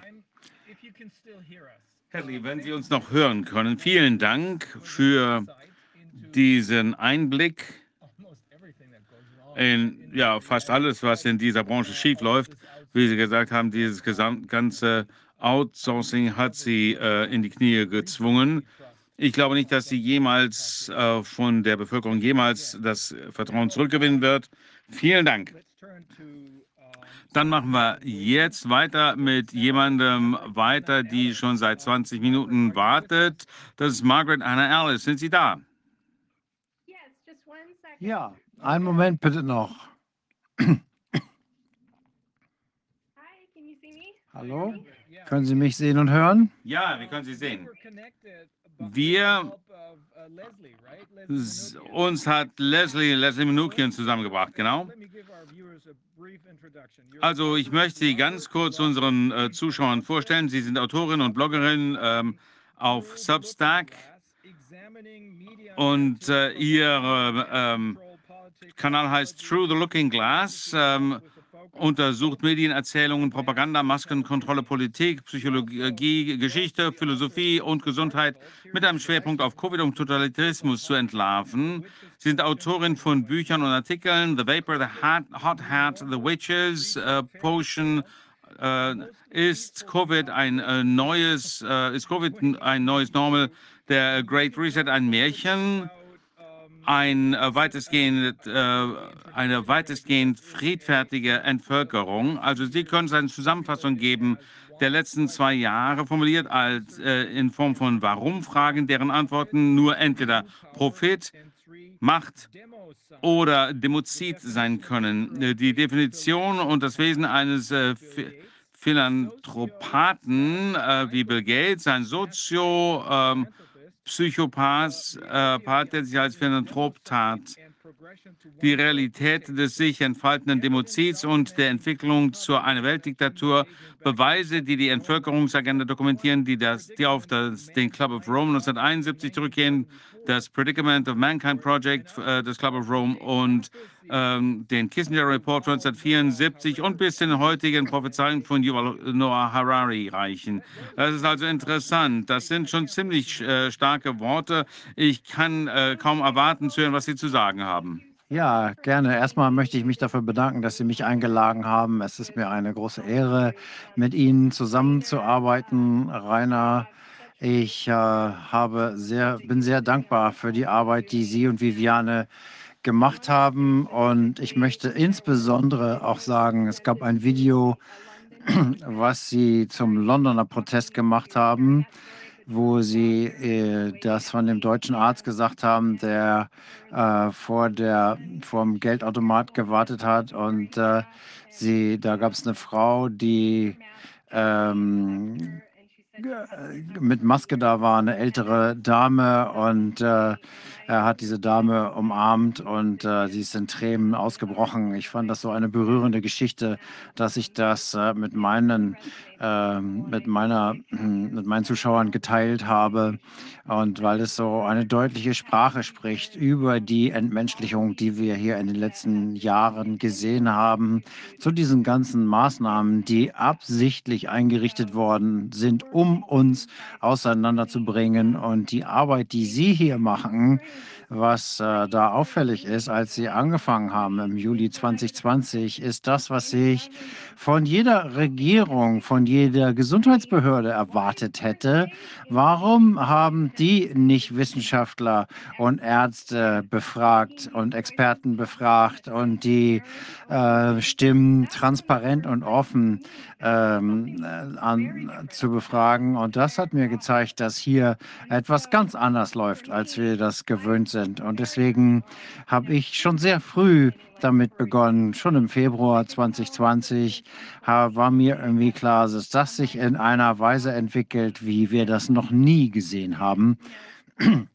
In der Vergangenheit ähm, eine Frage, die ich gestellt habe, ist, warum haben wir immer noch Angst? Warum wir haben diese ganze Panik gehabt? Wenn das eine echte Krise wäre, wie das ja in der Vergangenheit schon mal war, dann würde eine verantwortliche Regierung versuchen, die Leute zu beruhigen. Und jetzt sieht man hier nun hier ein Phänomen, das am Ende nur äh, etwas mit einer, einer Sterblichkeitsrate von äh, unter einem Prozent hat und äh, die ne? Überlebensrate äh, ist 99 Prozent und äh, die, diejenigen, die daran sterben, sind diejenigen, die sowieso äh, bald sterben würden. Wer sehr krank ist, sehr alt ist und äh, Vorerkrankungen hat. Und das war ein weiteres klares Zeichen, dass das hier eine fabrizierte Krise war.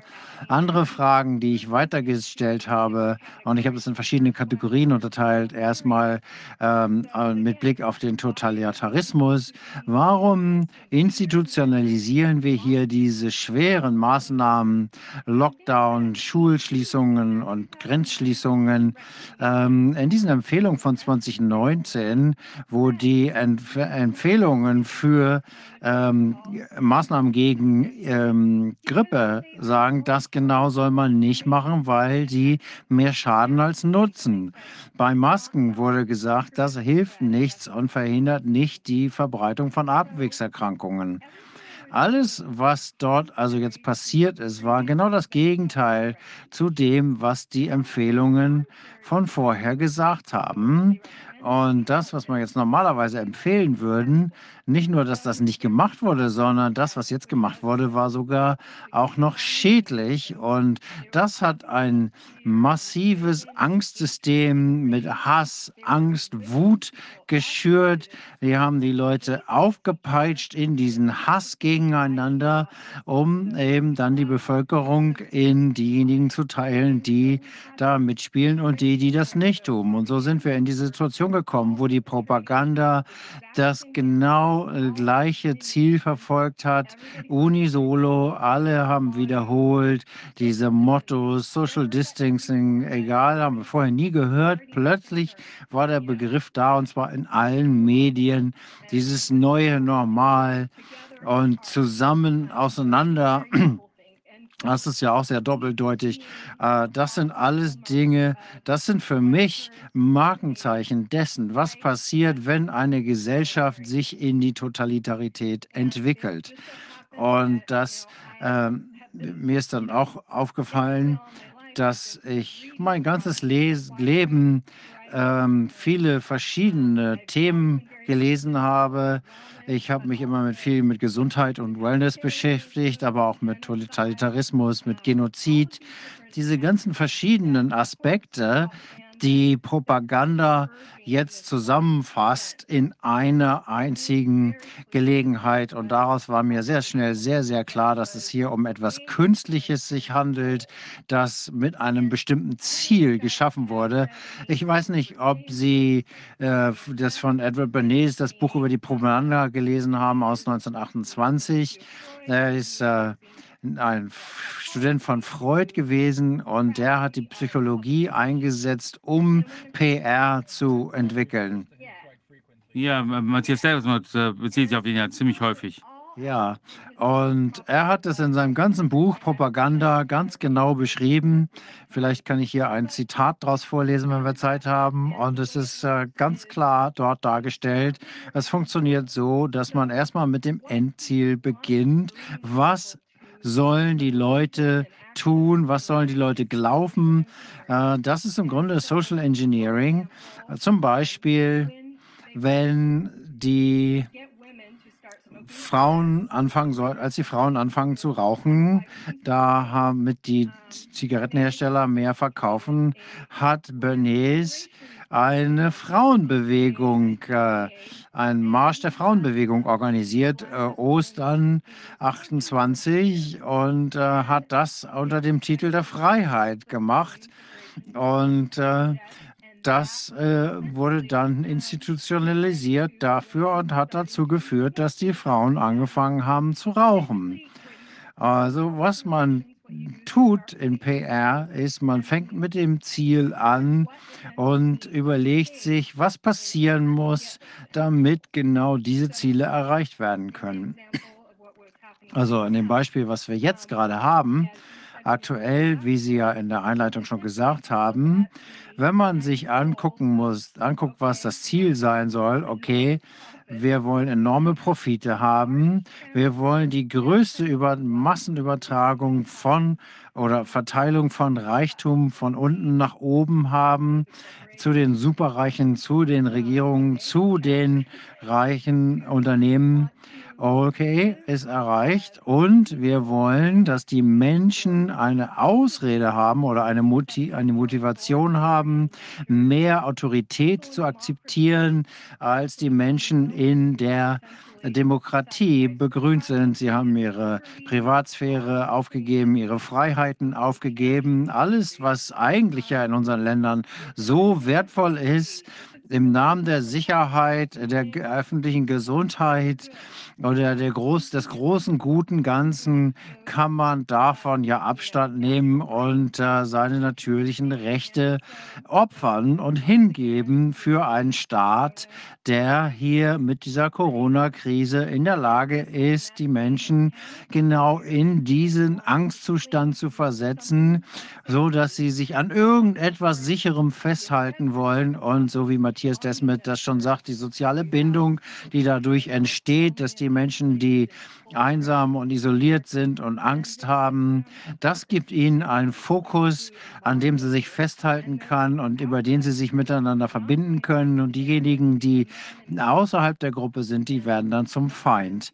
Und man sieht hier eben ein genozides Regime, das immer einen Feind definiert, den, äh, über den die innere Gruppe sich zusammenschließen kommen. Ähm, man hat das eben überall, ähm, dass die Menschen so zusammengeschweißt werden. Und deswegen ist es auch so schwierig, dieses äh, Programmierung zu durchbrechen. Und Matthias Desmet hat ja schon viel dazu gesagt, das möchte ich jetzt nicht alles wiederholen, aber das sind die Fragen gewesen, die mich geleitet haben zur Frage, warum passiert das alles? Warum passieren diese ganzen Dinge, die zumindest in Amerika in der Vergangenheit nicht fortgekommen sind? Äh, Das sind Dinge, die wir in ähm, Nazi-Deutschland, im kommunistischen Russland gesehen haben, im Maos China ähm, obwohl ich da noch nie gewesen bin. Äh, das sind alles Zeichen, die zeigen, hier ist irgendwas im Argen, irgendwas wird hier inszeniert. Und das Dritte, was Sie ja gesagt haben, war der Demozid. Und da möchte ich noch mal ein bisschen äh, drauf eingehen, die Anzeichen, die ich sehe, äh, dass das hier ähm, beabsichtigt war. Also andere Dinge wie die Gesundheitspolitik äh, habe ich hinterfragt. Da habe ich mich gefragt, warum sollen wir unbedingt der Wissenschaft äh, folgen? Wir sollen der Autorität glauben. So funktioniert die Wissenschaft doch gar nicht. Wissenschaft ist doch ein Prozess. Äh, da werden unterschiedliche Stimmen zusammengebracht, äh, Hypothesen auf die Probe gestellt, andere Stimmen gehört und äh, genau das Gegenteil davon ist passiert. Und das ist also äh, Scientismus.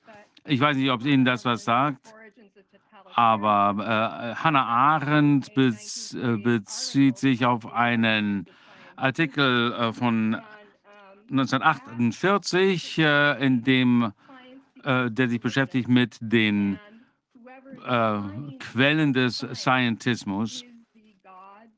Also dabei geht es darum, dass die Wissenschaft, der äh, Gott, die Kirche, die Wissenschaft ist. Ähm, äh, die Wissenschaft ist der Gott, die Kirche, die Religion. Also es geht hier wirklich um eigentlich um Religion, nicht um wirkliche Wissenschaft. Und jegliche wissenschaftliche Stimme, die die Lügen durchschaut, wird äh, zum Schweigen gebracht, unterdrückt, zensiert. Und äh, selbst ich, ich habe versucht, äh, Menschen in meiner äh, Gemeinde zu erreichen.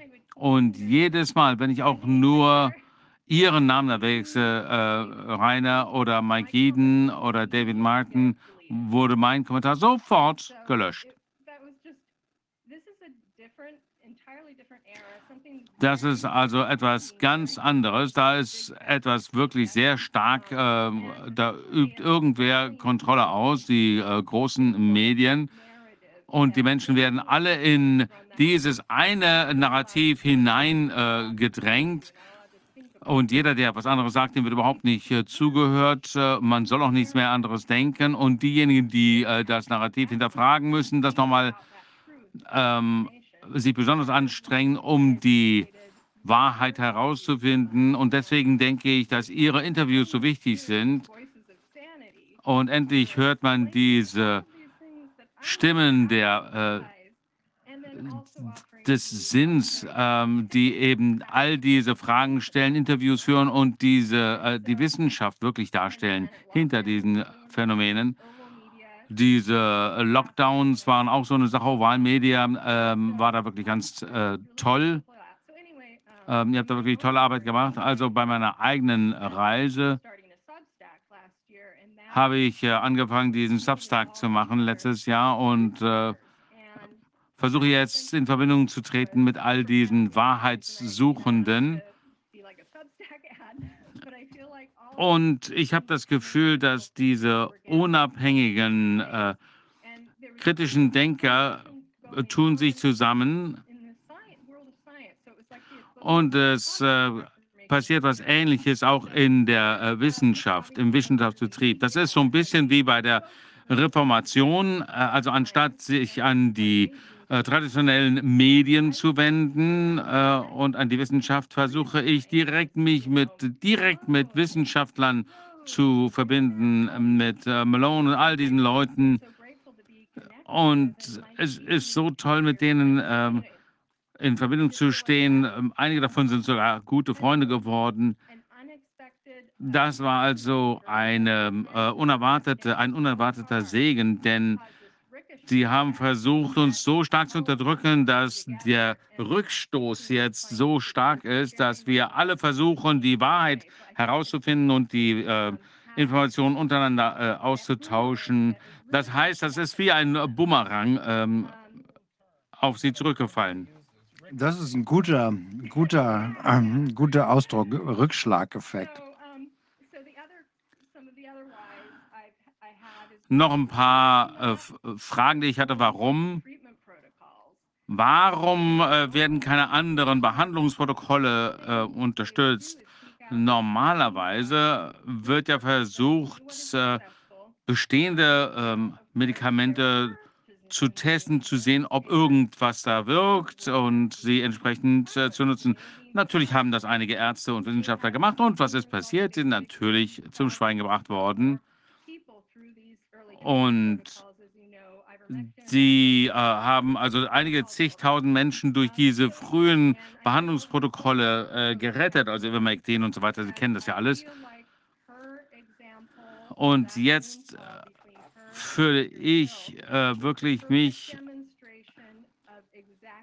dass die, äh, wir hier sehen, wie die Wissenschaft unterwandert worden ist. Andrew Hill musste seine eigenen oder hat seine eigenen äh, Schlussfolgerungen geändert, um äh, dem Narrativ äh, zu entsprechen. Und dann hat Unity ihm eine, eine äh, äh, Forschungsstipendium von 40 Millionen äh, gegeben. Also so funktioniert die Manipulation und so funktioniert die sogenannte Wissenschaft mit dem Dollarzeichen drin und andererseits, wie die richtige Wirtschaft, äh, Wissenschaft funktioniert, wie zum Beispiel entdeckt wurde, dass Ivermectin allein schon 80 Prozent der Patienten von den äh, schädlichen Folgen von Covid äh, schützen kann. Also das zeigt, wie die Wissenschaft korrumpiert worden ist und warum es so notwendig ist, eine alternative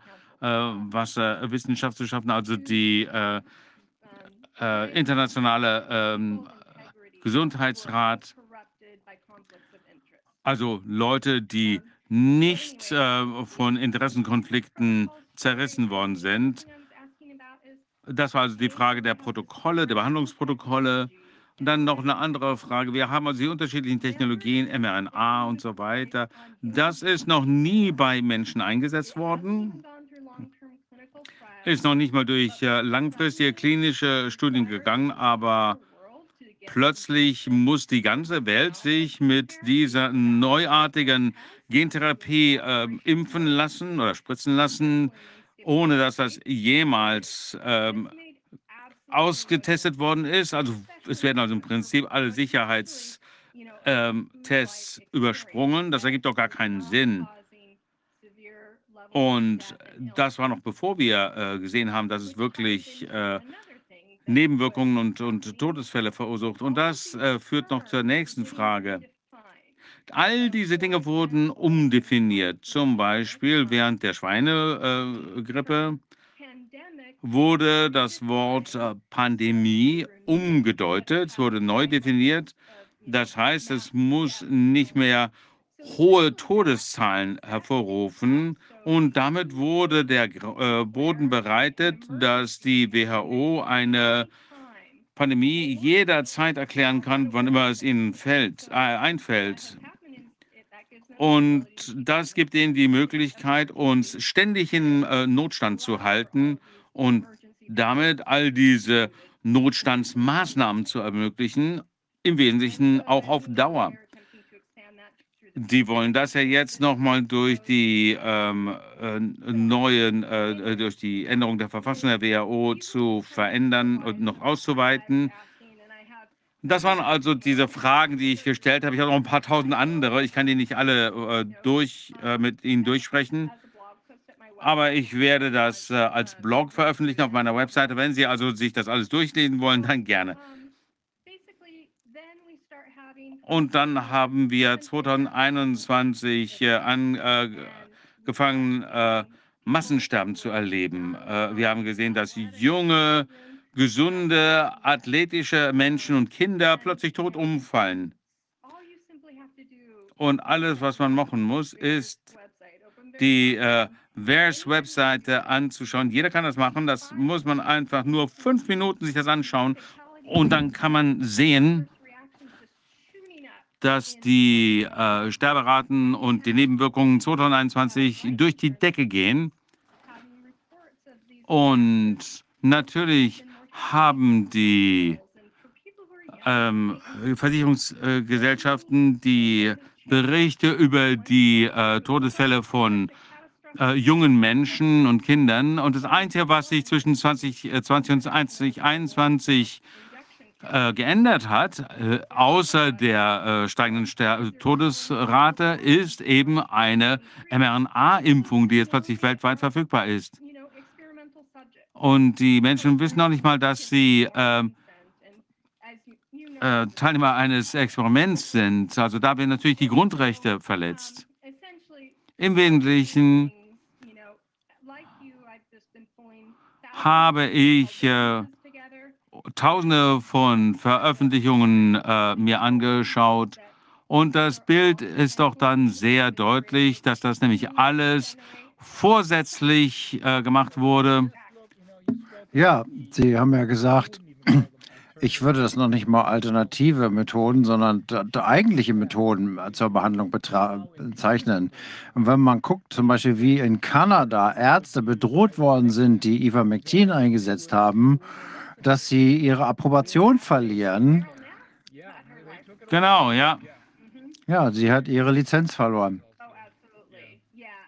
Ja, alle Ärzte, die äh, Integrität gezeigt haben und sich an den hypokratischen Eid gehalten haben und die Wahrheit gesagt haben, sind absolute Helden und wie in jedem totalitären Regime leiden sie aufgrund ihres Mutes, aber letztendlich werden sie als die Helden anerkannt werden, die sie sind.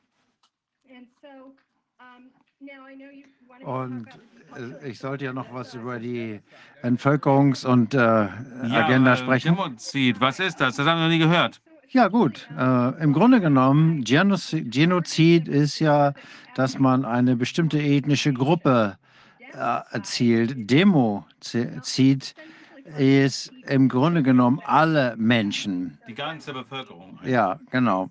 Und das äh, ist nicht jetzt hier auf spezielle Ethnien, gegen spezielle Ethnien gerichtet. Deswegen kann man das nicht als Genozid bezeichnen.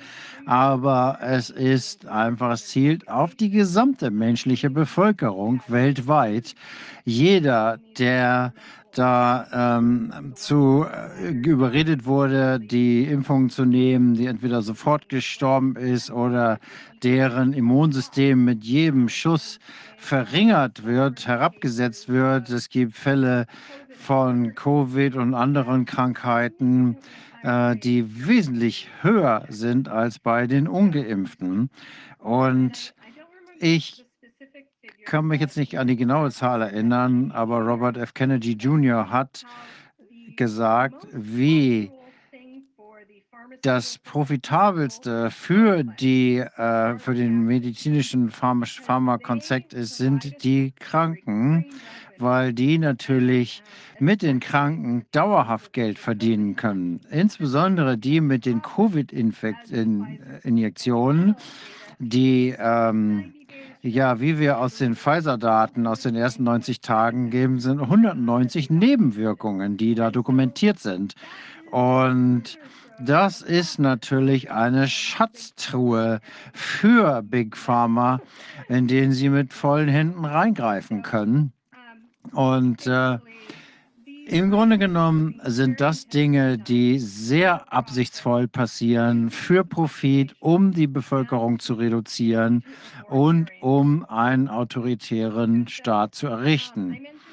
Ich habe vorher schon erwähnt, dass ich Erdol Benes zitieren möchte. Ich habe das jetzt hier gefunden die bewusste und intelligente Manipulation der organisierten äh, Bewohnheiten der Massen sind ein wichtiges Element in der demokratischen Gesellschaft. Diejenigen, die diese Mechanismen manipulieren, sind eine unsichtbare Regierung, die die wahre Macht in unserem Land ist die, die äh, regiert werden, deren äh, Gedanken werden geformt, der Geschmack wird beeinflusst von Leuten, die wir überhaupt nicht kennen. Das ist das logische Ergebnis dessen, was wir in einer demokratischen Organisation als Struktur erkennen. Die Menschen müssen kooperieren, wenn sie als funktionierende Gesellschaft zusammenleben wollen. Und fast bei allem, was wir täglich tun, ob es jetzt in der Politik oder im Geschäftsleben ist, unserem gesellschaftlichen Verhalten, unserem Denken, werden wir von einer relativ kleinen Gruppe von Menschen dominiert, die die mentalen Prozesse und sozialen Be Verhaltensformen der Menschen verstehen und damit den, die öffentliche Meinung kontrollieren. Er hat das im Grunde relativ neutral als Anweisung geschrieben und nicht ähm, als Kritik für diejenigen, die diese öffentliche oder, Meinung verändern wollen. Oder als Anleitung für Psychoterroristen. Ja, genau, genau. Und das äh, leitet sehr schön über zu einem der Thema, Themen, die ich zu Corwin gesagt habe. Kennen Sie äh, das Spider-Man-Chart ähm, der ähm, Beeinflussung? Ja, das haben wir bereits im Detail besprochen. Ich denke, das sollten wir uns nicht nochmal unbedingt anschauen. Ja, gut, okay, wunderbar. Dann brauchen wir das jetzt ja nicht nochmal machen. Ähm, Erzählen Sie uns einfach mal, ich finde das faszinierend. Philanthropat. Das ist interessant. Ich glaube, jeder versteht, was Sie damit meinen, aber erzählen Sie uns doch mal was dazu. Ja, ich habe gerade drei Artikel dazu machen, die Anatomie, Anatomie eines Philanthropathen äh, heißt. Und ich habe diesen Begriff geprägt, den ich ursprünglich als Soziopsychopathen äh, definiert hatte, der sich als Philanthrop maskiert. Aber ich habe das dann geändert, um das im Psychopathen zu ändern, weil ein Psychopath tut so, als ob er sich kümmert. Und der Soziopath, dem ist es egal, dass man, ob man merkt, dass er äh, empathisch ist oder nicht. Deswegen ist es mir wichtig zu sagen Psychopath. Und äh, die sehen so aus, als würden sie ein normales Leben führen, ob sie an der Gesellschaft teilnehmen, aber sie maskieren eher die Tatsache, dass sie das eigentlich, dass sie kein Mitgefühl für andere Menschen haben. Und ich habe diesen Begriff benutzt äh, und ich denke, Sie wissen, wie wichtig das Framing ist. Mein Ziel ist es, diesen Begriff Philanthropaten in die öffentliche Meinung einzubringen, so dass wenn jemand so jemanden wie Bill Gates, äh, Klaus Sch Sch Sch George Soros und Klaus Schwab sieht, sie sofort an diesen Begriff denken. Und ich denke, denke, die Menschen müssen das so oft wie möglich benutzen, weil die Propagandisten benutzen Wiederholung, um ihre Liegen voranzubringen. Und da müssen wir entgegentreten äh, mit einem Framing für die Wahrheit. Wahrheit. Und äh, das ist im Grunde die finstere Absicht, die hinter Leuten wie Bill Gates steht, die sich als Philanthropen maskieren. Well, dann spreche ich mal über diese lange Geschichte. Ja, die meisten denken, oh, das ist jetzt gerade erst entstanden, aber das stimmt ja gar nicht, oder? Nein, natürlich nicht. Ähm, in meiner ähm, Artikelreihe gehe ich bis in die äh, 90er, Jahr, 90er Jahre zurück. Das geht wahrscheinlich noch viel weiter zurück in die Geschichte, aber ich kann nur so viel leisten auf einmal. Deswegen gehe ich so weit zurück bis in die 90er.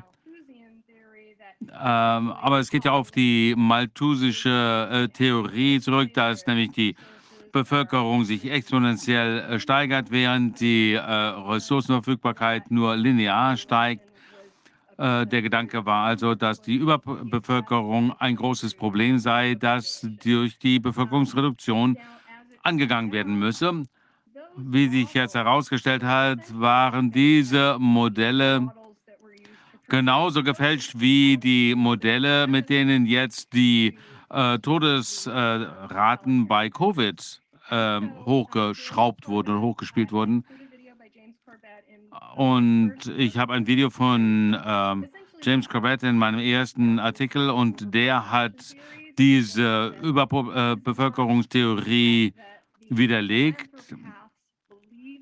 Und er sagt, das ist wirklich äh, gar nicht das, woran die äh, Philanthropaten glauben, sondern die wollen, dass wir daran glauben. Also äh, er hat eine äh, Studie durchgeführt, die zeigt, dass die Bevölkerung sich ab 2100 äh, eh von selbst verringern wird. Das ist also nichts, was äh, ewig weiter wächst. Also die Geburtenraten gehen zurück, die äh, Fertilität, äh, die, die Fruchtbarkeitsrate geht zurück. Also das wird kein äh, sich ewig fortsetzender Prozess sein. Äh, Prinz Philipp hat ja gesagt, äh, sollte ich wieder auf die Welt kommen sollte, dann möchte ich gerne als tödliches Virus auf die Welt kommen, um etwas zum äh, Bevölkerungsproblem beitragen zu können, zur Lösung des Problems. Das zeigt, was für eine Mentalität die Leute haben, die hinter dem stecken, was wir derzeit erfahren. Und in den 70er Jahren, naja, tatsächlich 8, äh, 1968 wurde der Club of Rome gegründet von 30 äh, Wissenschaftlern und Intellektuellen. Sie haben sich, glaube ich, als unsichtbare Universität äh, bezeichnet, im Wesentlichen als ein Think Tank. Und die haben an dem Projekt äh, des Problems der Menschheit gearbeitet. Ähm, Dennis Meadows äh, war einer der Hauptautoren und der hat ja auch dann 1971 äh, die Grenzen des Wachstums veröffentlicht. Und da wird im Prinzip das Bevölkerungswachstum als Bedrohung des Planeten dargestellt. Und er hat ganz klar gesagt, dass die Bevölkerung verringert werden muss. Und äh, auch 2017 hat äh, Dennis Meadows noch mal immer über diese Dinge gesprochen. Wir waren so hoch in der Bevölkerung und in den äh, Verbrauchsgütern, die wir verbrauchen, dass wir das auf jeden Fall rück, zurückfahren müssen. Und ich hoffe, dass wir das verhindern können. Und ich hoffe, dass das auf zivile Art und Weise passiert. Und damit meine ich, dass eine besondere Art, eine friedliche Art. Frieden bedeutet jetzt nicht unbedingt, dass jeder glücklich ist, aber es bedeutet, dass ein Konflikt nicht durch Gewalt ausgetragen wird, äh, sondern eher in andere Arten und Weisen. Das ist das, worauf ich hier hoffe. Dass wir, dass der Planet kann vielleicht eine Milliarde Menschen ernähren. Vielleicht zwei Milliarden. Je nachdem, wie viel Freiheit und äh, Verbrauch wir jedem zugestehen. Äh, an Freiheit, je mehr Freiheit und Verbrauch muss man weniger Menschen haben. Und umgekehrt, wenn man mehr Menschen hat, wir können vielleicht sogar acht oder neun Milliarden versorgen, wenn wir eine sehr starke Diktatur haben, die intelligent ist. Leider gibt es intelligente Diktaturen nicht, aber wenn man eine intelligente Diktatur hätte und einen niedrigen Lebensstandard für alle, aber wir wollen Freiheit haben, wir wollen einen hohen Lebensstandard haben, also brauchen wir weniger Menschen. Also nicht sieben und deswegen müssen es weniger werden. Ich hoffe, dass man das langsam erreichen kann und dass das auf eine Art und Weise erreicht werden kann, die relativ gleich ist, so dass die Menschen die Erfahrung teilen und es nicht einige Reiche gibt, die jeden anderen hier dazu zwingen, sich damit auseinanderzusetzen. Das sind ziemlich pessimistische Aussichten, aber so ist das. Und ziemlich offensichtlich, dass äh, dieser Typ keine Ahnung davon hat, wo, wovon er überhaupt da schwätzt. Und der redet natürlich nicht von friedlichen Lösungen, der versucht mit seiner monströsen äh, Idee davonzukommen. Oder irre ich mich? Ja, richtig, genau so. Die äh, Bevölkerung bekommt weniger Kinder, wenn es ihnen gut geht. Wir wissen das von allen Bevölkerungen, von allen äh, Völkern, wenn die genug äh, zum Essen haben, wenn die gut leben können, wenn die Häuser haben, dann äh, haben sie ein oder zwei Kinder. In Europa sieht man das durchweg. Da gibt es noch nicht mal genügend Kinder, genügend Nachwuchs, um die Bevölkerungszahlen aufrechtzuerhalten. Das heißt, je besser es den Menschen gibt, desto weniger Kinder haben sie. Da muss man gar nichts äh, reduzieren. Wir haben seit Jahren äh, sinkende Geburtenraten. Ja, und äh, wenn wir gute Lebensbedingungen für viele Menschen auf dieser Erde haben, dann wird das sich automatisch ausbalancieren. Das wird eine normale demografische Entwicklung werden, dass die Leute weniger Kinder bekommen und sich die, das Bevölkerungswachstum von selbst einregelt. Und da sollte niemand jemals entscheiden, wer jetzt leben darf und wer nicht. Das ist das aber, was wir hier als Versuch sehen. Sie glauben, sie wissen das besser und deswegen bringen sie die Menschen um mit dem, was sie da tun. Wolfgang, das haben Sie perfekt ausgedrückt.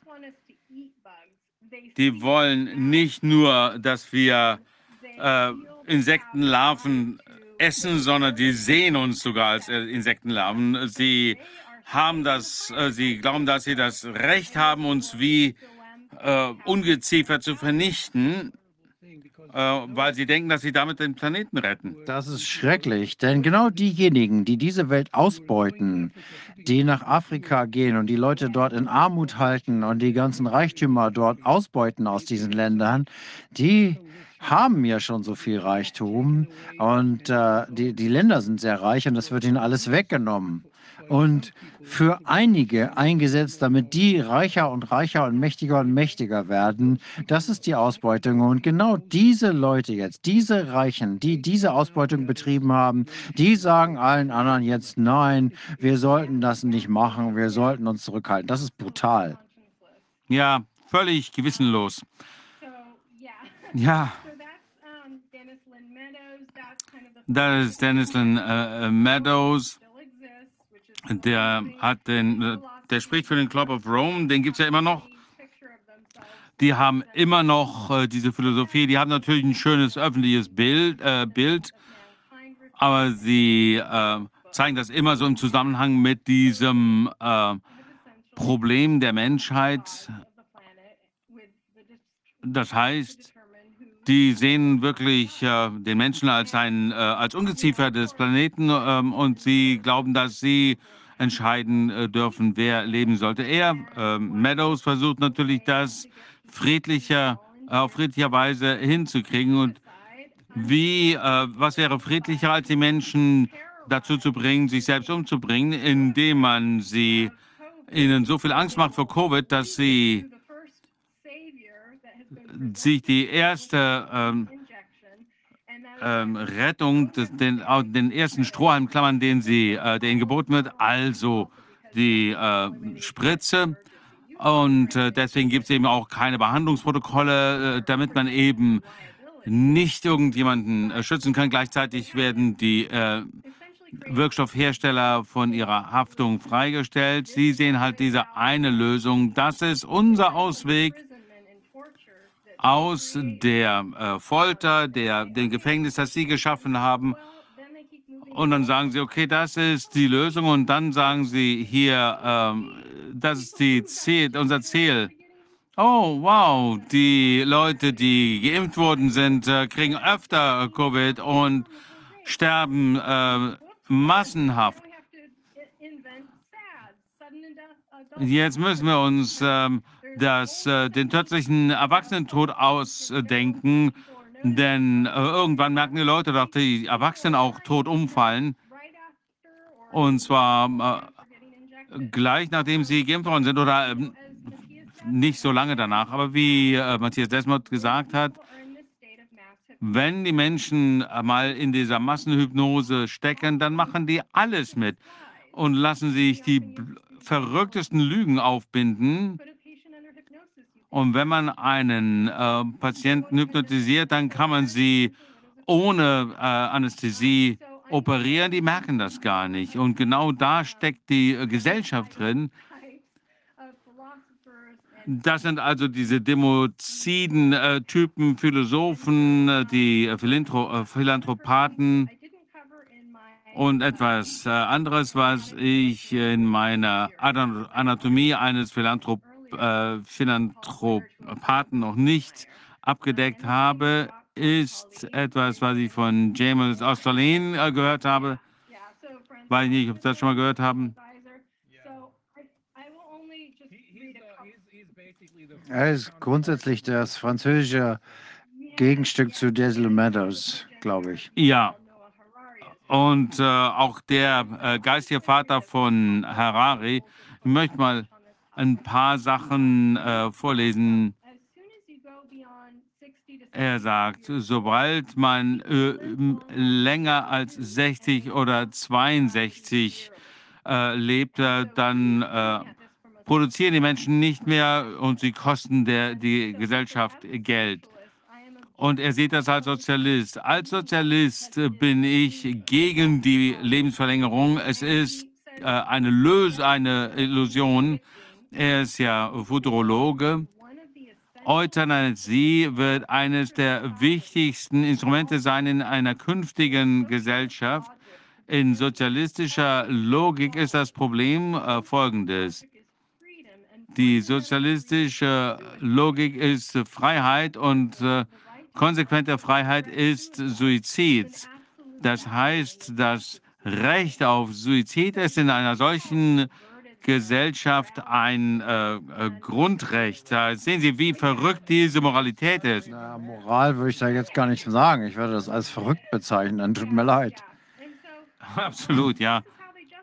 Also so rechtfertigen sich selbst gegenüber diese Art von Maßnahmen, die wir jetzt sehen, diesen Massenmord an Menschen. Und dann äh, kommen wir auf Harari zu sprechen, der Berater von Klaus Schwab, der ja auch für das Weltwirtschaftsforum arbeitet. Er ist also extrem einflussreich. Vielleicht können wir uns da mal ein Video von Harari anschauen.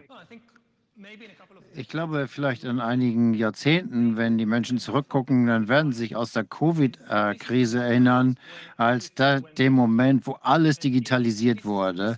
Und das war der Moment, wo alles überwacht wurde wo wir zugestimmt haben, überwacht zu werden. Und zwar immer, nicht nur durch totalitäre Regimes, sondern auch in Demokratien. Und das Wichtigste ist vielleicht die Erinnerung, dass das der Moment ist, wo die Überwachung unter die Haut ging. Denn wir haben das noch nicht gesehen. Aber ich glaube, der große Prozess, den wir jetzt weltweit sehen, ist, dass wir die Menschenkörper hacken, indem wir tief verstehen, was passiert in uns drin, was bewegt uns innerlich. Denn das wichtigste Datum dafür ist nicht das, was man liest und sieht was man kauft, sondern das, was innerhalb des Körpers passiert. Wir haben also diese beiden großen Revolutionen gehabt. Äh, die Infotech-Revolution und die Revolution in der Biowissenschaft. Und die sind noch getrennt, aber die werden sich bald vereinen. Die werden sich vereinen über die Biosensoren. Das ist genau das, die biometrischen Sensoren, die Biometrie. Das ist das, was die biometrischen Daten in digitale Daten übersetzt, die dann von Computern analysiert werden können. Und die Menschen unter der Haut beobachten zu können, das ist das, was wirklich das Leben verändern wird. Denn das ist der Schlüssel dazu, die Menschen besser zu kennen, als sie sich selber zu können. Ich gebe oft das Beispiel aus meinem eigenen Leben dass ich erkannt habe, dass ich schwul war. Erst als ich 21 war und ich denke darüber nach, als ich 16, 17 war, wie hätte ich das, wie konnte ich das übersehen? So was Wichtiges, das hätte mir doch klar sein müssen, aber ich wusste das nicht. Heute oder in fünf bis zehn Jahren wird jeder Algorithmus von Microsoft, Amazon oder irgendwelchen Regierungen in der Lage sein, sowas beim, im Alter von 12, 13 zu beobachten, indem man einfach sieht, was passiert in meinem Körper, was passiert in meinen Augen, wenn ich einen äh, Jungen oder ein Mädchen an einem Strand sehe, worauf konzentriere ich mich, wo gucke ich hin. Das ist die Revolution. Und Covid ist hier wichtig, denn das ist das, was die Menschen dazu überzeugt, das zu akzeptieren und zu äh, hinzunehmen, dass sie total biologisch überwacht werden, nicht nur um die Menschen zu überwachen, wir müssen auch überwachen, was in ihnen passiert, ihre Körpertemperatur. Als wir hier reingekommen sind, mussten wir ein Thermometer, mussten wir die Fiebermessung machen. Ja. Auch in Israel ist das eine Frage der nationalen Sicherheit. Ja. Also ich bin überhaupt nicht gegen Überwachung. Das ist ein sehr wichtiges Tool, um die zu kämpfen. Die Frage ist, wer macht das und wie? Wenn man das den Sicherheitsdiensten überlässt, dann ist das sehr, sehr gefährlich. Natürlich, jetzt setzen sie das ein, um zu sehen, ob man Corona hat oder nicht. Aber genau die gleiche Technologie kann man einsetzen, um zu bestimmen, was sie über die Regierung denken. Ärger ist ein biologisches Phänomen, genauso wie eine Krankheit. Das ist nicht irgendwas Geistiges. Geistiges außerhalb von uns, sondern es gibt ein biologisches Muster dazu. Und mit dieser Überwachung kann man genau zugucken, den großen Präsidenten, wenn man den am Fernsehen eine Rede hält und das, dann kann das Fernsehen gleichzeitig beobachten, wie ihre Reaktion darauf ist, in dem Moment, wo die Rede gehalten wird, weil die Schlüssel von dem Körper ausgelesen werden können. Die Menschen, die uns jetzt hier zuhören, weltweit, diese Unterhaltung hören, vielleicht jetzt sogar, in diesem Moment, werden die, die zugucken, überwacht und analysiert. Und das ist nicht nur so, dass wir das jetzt beobachten, sondern wir wissen, dass wir beobachtet werden und wir wissen auch, wie sich das anfühlt. Wir wissen auch, wie die Menschen sich fühlen. Haben sie Angst? Sind sie ärgerlich? Sind sie gelangweilt? Das ist eine Macht, die Stalin nicht hatte. Als Stalin gesprochen hat, haben die alle geklatscht und gelächelt. Aber woher weiß man, was die wirklich gedacht haben dabei? Sehr schwer. Man kann den KGB-Agenten nicht überall haben und jeden ständig überwachen, selbst wenn man das tut, dann guckt er ja immer noch nur von außen. Er weiß nicht wirklich, was in einem im Kopf vorgeht. Aber in zehn Jahren, dann werden die zukünftigen Stalins des 21. Jahrhunderts uns in die Köpfe gucken können, äh, der gesamten Bevölkerung, und zwar immer zu jeder Zeit. Und sie werden auch die Rechenkraft haben, das alles zu analysieren. Nicht nur ein Agent, der hinter jedem herläuft. Nein, die Agenten vor Stalin, Stalins Zeiten haben Papierberichte geschrieben und Millionen von Berichten haben sich in Moskau gestapelt. Die mussten gelesen, analysiert werden. Das braucht man jetzt nicht mehr. Man braucht keine menschlichen Agenten, man braucht einfach nur eine Handvoll Sensoren und dann einen Computer, der das ausrechnet und schon hat man das totale Weltregime. Und Covid ist wichtig, weil Covid das rechtfertigt, die wichtigen Schritte rechtfertigt, selbst in demokratischen Ländern. Das sagt ja alles. Das äh, Peinlichste daran ist, wie die Leute, die anderen Leute, dem wirklich, wirklich seichten Quatsch von einem Mann zu hören, der große Probleme zu äh, haben scheint. Also das haben wir auch schon äh, bei ähm, unserer ähm, Veranstaltung in Tampa besprochen haben. Das ist eine Projektion. Diese Leute haben selber große Probleme. Wenn die uns also sagen, dass Transhumanismus die Lösung ist, dann ist das vielleicht für sie die Lösung, nicht für uns. Nicht für uns. Genau, genau. Äh, das ist interessant. Ich habe das im Detail in meinem dritten Artikel dieser Serie dargelegt. Was da so spannend dran ist, an diesem Harari, ist, er tut so, als ob er gegen diese Möglichkeit oder vor dieser Möglichkeit warnt, dass sie von totalitären Systemen eingesetzt werden kann. Und gleichzeitig hat er, wenn er ähm, so böse Absichten hat, hat er diese unglaublich naiven äh, Glauben, dass wir diese Technologie zum Guten einsetzen und das in die beste mögliche Gesellschaft endet. Und er möchte, dass wir an die Institutionen glauben und er möchte, dass die die Informationen kontrollieren, die verfügbar sind. Und äh, er spricht da ja für Zensur, ähm, genauso wie das Weltwirtschaftsforum und die WHO, die nur für das Beste in der Menschheit arbeiten. Na, der glaubt das nicht. Der weiß genau, dass er es nicht machen. Er ist wirklich ein böser Mensch. Der tut nur so. Der ist ein Psychopath. Der tut nur so. Der weiß ganz genau, was läuft. Der weiß, wovon er spricht. Das ist doch äh, monströs, was er erzählt. Ja, und er sagte, wir sollten da noch mehr Geld reinstecken und mehr Macht der WHO geben. Und im Grunde ist er Klaus Schwabs Berater. Der ist seine Muse. Sie nennen ihn seine Muse. Ja, genau. Ähm, sagen wir mal alle, äh, wir äh, äh tun mal so, als ob er das gut meint. Wir kennen ihn aber. Aber Klaus Schwab nimmt seine Warnungen als Anweisungen und äh, hat im Grunde genau das umgesetzt, wovor er hier gewarnt worden ist. Und äh, wir sehen jetzt hier ganz klar die Entwicklung. Es war die Covid-Krise, die genau das ermöglicht hat, dass diese Überwachungstechnik akzeptiert wird. In einem anderen Zusammenhang sagt er, okay, wir sind Teil der Lösung, dass wir demokratisch bleiben können. Und dazu müssen wir natürlich auch die Regierung überwachen, und zwar mit Unternehmen. Und auch wieder unglaublich naiv. Entweder hat er überhaupt kein Geschichtsverständnis oder er ist tatsächlich wirklich böse. Ach, der lügt, der lügt einfach nur. Der, der kennt äh, Klaus Schwab so genau. Der weiß doch, dass äh, Klaus Schwab seine eigenen Politiker jetzt sieht. Ähm, der lügt. Also ich glaube nicht, dass er besonders schlau ist, aber er kann nicht so doof sein. Also äh, ich hasse wirklich äh, jetzt hier das zu enden zu müssen, aber wir haben noch einen Gast, der äh, langsam gerne zu Wort kommen würde.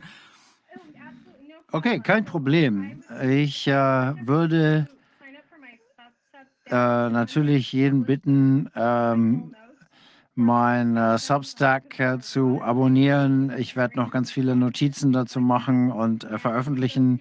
Die Henry Kissinger äh, Dokumente. Und wenn Sie auf annaalice.com äh, gehen, dann finden Sie das. Dann bekommen Sie meinen Newsletter. Sie können äh, die Artikel lesen, die viel davon im Detail zeigen. Und ich werde heute oder morgen auch meine äh, Unterlagen hier dazu zeigen, sodass Sie das alles nochmal nachlesen sehr können. Gut, ja, vielen Dank. Vielen, vielen Dank. Es war sehr schön, dass wir uns alle treffen konnten. Ja, und schönes Wochenende. Ohne so Leute wie Harari. Ja, auf jeden Fall. Ja, gut. Tschüss noch ein schnelles Video zwischendurch, damit man auch mal sieht, was passiert, wenn die Leute doch äh, wach werden und sagen, oh, jetzt reicht's aber wirklich. Das äh, sehen wir zwar nicht äh, in den Mainstream-Medien, aber wir haben hier ein Video, das sind äh, Leute in Ecuador, die protestieren vor dem Regierungshauptquartier. Ähm, und ich glaube, das kann nicht schaden, wenn man sich auch mal sowas ansieht, damit man äh, sich darüber im Klaren ist, dass wir nicht alle in der Ecke sitzen, nicht alle in der Ecke sitzen und darauf warten, dass irgendein Fingerzeig von oben kommt, sondern manche tun auch was.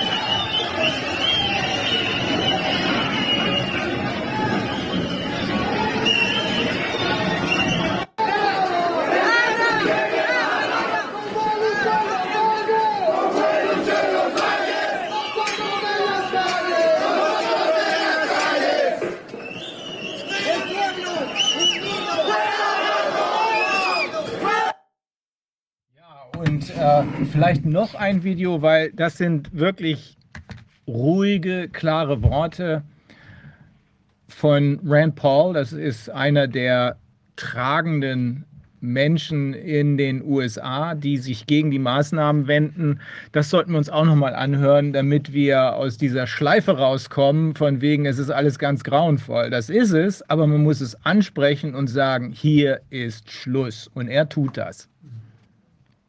It's time for us to resist. They can't arrest all of us. They can't keep all of your kids home from school. They can't keep every government building closed, although I've got a long list of ones they might keep closed or might ought to keep closed. We don't have to accept the mandates, lockdowns, and harmful policies of the petty tyrants and bureaucrats. We can simply say no, not again.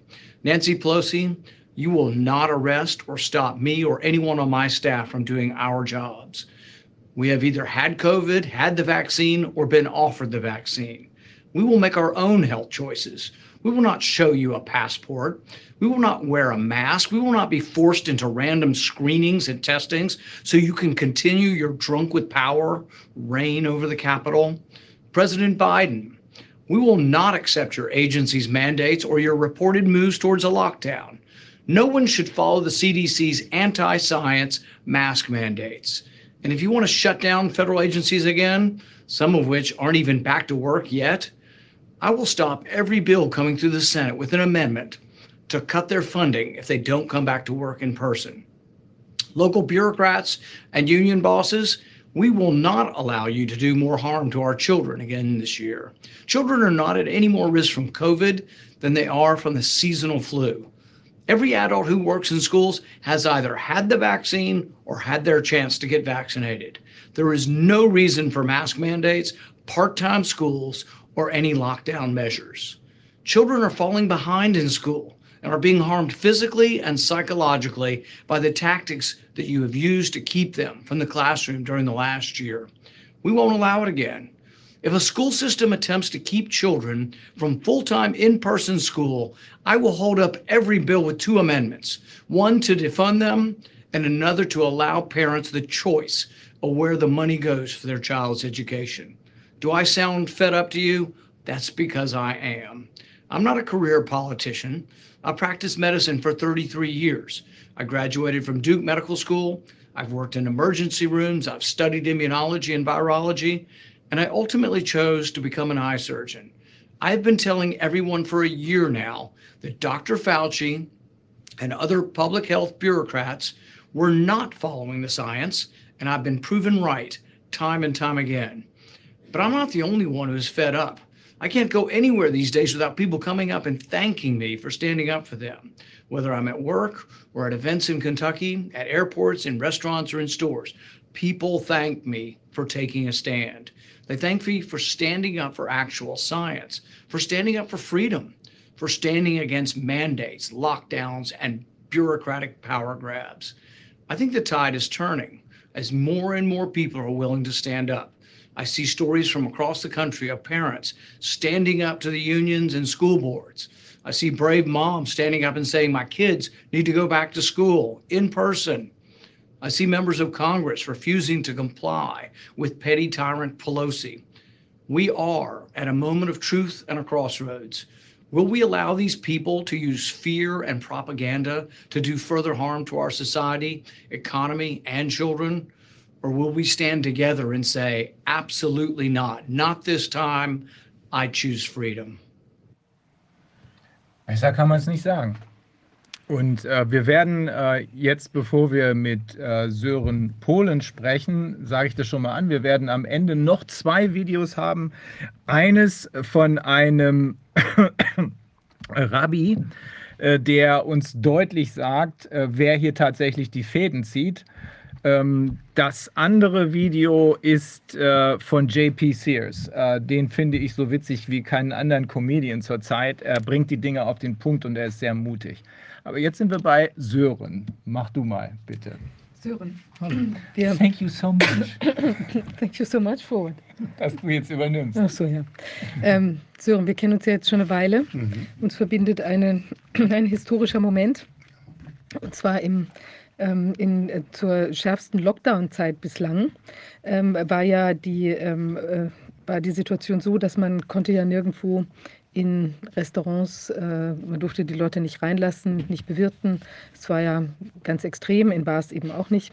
Du bist Barkeeper oder warst Barkeeper oder Barbesitzer, muss man eher sagen, von der Scotch und Sofa Bar in Berlin im Prenzlauer Berg. Und ähm, es ist dann dort ja eine Parteigründungsveranstaltung, äh, Versammlung äh, hat stattgefunden. Und daraufhin ist ja sehr, sehr viel passiert. Es ist ein medialer Shitstorm losgegangen und im Endeffekt äh, bist du auch dein, deine Bar losgeworden.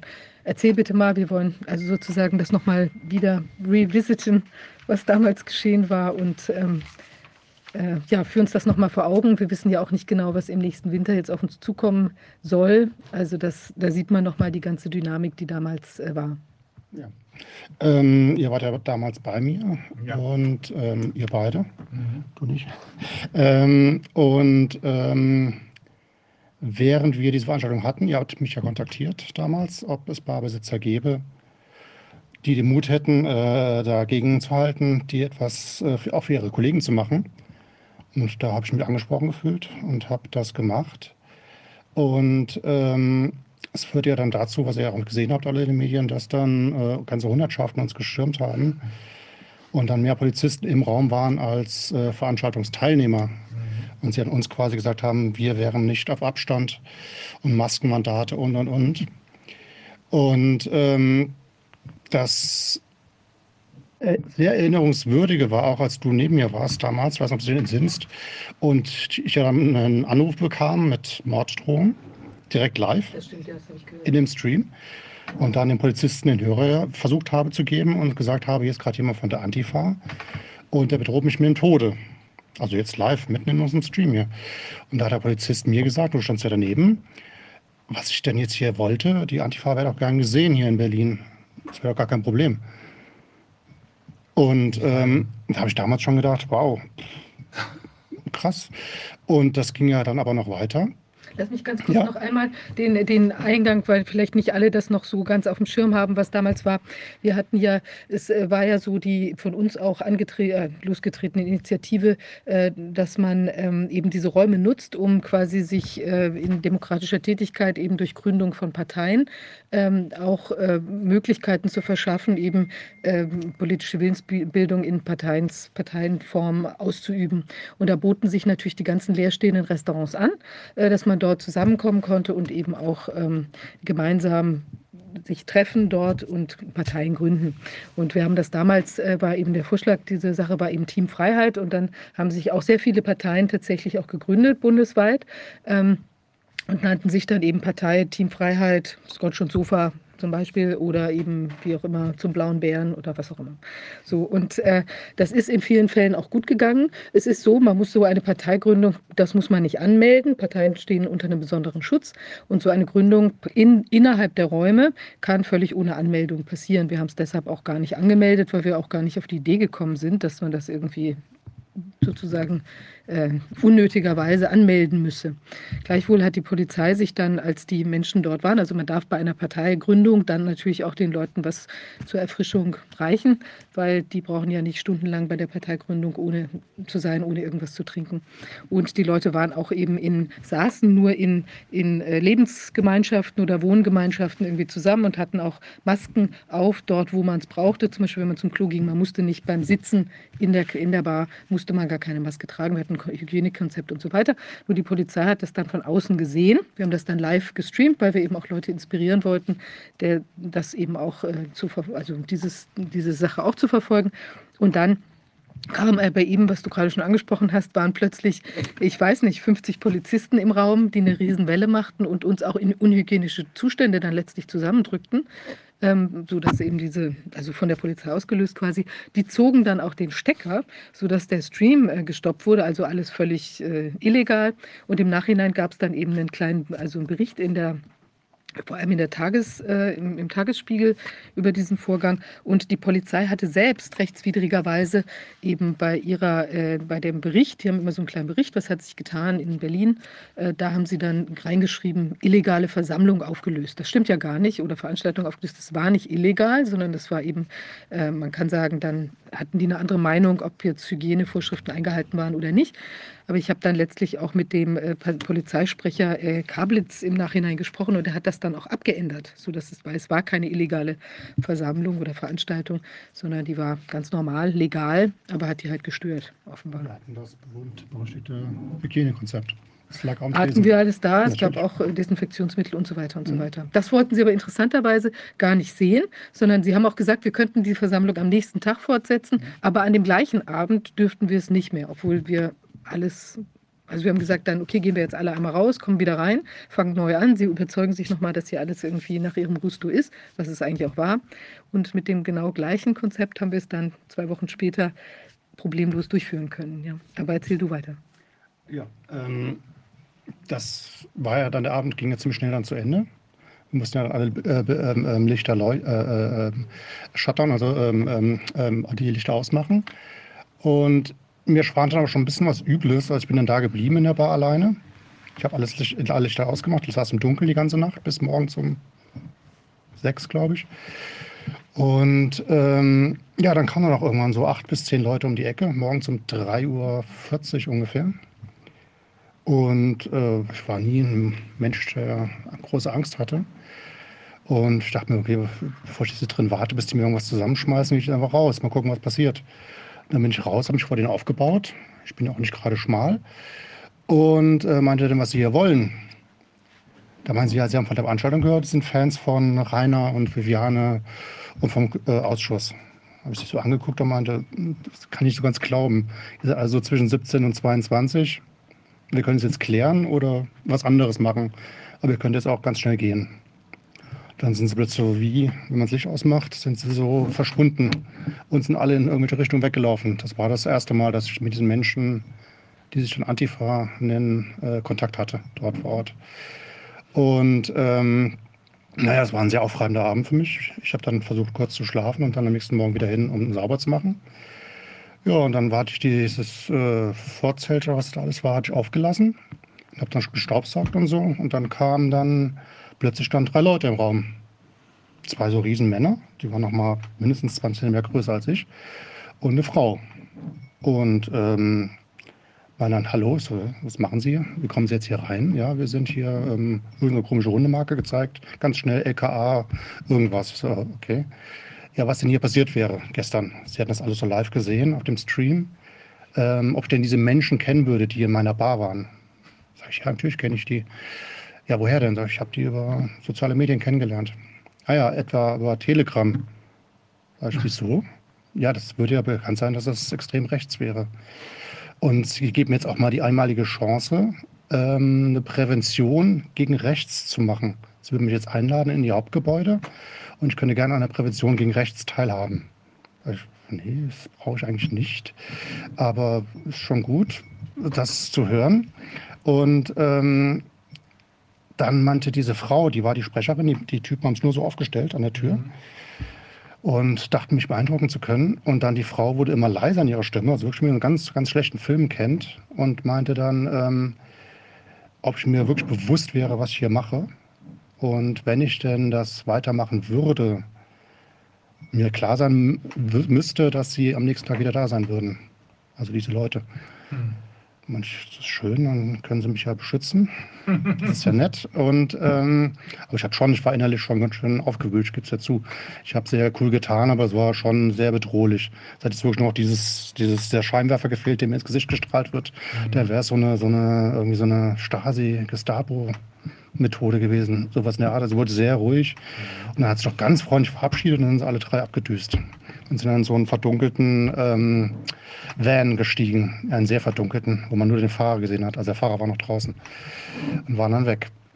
Naja, und es ging ja dann weiter. Wir wollten ja eigentlich am nächsten Tag sogar weitermachen, soweit ich mich entsinne. Wobei, da war es dann so, dass das irgendwie äh, terminlich nicht ging. Mhm. Äh, auch für die Leute, die dann ja nochmal, das war ja geplant, an dem Tag die Partei zu gründen. Mhm. So, das heißt, die mussten ja auch alle wieder da sein. Das heißt, das ging gar nicht am nächsten Tag. Aber sagst du noch was zu dem Abend? Oder? Ja, ähm, es ging ja dann, wie gesagt, noch weiter. Nicht nur bei dem, also dann. Ähm, Ich kann noch was sagen ja, zu sag dem mal, Abend, Genau. weil da warst du gar nicht da. Ja. Aber ich war dort eigentlich nur, um mit der Polizei nämlich nochmal zu sprechen Mhm. über eventuelle weitere Anforderungen, die die an das Hygienekonzept Mhm. haben würden und habe gesagt, lass uns doch mal eine Begehung machen da, äh, was irgendwie jetzt noch gefehlt hat, weil eigentlich hatten wir ja alles. Und da habe ich ja auch mein blaues Wunder erlebt, weil die dann tatsächlich plötzlich ähm, auf mich losstieben und die wollten, dass ich mich da nicht aufhalte. Ich sollte mich auf dem Gehweg nicht aufhalten. Ich habe dann noch einen Mandanten getroffen, habe gesagt, ich würde jetzt hier mit meinem Mandanten noch was besprechen wollen. Und dann haben sie mich, äh, nee, ich dürfte hier mit dem Mandanten nicht stehen. Ich müsste irgendwie um die Ecke gehen. Und dann haben sie mich sogar noch zu meinem Auto eskortiert, um meinen Personalausweis rauszuholen, äh, ob ich das denn jetzt auch tatsächlich oder wer ich denn sei. Und haben mir richtig den Zugang zu der Kneipe verwehrt. Also es war, war irrsinnig. Ich weiß, Sie haben uns ja noch abgedrängt und äh, Sie haben übrigens dann auch wieder gelogen. Sie haben behauptet, wir würden das gerade wieder machen und es Ja, wäre aktuell wieder geöffnet, die Bar. Ich hatte aber, bevor ich rausgegangen bin an dem Abend, die ich da extra ausgemacht schon. Das heißt, da haben sich einige versammelt vor der Tür schon, unserer Feinde, Freunde, wie auch immer. Und ähm, die haben im Nachhinein behauptet, ich hätte die Bar aufgemacht und hätte Betrieb gehabt. Das stimmt Ich war nicht. ganz alleine drin. Nein, nein, die war Licht Du warst zu von davor und wir haben uns ja dann noch, wir mussten noch, wir sind noch abgedrängt worden in diese Maßnahmen, wie auch immer das alles heißt dort. Und ähm, das heißt, war wieder eine ganz offene Lüge der Polizei zu dem Zeitpunkt. Und ähm, dann später ging es ja so weiter, dass meine Fensterscheiben beschmiert wurden. Als übelste Art und Weise. Die Leute haben keine Ahnung von Geschichte. Da stand dann Kauf nicht beim Nazi in der Bogenform. Ähm, auf meinem Zelt, da, was ich davor hatte, stand dann Impfen ist Liebe, Impfen macht frei. Und oder lauter solche Sachen. Ich habe versucht, es immer so schnell wie möglich abzuwischen, weil ich ja auch Probleme hatte. Und dann, ich wusste ja nicht, dass es dann das Endgültige war mit dem Vermieter. Ich wollte mich ja noch versuchen, wenigstens gut zu stellen. Ähm, Es hat ja dann letztendlich nicht mehr geklappt, aber ich habe dann versucht, immer das zu reinigen. Das war ja auch sehr anstößig für die Leute drumherum. Und ähm, naja, dann haben wir uns ja dann ungefähr zwei Wochen später, ne? Ja, und da war interessanterweise noch eine, eine, In- eine Begebenheit, und zwar in der darauffolgenden Woche. Mhm. Ich meine, dass wir das dafür angemeldet hatten, das ging Genau. aber dann terminlich nicht. Und dann war es also auch wieder nicht, weil eben Leute nicht konnten. Aber Mhm. immer, wir hatten es dann auch wieder abgesagt. Aber die Polizei hatte das irgendwie nicht mitbekommen. Und dann rief mich ganz aufgeregt oder sagen wir mal fast besorgt ein Polizeibeamter an und fragte dann, ob wir denn wohl noch kommen würden an dem Mhm. Abend 19 Uhr oder sowas. Da hatte sich offenbar eine kleine Gegendemo gebildet von äh, eben Leuten in Schwarz und äh, mit aufgewühlt, dass da irgendwie Nazis sein könnten oder so. Habe ich gesagt, ach wissen Sie es gar nicht, wir kommen doch heute Abend überhaupt nicht. Und es ist total interessant, es ist unmittelbar, ich hab, weiß das von einer Freundin, die da vor Ort war, um sich die Sache anzugucken, die da in der Nähe wohnt. Und ungefähr zwei Minuten nach diesem Gespräch, was ich mit dem Polizeibeamten hatte, ist es durchgestochen worden, offenbar an diese Demonstranten, dass wir gar nicht kommen. Und die haben sich genau. sofort aufgelöst, waren sofort weg, sehr merkwürdig. Und der Polizist hatte dann noch ganz besorgt gefragt, aber nächste Woche würden wir doch sicher kommen. Und dann habe ich gesagt, ach, das wüsste ich, da hätten wir ja gar nichts angemeldet, wie er denn darauf käme. Was? Wie? Oh, wie schade, gar keine Randale. Gar keine Möglichkeit, irgendwie sich da aufzubauen. Leute, ich muss weg, wegen ich muss morgen zu einer Parteiveranstaltung. Ähm, ich, Passt zum Thema. ja, genau, das passt zum Thema. Also, Wir, ich meine es nicht böse, das wisst ihr, ne? Ich muss einfach, wir, sonst schaffe ich es besprechen nicht. das. Wir sind Manns und Frau genug, um Genau. das allein mit Sören zu besprechen. Okay. Ich habe gestern was ganz Trauriges erlebt auch. Also ich habe ja eine nette Nachbarschaft da, wo ich wohne. Und äh, da ist aber in der Gegend, da ist immer so eine, da, eine Partei macht da immer so Gespräche oder baut da Stand auf und äh, spricht wohl mit Passanten. Das wusste ich gar nicht. Also ich, mir war das völlig unbekannt. Und ich kam aus dem Haus und da sprach mich jemand von denen an und hat mich wohl irgendwie erkannt und hat dann gesagt, ob ich da nicht mal hinkommen wollte zum Gespräch. Und ich habe gesagt, nee, ich habe keine Zeit. Und dann kam aber mein Nachbar, mit dem ich gut befreundet war immer und der, also wo, wo immer alles prima war, der kam plötzlich an und sagt, mit, mit dir, äh, da bin ich ja total enttäuscht, mit dir rede ich nicht mehr. Und äh, das und, und verband mich denn, und da war wohl auch immer regelmäßig, habe ich dann hinterher erfahren, dass da regelmäßig Antifa auch war. Das war immer so ein Theater, wo Polizei, wo denn diese Gruppe Politiker und wo dann die, die Antifa auf und das ärgert die Leute da vor Ort. Das ist so, als wenn das so ein Stachel im Fleische da der, der, der Bevölkerung ist. Und das wurde dann damit, wurde, ich wurde damit identifiziert. Und ich finde es natürlich völlig irrsinnig, auch wenn eine Partei sowas macht, jedes Mal so einen Zirkus dazu machen und denen da diese Show dann da, es ist verrückt. Ich habe den, was soll das? Was soll das? Ich finde sowas, ich finde politische Argumente und politisches Engagement gut. Das kann man sich streiten und unterschiedliche Meinungen gibt es, da wird abgestimmt und so weiter, kann man eine Wahl gewinnen oder verlieren. All das ist in Ordnung. Aber das war dann auch so, äh, dass man so das mit rechts in Verbindung brachte, mit den Nazis. Ich bin stellvertretender Fraktionsvorsitzender gewesen der Sozialisten in der parlamentarischen des Europarates, war immer bei einer linken SPD früher, bis ich von der SPD dann enttäuscht war. Und weil sie eben meiner Meinung nach nach rechts abgerutscht sind und, und so ein, und solche, solche Maßnahmen, so freiheitsberaubende Maßnahmen unterstützen durch diese fadenscheinige falsche Pandemie. Das haben die ja mitgemacht. Und deshalb habe ich, habe ich natürlich nach Leuten gesucht, die, dass man das zur Sprache bringen kann, parlamentarisch. Also ich habe mich politisch weiter engagiert und habe nach Leuten gesucht. Wenn du das machst, weißt du nie, mit wem du dich da triffst. Und da weißt du, natürlich sind da U-Boote, natürlich sind da Leute, die, die kommen dahin, nur weil sie da Putz machen wollen oder weil, da, weil sie was kaputt machen wollen, was sich neu bildet. Das ist mir alles bekannt. Aber deshalb kannst du nicht von vornherein auf politisches Engagement verzichten. Und deshalb, dann muss man das ansprechen, dann muss man das regeln. Also ich habe mich nicht verändert die ganzen Jahre. Ich kämpfe für Demokratie, ich kämpfe für Freiheit und ich kämpfe gegen solche Leute, die faschistische Momente in die Gesellschaft bringen. Das finde ich ganz, ganz schrecklich. Aber dass meine Nachbarn jetzt allein durch dieses Theater plötzlich mich meiden, das hat mir wehgetan. Das hat mir richtig wehgetan. Und dann wurde ich auch noch von dem Besitzer der Pizzeria, da wurde ich angesprochen, der sprach mich so ganz ernst an, das hätte er nicht gedacht. Und er traut sich kaum noch, mir eine Pizza zu verkaufen. Er, hat, er hätte richtig Widerstände, mir noch eine Pizza zu verkaufen. Musst du dir mal vorstellen. Das war für mich völlig, ich war richtig entsetzt. Und ja, ich finde, das muss man denn auch, muss man denn auch sagen, sowas, solche politisches Engagement, das dazu führt, dass man da so vorgeführt wird und dass man benutzt wird, praktisch um der Bevölkerung zu zeigen, was das, was, was für böse Leute sind oder so, das ist doch völlig Blödsinn, das ist Quatsch.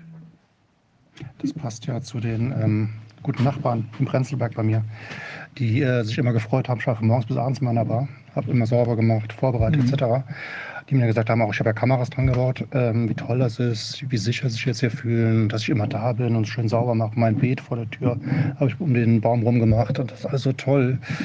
Äh, die haben mich einen Tag später ähm, äh, nicht mehr angeguckt. Wenn ich auf sie zugegangen bin, haben sie umgedreht, sind weggegangen. Ja, so war das da auch. Ja. Wahnsinn. Also ich finde, lass uns gleich nochmal im Detail weiter darüber sprechen, aber ich finde das auch ganz wichtig, dass wir uns das nochmal anschauen. Weil man hat manches davon schon, ich würde nicht sagen vergessen, aber so weggeschoben. Gerade weil jetzt auch vielleicht da. Das, in, das ich weiß, nein, ich weiß es jetzt bei dir, aber weißt du so, wenn man das nochmal so in der Zusammenschau ist, was das eigentlich zum Beispiel, für, weil das war ja auch eine unglaublich brutale Aktion damals. So eine Wucht, ja, die hat ja auch noch mich mit meinem Laden dann auch noch betroffen, mhm. also sagen wir auch noch was zu. Aber ich finde, dass das schon so diese, dieses echt monströse, ja, und dieses so, also auch spaltende und, und auch nicht, völlig un, ungerechtfertigte. Nicht nachvollziehbar. Nein, ich weiß nicht, wo, wo, denn da ich was, wieso ich da irgendwie mit, ich habe kein, mir ist, mir ist kein Nazi begegnet. Ich habe noch keinen getroffen. Und ich habe Leute getroffen, die sich, die sich gegen die Maßnahmen jetzt wenden und die sagen, das wollen wir nicht machen, wir wollen uns organisieren und so.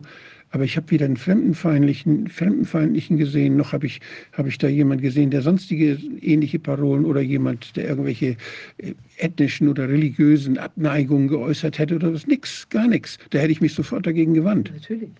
Und das, ich finde sowas von, das, ist so die, das ist offenbar so eine wirksame Propaganda, die die Leute wirklich so teilt und, und so denken lässt und, und ganz das, das Urteilen so einfach macht. So. Ich finde es schrecklich, ja. Sören, erzähl mal weiter noch. Ähm, ja, genau, das hat ja gesagt mit den Schmierereien. Die habe ich schon immer versucht wegzumachen, so schnell es ging. Leider ging es nicht, äh, weil die ja dann diese Permanentmarker und alles Mögliche benutzt haben. Ähm, ja, und dann haben wir ja dann ungefähr, sagen wir Pi mal Daumen, zwei Wochen später dann die äh, Fortsetzung gemacht. Die eigentliche Gründung, genau. Genau. Die wurde diesmal von der Polizei begleitet, also Ja. wirklich einwandfrei. Die haben auch gesagt am Anfang, wir schützen euch, wenn hier irgendwelche Übergriffe stattfinden würden. Es war ein sehr angenehmer äh, Einsatzleiter und ähm, da ist auch nichts passiert an dem Abend. Wir konnten das alles in Ruhe zu Ende machen und äh, genau. Gut, die üblichen Krakeler waren draußen, haben uns Ja, auch alle gefilmt. draußen, ja. Okay, aber die haben jetzt nicht irgendwie, Hm. äh, gab keine, keine Übergriffe da in dem Sinne. Ja, und dann hat es ja ziemlich schnell das ergeben, dass dann äh, der Vermieter mir dann fristlos gekündigt hat, direkt danach, nach dem zweiten Ansinnen der Gründung. Wobei es mir, ich muss ja mal betonen, mir ging es ja im Endeffekt um was ganz anderes. A, politisch aktiv zu sein, ganz wichtig in der heutigen Zeit, und B, äh, eine Perspektive zu schaffen. Ich dachte, ich tue wirklich was Gutes für die Leute, für die, auch für die ganzen anderen Bars, die genauso betroffen waren wie ich. Ähm, ja, leider kamen dann die äh, im Nachhinein zu mir, allen Ernstes, kamen Leute zu mir und haben dann gesagt, ich hätte ähm, ihre Zukunftsperspektiven zerstört. Ich mit der Aktion. Ihr, ihr Hygienekonzept wäre jetzt torpediert. Ich war dann so fassungslos und gesagt, welches Hygienekonzept? Habt ihr all, habt ihr wirklich, denkt ihr wirklich, ihr macht morgen wieder auf? Was denkt ihr denn jetzt gerade? Seht ihr nicht, was hier passiert? Macht, ihr macht dann morgen nicht mehr auf. Vielleicht nie wieder. Auf jeden Fall nicht mehr in diesem Rahmen. Das wird nie wieder so sein. So locker, dass man sich freut, dass man sich mit einem fremden Menschen umarmt in der Kneipe, dass man tanzt, wie alles, also was bei mir passiert ist. Die haben da getanzt, wildfremde Leute, Holländer, Italiener, Franzosen, Amerikaner. Haben zusammen getrunken, gefeiert. Das, das wird nie wieder passieren. Das wird nie wieder so sein. Ja, so ist ja dann auch gekommen. Zumindest für mich auf jeden Fall. Äh, für mich war dann, ähm, ich musste mich dann gerichtlich auseinandersetzen mit dem Vermieter. Ähm, dann, nachdem, nachdem die Bar wirklich lange zu war, also es im jeden Tag dunkel war, ersichtlich dunkel war, war dann die nette äh, Antifa wieder vor Ort. Es war die Antifa, das kann ich ganz klar sagen.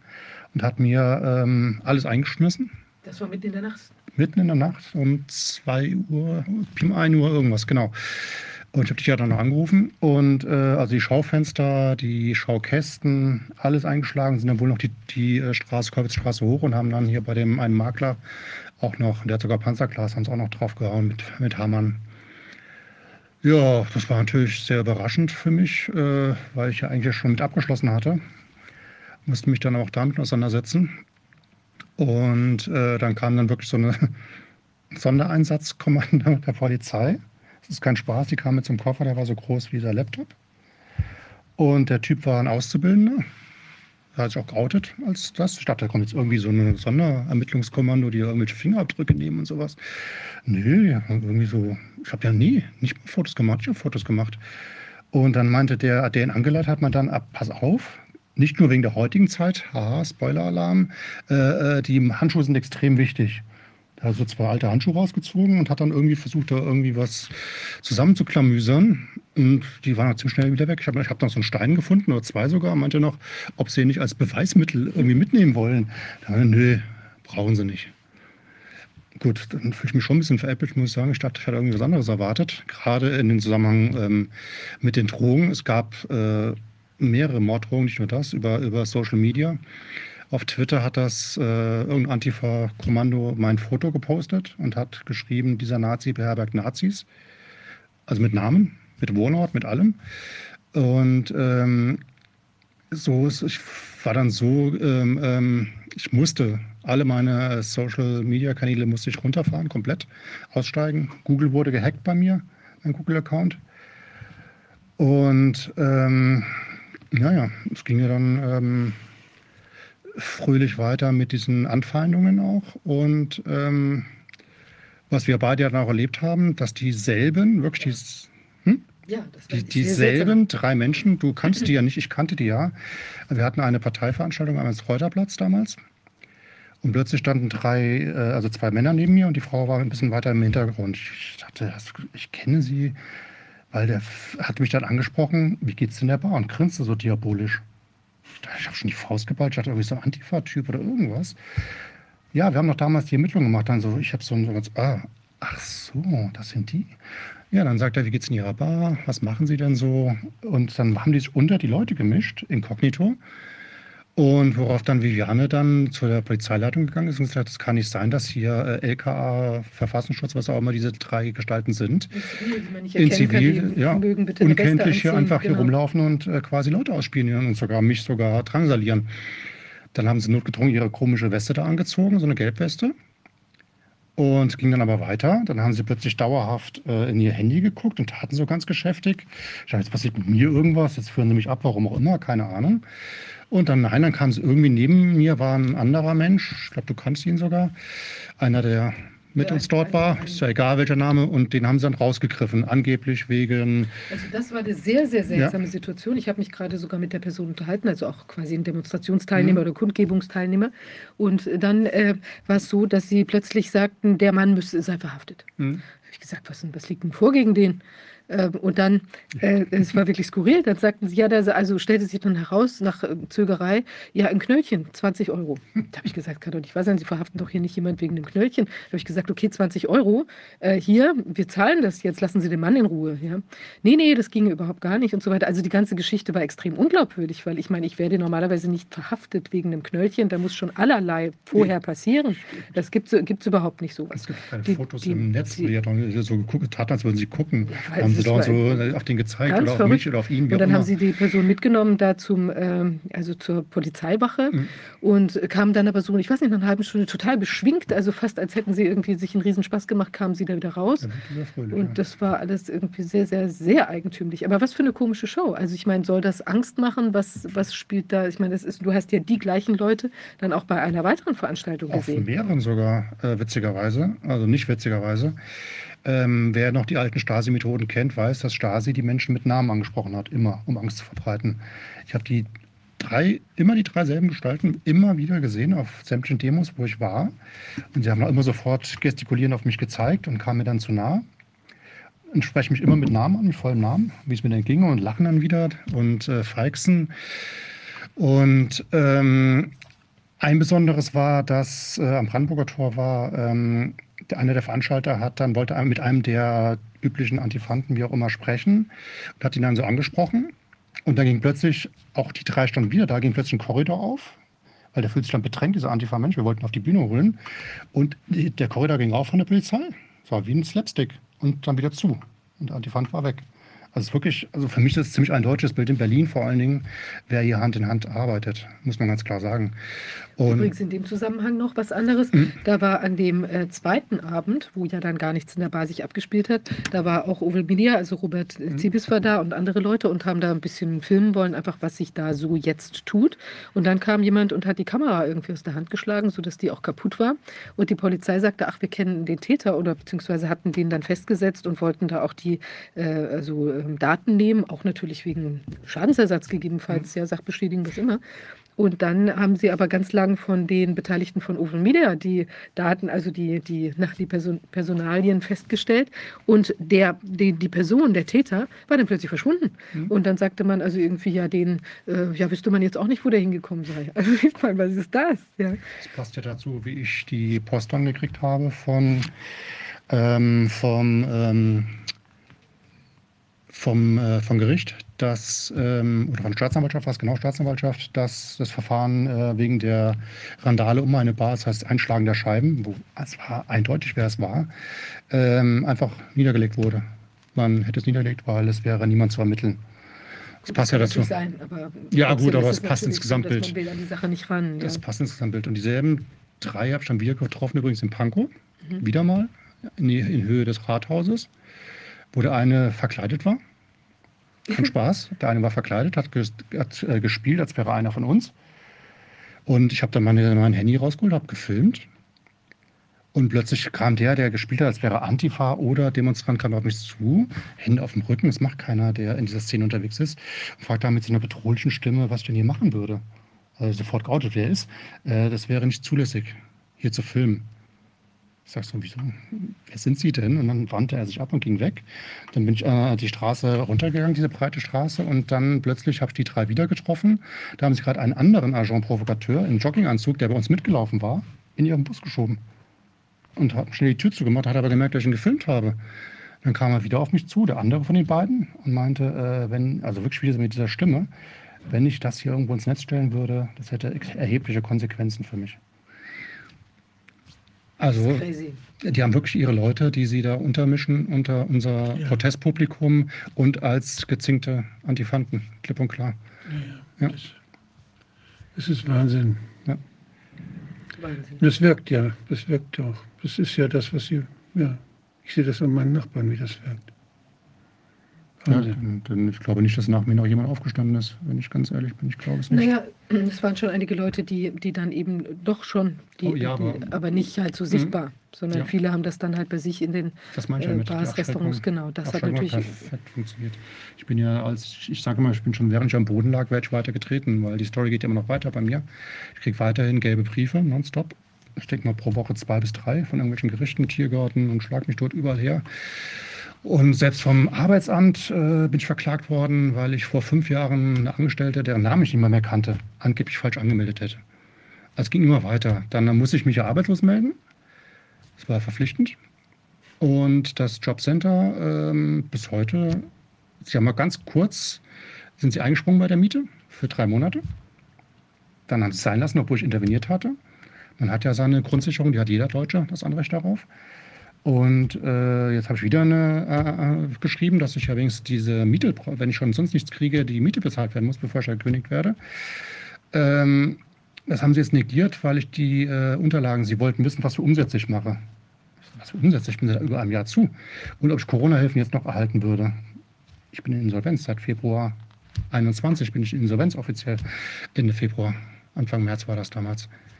Also welche Corona-Hilfen soll ich dann kriegen, wenn ich in Insolvenz bin? Meine beiden Konten, die ich hatte in Berlin bei der Volksbank, sind beide gesperrt vom Finanzamt seit 1. Nee, 15. März 21. Also bis heute kann ich werde auch keine aufmachen können.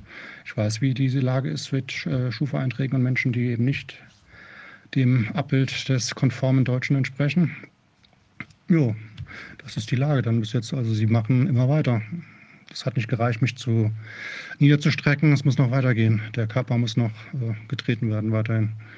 ist ja schon verrückt, dass die sich da auch so festgebissen haben. Ja. Ja, das, Also ich glaube, man muss sich das jetzt auch juristisch noch mal ein bisschen genauer anschauen.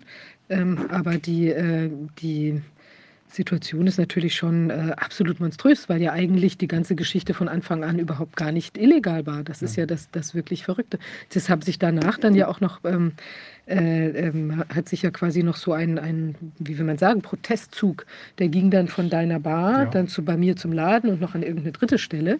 Und dann schrieben die auch irgendwie, ähm, also mein Laden war ja damals an der, am Rosa-Luxemburg-Platz, auch also jahrelang war ich da seit 2006 und hatte dort eben die, ähm, das Babylon-Kino ja direkt als Nachbarn. Also eigentlich war das immer eine angenehme Community.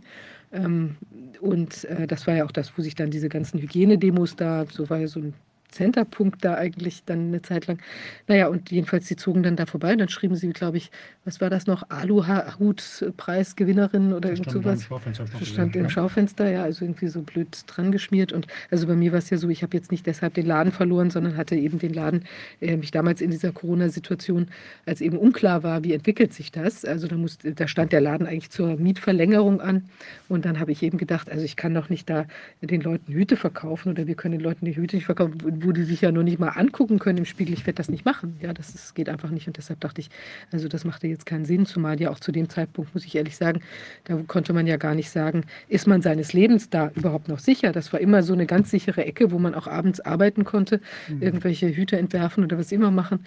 Und man wusste, dass da jetzt niemand, selbst wenn die Tür nicht zugeschlossen war, dass da keiner reinkommt. Jetzt hätte man ja, also ob man jetzt angegriffen worden wäre, aber wahrscheinlich wäre man behelligt, beschimpft oder was du jetzt beschreibst, äh, da worden in dem Laden, sodass das auch aus meiner Sicht keinen Sinn machte. Aber gleichzeitig, ähm, ich denke, wenn ich das weiter fortgesetzt hätte dort, also wenn es sich nicht zufällig so ergeben hätte, hätten die mich wahrscheinlich da irgendwie versucht zu drangsalieren. Ja. ist das denn in anderen Städten auch so? Habt ihr da von anderen Städten sowas auch gehört oder ist es Berlin-spezifisch? Mit dieser Antifa? Oder Ja, das ist so, ja. Das ist ist in Großstädten das ist ist so. es, äh, Hamburg, Bremen ist völlig identisch. Ja. Aber Berlin ist natürlich immer so eine Sonderkondition. Ne? Ähm, äh, es war immer, also ich sage jetzt mal in Anführungszeichen linksgrün, was ja nicht mehr ist, was wir mittlerweile wissen, was diese Parteien wirklich wollen. Ähm, es war immer eine sehr spezielle Situation in, in Berlin und auch dieser, für mich immer dieser irre ähm, Länderfinanzausgleich, dass die hier machen konnten, was sie wollten. Sie waren ja nie verantwortlich. Ich habe die, ich hab die nur einmal erlebt, gleich zu Anfang. Das war irgendwie im Frühjahr. Da war ich an der, ich bin ja Lehrer seit über zehn Jahren an der Hochschule. Hm. Und das war immer ganz toll. Ich habe immer gute Noten von Studenten gekriegt. Das war immer super schön. Auch mit den Kollegen, alles prima und so. Und als ich dann da diese Sendung gemacht hatte und diesen Film gemacht hatte und es deutlich wurde, dass ich da kritisch gegenüber der, diesen Maßnahmen war, da äh, wurde mir plötzlich dann von der Hochschulleitung gesagt, da hätte es Stimmen gegeben, die hätten gesagt, äh, das ginge nicht. Ich hätte da Interviews gegeben mit jemandem, äh, der ja rechts sei. Und da habe ich überlegt, wer könnte das sein, weil ich das, das war mir nicht aufgefallen, weil ich die, das waren Journalisten und ich kannte die nicht. Ich habe auch keinen Fernseher und wusste nicht, dass Eva, das war Eva Hermann, war das. Das warf man mir vor, dass ich mit ihr äh, interviewt. Das, ich hab, kannte die nicht vorher. Und das habe ich ihr noch gesagt. Und das, das, wenn, die, wenn, ich, wenn die rechts wäre, dann täte mir das leid, aber das würde ich, würde ich kein Interview gegeben haben. Da würde ich mich vorsehen so, bei sowas. Aber das, äh, das war dann so, dass die, die Hochschulleitung mir doch nahegelegt hat, mich riefen dann Professoren noch an, privat, und sagten, Bruder, das müssen Sie, also müssen Sie persönlich nehmen und so, aber wissen Sie, so eine Situation jetzt und so, die, also die waren so hin und her, die, die merken, da ist was nicht in Ordnung. Und dann, dann habe ich dann so, so einen Zoom gemacht mit der, mit der Hochschulleitung da und mit den, und mit, da waren so vier Studentinnen waren da. Und die haben dann die ganze Zeit eigentlich nichts gesagt. Und zum Schluss wurden sie dann von der, von der Rektorin gefragt, äh, nachdem ich erklärt hatte, weshalb ich da auch inhaltlich, so, weshalb ich meine, das sei nicht, das, das sei keine Pandemie, so wie ich sie kenne. Und äh, dann äh, hat die Hochschule, dann haben die Hochschullehrer die gefragt und hatten die nur gesagt, nichts inhaltlich, sondern haben nur gesagt, der ist noch schlimmer, als wir das dachten. So, einfach so. Und die, Hochschul, die Hochschullehrerin hat dann äh, nachher gesagt, ja, und müssen wir mal sehen, wie wir damit umgehen. Und nachher haben sie mir empfohlen, sagen, wir wollen ja diesen Ärger nicht haben an der Hochschule. Würden Sie nicht Ihren Lehrauftrag dann zurückgeben? Und dann meine Studenten, das waren glaube ich so 20, die waren da, die waren auch, die haben sich, die haben mich angerufen und haben gesagt, das ist ja eine Schweinerei. Und die waren also die Studenten selber, die wussten und die waren, da habe ich immer extrem eher den, auch mit meiner Kollegin, mit der ich zusammengearbeitet habe, dachte ich immer, die halten mich für linksextrem, weißt du, weil ich so, weil ich ja so das Gesundheitswesen, da wollte ich, dass da, dass das mehr in, in, in staatlicher Kontrolle ist und dass das nicht so ein Geschäftsmodell wird und dass das wieder, dass das wieder etwas ist, was so von den Menschen selbst äh, solidarisch getragen wird. Und das sind eher sozialistische Ideen, die ich da habe durchblicken lassen. Und das, das war für mich völlig überraschend. Und dann, dass denn, dass denn da die Hochschule und auch die, der Lehrkörper nicht reagiert hat. Und die waren alle so, duckten sich alle weg. War keiner, der so, der irgendwas gesagt hat. Und ich habe dann auch keine Lust mehr gehabt, an der Hochschule zu lehren. Das war fürchterlich. Tat mir sehr leid auch. War ja, war ein trauriges Erlebnis. Das, ja. Das auch, die waren auch von der Antifa. Und da war eine, da war eine Professorin, die steckte da wohl hinter, die, die auch von, die auch finanziert wird von der, ja, ist die Amadeus Stiftung, macht die Projekte. Die Amadeus Stiftung. Ja, die kriegte das von, kriegte dann von, von dieser Stiftung dann auch Gelder. Die tauchte aber selber nicht auf. Aber andere Leute aus der Hochschule sagten mir, dass die da wohl mit ihren Studentinnen da, mit diesen Leuten da das inszeniert hatte. Das war also so eine, die waren da benutzt. Trickserei quasi. Ja. Ich habe ja einmal auf dieser Demonstration in Weimar, also zu, ähm, zu Ehren von äh, Richter Detmar, äh, da war es ja so, dass da, ähm, da lief parallel oder unbehelligt äh, lief die Demonstration von Verdi. Mhm. Es war, glaube ich, der 1. Mai, wenn mich nicht alles täuscht. Und dort sollten ja dann an dem Tag eben quasi Blumen niedergelegt werden und da sollten die Anwälte alle kommen in Robe und so weiter. Und dann waren wir, war ich auch dort, weil ich das eben auch machen wollte. Und dann hatte die Polizeipräsidentin, äh, nee, die Präsidentin von dem Amtsgericht, hatte ja da in, in, in quasi eine Casa Paranoia aus, ihrer, äh, aus ihrem Gericht gemacht. Das war alles abgeschottet, da konnte kein Mensch hin. Ja, die hatte das abgeriegelt mit eben äh, Zäunen und so weiter. Und dann vollzog sich diese Demonstration an irgendeiner anderen Stelle. Und da war eben eben vorher unbehelligt diese Verdi-Leute da gewesen und später wurden die, die äh, Demonstranten ähm, äh, da eingekesselt und also die, die sich jetzt wegen Richter Detmar dort äh, befunden haben, Mhm. wurden eingekesselt, drangsaliert und ich weiß nicht, was da los war. Das, Klassisch gute Demo, die, böse gan- Demo. die ganze Geschichte da, und da gab es ja noch weitere Details, aber die sind jetzt nicht so wichtig. Aber da war auch eine Gruppe von Antifa-Leuten. Und dann bin ich dahin und habe gesagt, Mensch, lass uns doch mal ins Gespräch kommen, wer ist denn bei euch der Chef? Und dann kam auch eine Frau da irgendwie auf mich zu und dann habe ich äh, versucht, mit der in das Gespräch einzusteigen und auch irgendwie ein bisschen inhaltlich zu reden und so weiter. Und dann hat sie sofort das Weite gesucht. Mhm. Also die konnte man gar nicht äh, zu fassen kriegen, sondern sich der Diskussion sofort entzogen. Ja, war also irgendwie mit drei Masken ausgestattet. Ich weiß nicht, aber jedenfalls war sie äh, sehr angstbesetzt oder hatte irgendwie offenbar auch Berührungsängste, vielleicht mit uns gesehen zu werden im Gespräch oder so. Das mag ja auch eine Rolle gespielt haben. Aber offenbar, wenn man da mal einmal so piekt, dann geht aus diesem Luftballon sofort die Luft raus. Ja. Ich habe mal auch was erlebt, in, Kappeln war das. Da habe ich einen Stand gemacht, das war zur Bundestagswahl. Da war ich als SPD-Abgeordneter, da habe ich einen Stand gemacht mit den Leuten da aus der SPD, die in Kappeln waren und das war, war ganz nett. Und plötzlich baute sich da so ein, so ein Stand neben uns auf, so zehn Meter weiter ungefähr, von der NPD. Neben extra. Das fanden wir natürlich gar nicht gut. Und dann haben wir aber da, haben uns, die, haben die, die haben die ignoriert und haben dann unsere, mit unseren Leuten gesprochen und so. SPD war, es ist ja akzeptiert.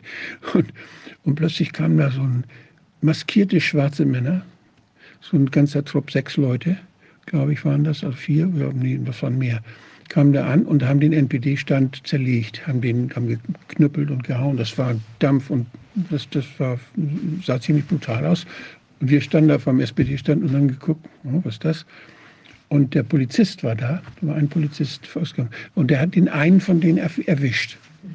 Den hat er festgehalten und hat ihn auch abgeführt. Aber da ist nichts passiert. Komischerweise. Komisch, ja. Ähm, die, haben ja auch, die haben ja auch damals äh, bei mir, das, dieses Banner existiert immer noch, auch die ganzen Fotos dazu, die haben ja bei mir vor der Bar dann wochenlang teilweise, ja, es waren Wochen, demonstriert und haben dann wirklich draufgeschrieben, Corona-Leugner auch schön gegendert, äh, innen, Sternchen, raus aus dem Kiez. Also von den Anwesenden war keiner selber aus dem Kiez, davon abgesehen. Die waren rangekarrt worden. Keiner kam aus dem Kiez. Und das, ist, das, das war in der ganzen Stadt verteilt. Ich habe sogar noch einen, ein Freund von mir hat ein Foto mit mir gemacht, während ich bei so einem Trafo stehe, wo mein, quasi mein Logo ist, Scotch und Sofa. Haben sie genommen, als, als Konterfei. Ja, ja. Corona-Leugner raus aus dem Kiez. Ich hatte den Eindruck, bei dieser Aktion da in Kappeln hatte ich den Eindruck, als wenn das inszeniert war, als wenn dieser Parteistand da extra war und als wenn die da so, die, die benutzt haben, um als Märtyrer dann da zu stehen, als wenn die auf der Seite von. Also es war so, war so wie ein Theaterstück, das Ganze lief das ab. Das ist ja verrückt. Naja gut, es ist ja so, dass die NPD ja nicht verboten werden konnte, hatte ja das Bundesverfassungsgericht Ja, so viel entschieden, weil es, weil es so durchsetzt, weil sie so durchsetzt ist offenbar mit Mitgliedern von Verfassungsschutz, dass Ja. das un, ununterscheidbar ist und dass ja dann der Staat sich quasi selbst verbieten würde, wenn er jetzt Ja. diese Partei verböte. Also das ist natürlich schon auch, also Also da sind so viele Dinge, die, also die ähm, seltsam sind, Ja. ja. das muss man schon sagen, ja. Denn die hatten, die hätten da, wenn die da, ob die da stehen und der hat sich, kein Mensch hat sich um die, die gekümmert. Und dadurch wurden die wichtig. Und dann gab es auch Fotos in den Zeitungen natürlich und so. Es war alles, die waren, dadurch wurden die unheimlich aufgewertet. Dadurch wurde das ein Thema. Sonst hätte das kein, hätte das kein Schwein interessiert, dass da noch so ein Stand war. Da war keiner bei denen. Ich, ja. Vielleicht auch eine, eine Masche, um Gelder abzugreifen, dann für Leute, die, äh, ich weiß nicht, die eben antirechte Kampagnen machen dann oder was weiß ich, Ich also dass man es halt so tut, als sei das wirklich ein Gewaltpotenzial da oder ich weiß nicht, gut, man steckt da viel zu wenig drin in diesen ganzen Verästelungen, aber ich finde schon, dass die, es gab ja auch mal dieses eine Video, wo sich die französische Antifa darüber aufregte, dass in Deutschland anscheinend äh, das äh, gar keine echte Anti Antifa mehr gibt, sondern dass das eben auch irgendwelche Leute sind, die eingesetzt werden zu genau solchen möglicherweise Ja, es- Show. Es gab ja lange Zeit, also ich erinnere in dieser ganzen Zeit so, als ich, auch als ich in der Politik war und auch so mh, vorher auch, da gab es so eine antifaschistische Bewegung, wo die, die ja auch, wo auch die SPD auch immer gesagt hat, ja, und so, wir waren uns, da waren da sehr engagiert und gegen Fremdenfeindlichkeit und so, das haben wir alles ja gemacht. Aber das, was denn dann nachher, und das habe ich das erste Mal erlebt in Rostock bei dieser, bei diesem, als da in Heiligendamm die, diese, diese, was war das, G7 auch? Und da da war da auch so ein schwarzer Block. Da waren, da waren zig Menschen, da waren ja unheimlich viele Menschen am Rostocker Hafen. Da hast du eine Gruppe, so eine schwarze Gruppe. Und die waren ganz still. Und plötzlich fingen die an, die Polizei war dann da überall so, und die fingen an, plötzlich Steine zu werfen. Die fingen an, Steine zu werfen. Und dann fing die Polizei an, diese schwarze Gruppe so zum Hafen zu drängen. Und da waren aber die ganzen anderen Leute, sodass die Polizei dann praktisch die ganze Demo praktisch so abräumten, weil diese Leute mit Steinen geschmissen ist. Es war wie so ein, war auch, wirkte auch irgendwie ganz komisch und ich habe mich dann ganz schnell verzogen. Ne? Es war eindeutig inszeniert. Also mittlerweile muss ich ganz ehrlich sagen, ich war jetzt auf so vielen Demos und musste mich so viel auseinandersetzen mit diesen Leuten. Es sind Menschen, aber sind keine Antifaschisten. Definitiv nicht. Und sie haben immer im Hintergrund zwei, drei, vier, fünf Leute, die älter sind. Also die, die mir entgegenstehen, sind immer so zwischen teilweise wirklich 15, maximal 23. Und äh, es sind dann immer so drei, vier, fünf Klaköre, die sie dann antreiben, was sie machen, dass sie es jetzt machen und wann sie es genau zu machen haben. Das ist meine Beobachtung mittlerweile gerade aus Berlin. Ähm, was natürlich schade ist im Zuge der, der ganzen Geschichte um uns war, das ist, äh, für mich war es mein Traum. Die Bar muss man einfach quasi ja. dann verschenken, weggeben, beziehungsweise man hat nichts mehr davon. Alle Investitionen haben sich in Rauch aufgelöst. Mhm. Und natürlich auch der private Aspekt. Ne? Das ist schon, das haben die wenigsten Leute auf dem Kika anscheinend. Ähm, ich bin äh, für meine Brüder jetzt eine Persona non grata. Also ich bin Nazi. Wegen der Geschichte. Ah, ah. Die waren vorher schon konform. Bist du auch hier oben so Ja, natürlich. Das war ich aber immer schon. Ich war mal in, ich war out. Das keine Lederstiefel. Von Jahr zu Jahr war, war ja. mit der Frisur war ich in oder war ich out. Das war immer so. ähm, es war mir immer egal, davon abgesehen. ähm, nee, nee, die waren immer schon ein bisschen konform. Aber jetzt hat sich herausgestellt, dass die elendig konform sind und äh, ich habe jetzt keinerlei Kontakt mehr zu niemandem mehr. Wahnsinn. Also die haben mich dann ganz klar geoutet als Nazi, Verbrecher und keine Ahnung, was alles, was da gefallen ist für Worte. Der eine hat mir jetzt im letzten Gespräch sogar noch gesagt, nee, geraten, schon geraten. Er hat mir geraten, ich solle gefälligst in die Nadel gehen, in die Spritze gehen. Oh Gott, in die Nadel gehen, ja. solche Begriffe jetzt auch schon, das wird ja immer besser. Also das war mein eigener Bruder, da musst du natürlich schon schlucken, wenn du sowas hörst. Ja. Und das ist natürlich perfekt gemacht, ne? die ganze Inszenierung. Genau dazu sollte es führen. Spaltung durch alle Institutionen, durch die Familien hindurch. Ja, machen wir nicht mit, ne? Nee, und das Positive nee. daran ist, ich habe andere Leute kennengelernt. Siehe hier Selbst, jetzt. Wenn wir sprechen alles an, ja. die Leute, die sowas machen, die machen was Falsches. Die machen das an, die sind verleitet oder sind. Ich kann mir nicht vorstellen, dass diese vier jungen Studentinnen da an der Universität, wer, wer hat die dazu gebracht? Wer macht sowas? Wer kann junge Leute so indoktrinieren, dass sie ohne zu fragen, ohne einzukennen, einfach so sowas machen?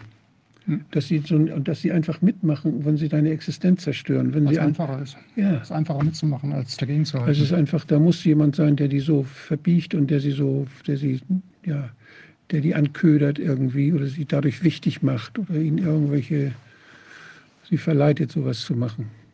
Das, ja, das wäre interessant, mal mehr zu erfahren aus diesem, ja. quasi aus dem Inneren da. Ist halt nicht ganz einfach wahrscheinlich, aber würde mich mal sehr interessieren. Das ist traurig, ja. Gut. Naja. Sören, das ist kein denke, schönes. Es wird sich, eine ja. Tür schließt sich, eine andere öffnet sich. Ich bin auch optimistisch. Ich habe mich nie niederringen lassen. Es geht ja. immer weiter. Ich bin weiter im Protest. Genau. Ich habe nette Leute kennengelernt dadurch. Und, ähm, ja, und irgendwann werde ich vielleicht wieder eine Bar aufmachen. Wir werden sehen.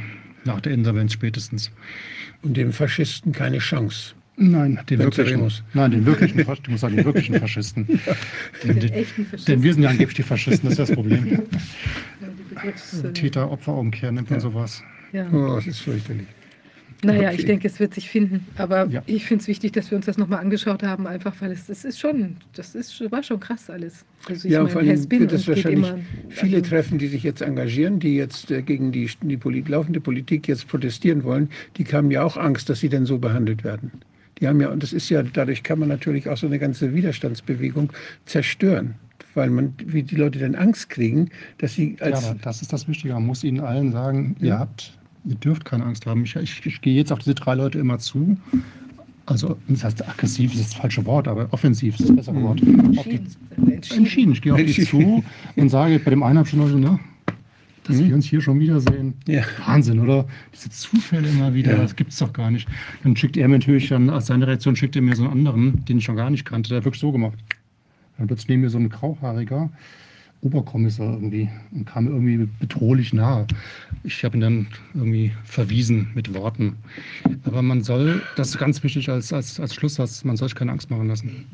Denn das genau das, diese Angsthysterie nonstop, das ist genau das, was diese Leute man soll alle sich auch wollen. nicht provozieren lassen. Ja. Ich finde, man sollte als Partei, sollte man nicht da einen Stand machen, wo man weiß, dass, die da, dass da so eingespielte Leute Dinge ablaufen, finde ich schlecht. Gut, Das Problem wirst du überall, gerade in Berlin überall haben. Ich weiß ja von der Basis von den Ständen, sind überall mehr, angegriffen mehr worden. Ideen haben, dass man es besser macht. Dass man pfiffiger ist, dass man sich nicht auf diese Polarisierung einlässt. Ja, auf jeden Fall, wenn es immer ist, bringt ja auch letztlich dann nichts. Vielleicht müsste man das Nee. tatsächlich, kann man da einfach nochmal überlegen, ob man nicht ein paar abgefahrenere Ideen entwickeln kann, als Ja. du hast da. Ja, wir, sollen ja auch, wir wollen ja was anderes machen. Das Die- heißt nicht die- altbacken wie die alle Idee- anderen Parteien. Mit den Spaziergängern, die war ja ganz gut, die Idee. Ja. Die war doch toll. Die hat ja diese, die hat es ja plötzlich weggenommen. Plötzlich wussten die nicht mehr, gegen wen sie da. Ja, ja. Nee, Das das Dezentrale, das Dezentrale und, Ja. und äh, Spontane, das ist, glaube Ja. ich, das, ist, das sind die Dinge, um die es geht. Und vor allen Dingen, wenn man, wenn man seine Meinung hat, dann soll man seine Meinung äußern. Das gilt für alle. Ja. Das gilt auch für alle, die die Regierung kritisieren. Das muss man dürfen in einer Demokratie. Das ist in Ordnung. So schaut's aus.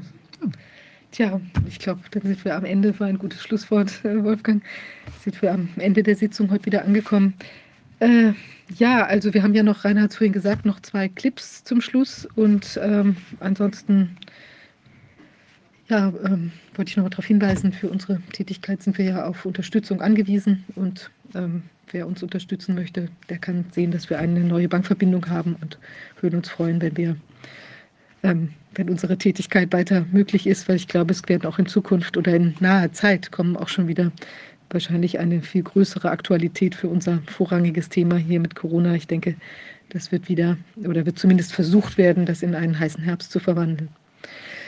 Ja, ich wünsche allen trotz dieses, äh, wie will man sagen, doch ganz schön berührenden Themas zum Schluss, also trotzdem einen sprießlichen Freitagabend und ein schönes Wochenende und wir sehen uns in der nächsten Woche dann. Bis dann. Tschüss. Tschüss. Every government in the world has a secret government behind it that run the show. If you think that the president, the prime minister, you think they're doing it, they're puppets. A hundred percent puppets. They control armies, nations, governments, all the money in the world, all the richest families in the world, Rothschilds and the Rockefellers and I can tell you already one thing that anyone that somehow made money within a very short span of time has to be part of it. And you think that Mike Zuckerberg owns Facebook? He's a puppet. Facebook was created for their manipulation. Same thing with YouTube, same thing with WhatsApp and Instagram and Netflix and everything. How did Netflix become so big within two years?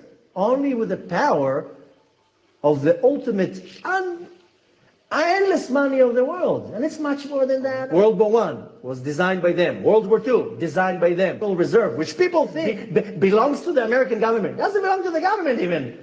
It's a private organization. NASA, CIA, the assassination of JFK, who was the first one who ever talked about it, got a bullet in his head. Needless to say, the attack on the Twin Towers, it wasn't bin Laden.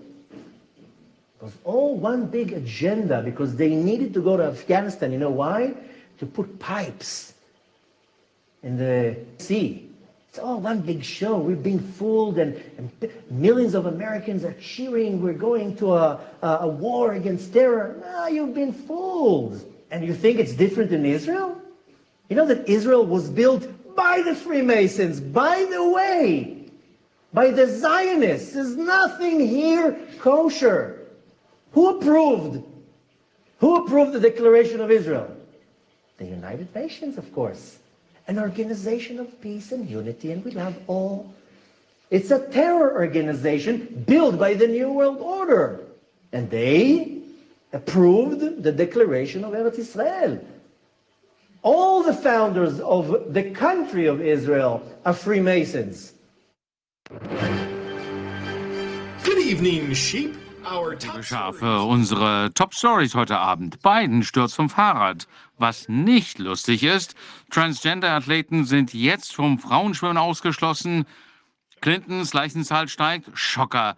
Stephen Colberts Personal bricht in die Hauptstadt ein und das Tagebuch von Bidens Tochter enthält schockierende Anschuldigungen gegen ihn. Was steht drin? Bleiben Sie dran, um es herauszufinden. Aber zunächst sind wir stolz darauf, besser denn je wieder aufzubauen. Jetzt, wo der Aktienmarkt abstürzt, Kryptowährungen abstürzen, die äh, Benzinpreise durch die Decke gehen, Lebensmittel knapp werden, die Inflation rekordverlässlich hoch ist und die Zinsen steigen.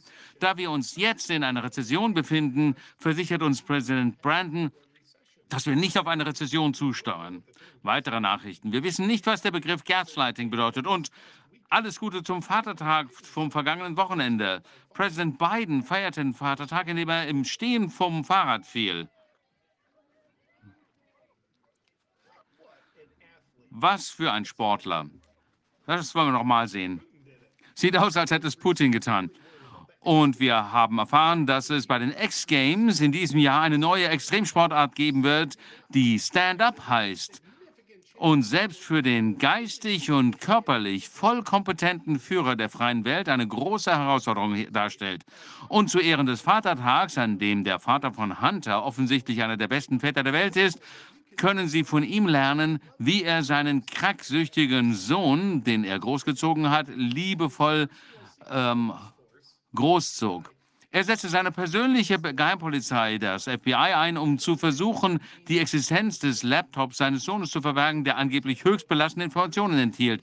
Ein weiteres Beispiel für seine tolle Vaterschaft ist, wie er den Geheimdienst einschaltete, um Hunters Waffe zu beschlagnahmen, da diese eine Straftat begangen hatte, als er bei der Beantragung von Schusswaffen gelogen hatte. Aber ein noch beeindruckenderes Beispiel für seine Vaterschaft ist, wie er das FBI benutzte, um die Häuser von zwei Projekt Veritas-Journalisten zu durchsuchen, während er versuchte, ein von seiner Tochter Ashley geschriebenes Tagebuch zu erhalten, das höchst belastende Anschuldigungen gegen ihren Vater enthielt, der ihr, der ihr Präsident ist. Mehr über diesen unfassbaren Akt der Vaterschaft erfahren Sie bei Tucker Carlson. Warum soll das FBI in das Haus von Mitarbeitern von Project Veritas eindringen? Was haben die da gemacht? Haben sie Menschenhandel entwickelt? Phenatyl aus China? Nein. Das FBI glaubte, dass Project Veritas im Besitz von Informationen über ein Tagebuch war, das von Joe Bidens Tochter Ashley Biden geschrieben worden war. Das FBI behauptete, dass dieses Tagesbuch gestohlen worden war. Heute wissen wir, dass das nicht so war. Das FBI wusste das damals schon, aber das Tagesbuch ähm, war nicht deutlich genug, dass die Leute zugehören. Was wäre, wenn es denn gestohlen worden wäre? Der Besitz eines gestohlenen Tagebuchs ist jetzt keine Straftat. Was ist also so wichtig in diesem Tagebuch, dass Joe Bidens FBI-Agenten das zurückholen müssen? Hier hat es das, was was er gesagt hat.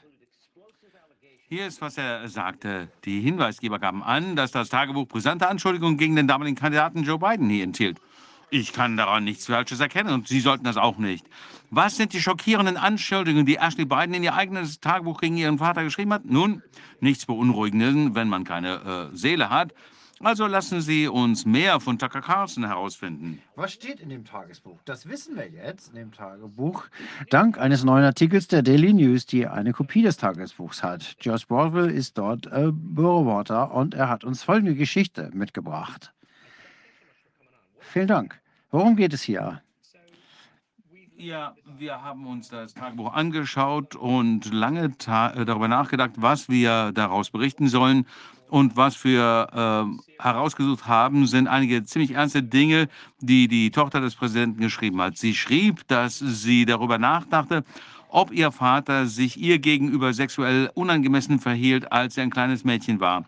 Sie erwähnt in dem Tagebuch Duschen mit ihrem Vater. Sie spricht auch davon, dass sie wahrscheinlich äh, nicht angemessen waren. Das schreibt sie auf einer Seite ihres äh, Tagebuchs auf. Und sie erwähnt auch, dass sie in jungen Jahren hypersexualisiert wurde. Und es gibt viele Hinweise in dem Tagebuch auf ihre wiederholten Aufenthalte in der Reha, Rückfälle mit äh, Drogenmissbrauch, Alkohol und auch Sex, Sexsucht. Das klingt nach guter Partnerschaft und ich frage mich, warum Biden so ein Fan von sexualisierten Drag-Shows für Kinder ist. Einige Kritiker schlagen ja vor, dass diese Shows für Kinder falsch sind und dass diese Dark Queens vielleicht besser Beispiel, Bidens Beispiel fallen sollten, um aufhören sollen, für Kinder zu tanzen und stattdessen vielleicht anfangen, mit ihnen zu duschen. Eine weitere Nachricht ist ein ehemaliger Clinton-Berater, Mark Middleton, wurde mit einer Schusswunde in der Brust von einem Baum hängend gefunden. Äh, sein Tod war offensichtlich Selbstmord, was bedeutet, dass eine weitere Person, die eng mit den Clinton verbunden worden war, leider Selbstmordbegangenheit hat. Wow, das klingt so, als gäbe es hier nichts zu sehen. Also hören wir noch mal ein bisschen nach. Nach einem Antrag auf Informationsfreiheit wurde entdeckt, dass Herr Middleton äh, Jeffrey Epstein, ein Pädophil, der ein weiteres bedauerliches Selbstmordopfer ist und eine Person mit engen Verbindungen zu den Clinton ist, bei sieben verschiedenen Gelegenheiten ins Weiße Haus einließ, während Clinton im Amt war. Mark Middleton war auch, hatte auch das große Vergnügen, in Epsteins Privatjet zu fliegen und es wird gemunkelt, dass er eine wichtige Rolle bei der Stärkung von Epsteins Beziehung zu Bill und Clinton gespielt hat. Ich glaube, das ist nicht nur herzerwärmend zu hören, dass wir alle wissen, wie wichtig Freundschaften sind für ein glückliches Leben. Aber da Herr Middleton keinen Abschiedsbrief hinterlassen hat, gibt es leider keine Erklärung dafür, warum jemand an ihm Selbstmord begangen haben soll. Und angesichts der Tatsache, dass ungezählige Clinton-Kollegen im Laufe der Jahre Selbstmord begangen haben, möchten wir den Clintons dafür danken, dass sie so selbstlos so viel Zeit mit einer so großen Zahl von Selbstmordkandidaten verbringen, was offensichtlich ein Versuch ist, ihnen zu helfen. Und noch eine Neuigkeit, da aus einem Grund, einem Grund noch nicht ganz aus dem Internet verschwunden ist. Der ursprüngliche Name der Bill und Melinda Gates Foundation war Bill und Melinda Gates Foundation für Geburtenkontrolle. Schauen wir uns das mal an. Im Jahr 1998 wurde Dr. Sagan äh, zum Gründungsdirektor des Bill and Melinda Gates Institut für äh, Geburtenkontrolle ernannt, mit der Aufgabe, Entwicklungsländer bei der Entwicklung eigener Strategien und Programme zur reproduktiven Gesundheit zu unterstützen. Hm, ich frage mich, warum die das so nennen. Aber egal. Am Sonntag wurde die Stimm der Weltschwimmverband ein Verboten für Transgender-Athleten bei Frauenwettbewerben ausgesprochen. Mit 71,5 Prozent der Stimmen wurde das Verbot beschlossen. Der Sprecher James Pierce sagte, der Grund für das Verbot ist, dass Wissenschaftler sagen, dass man einen Vorteil hat, was man sich nach Beginn der Pubertät umwandelt, was unfair ist. Nun, das bezweifle ich mal. Ich vermute, dass Sie die neuesten wissenschaftlichen Erkenntnisse noch nicht kennen, die besagen, dass es keine biologischen Unterschiede zwischen Männern und Frauen gibt, die Sie noch nicht gehört haben. Doch weil die nicht so vorhanden sind, so deutlich unterziehen sich manche Menschen drastischen Hormontherapien und Operationen, um noch mehr von diesen biologischen Unterschieden zu haben ihres gewählten Geschlechtes. Die Wissenschaft ist manchmal so genau, dass es verwirrend ist. Und mit dem Verbot von Transathleten geht eine spannende Zeit im Frauenschwimmen zu Ende. Um dem traurigen Ende der goldenen Ära des Frauenschwimmens zu gedenken, werfen wir einen Blick zurück auf die Highlights einer der besten biologischen Männer, die im Frauenschwimmen antragen, antraten, solange sie noch konnten.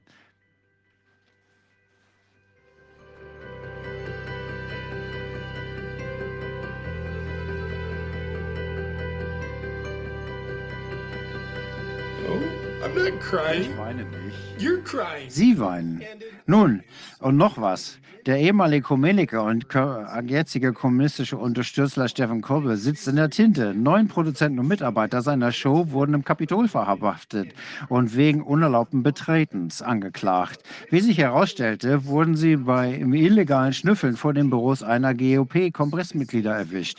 Das bedeutet, dass das Team von Stephen Colbert die in die Hauptstadt eingedrungen ist, was objektiv wie ein Aufstand aussieht. Aber glücklicherweise ist sein Team nicht illegal für anderthalb anderthalb Jahren in Evaluationshaft gehalten, wie diese dreckigen Ultra-Rechts-Mega-Aufständischen vom 6. Januar tun. Der Unterschied besteht darin, dass Colberts Mitarbeiter unrechtmäßig ins Kapitol eingedrungen sind, während einige dieser dreckigen Rechten von Sicherheitskräften hereingeführt worden sind. Das ist es für heute mit der Indoktrination für heute Abend. Genießen Sie die Rezession. Sie ist ein notwendiger Teil des Great Resets. Und wenn Sie die Clinton kennen, dann halten Sie besser den Mund. Biden ist Vater des Jahres. Ach ja, und Biden ist der Vergewaltigung beschuldigt worden. Glauben Sie allen Frauen, aber nur nicht diese. Kamala Harris hat zwar gesagt, sie glaubt allen Anklägerinnen von Biden, aber egal. Gute Nacht.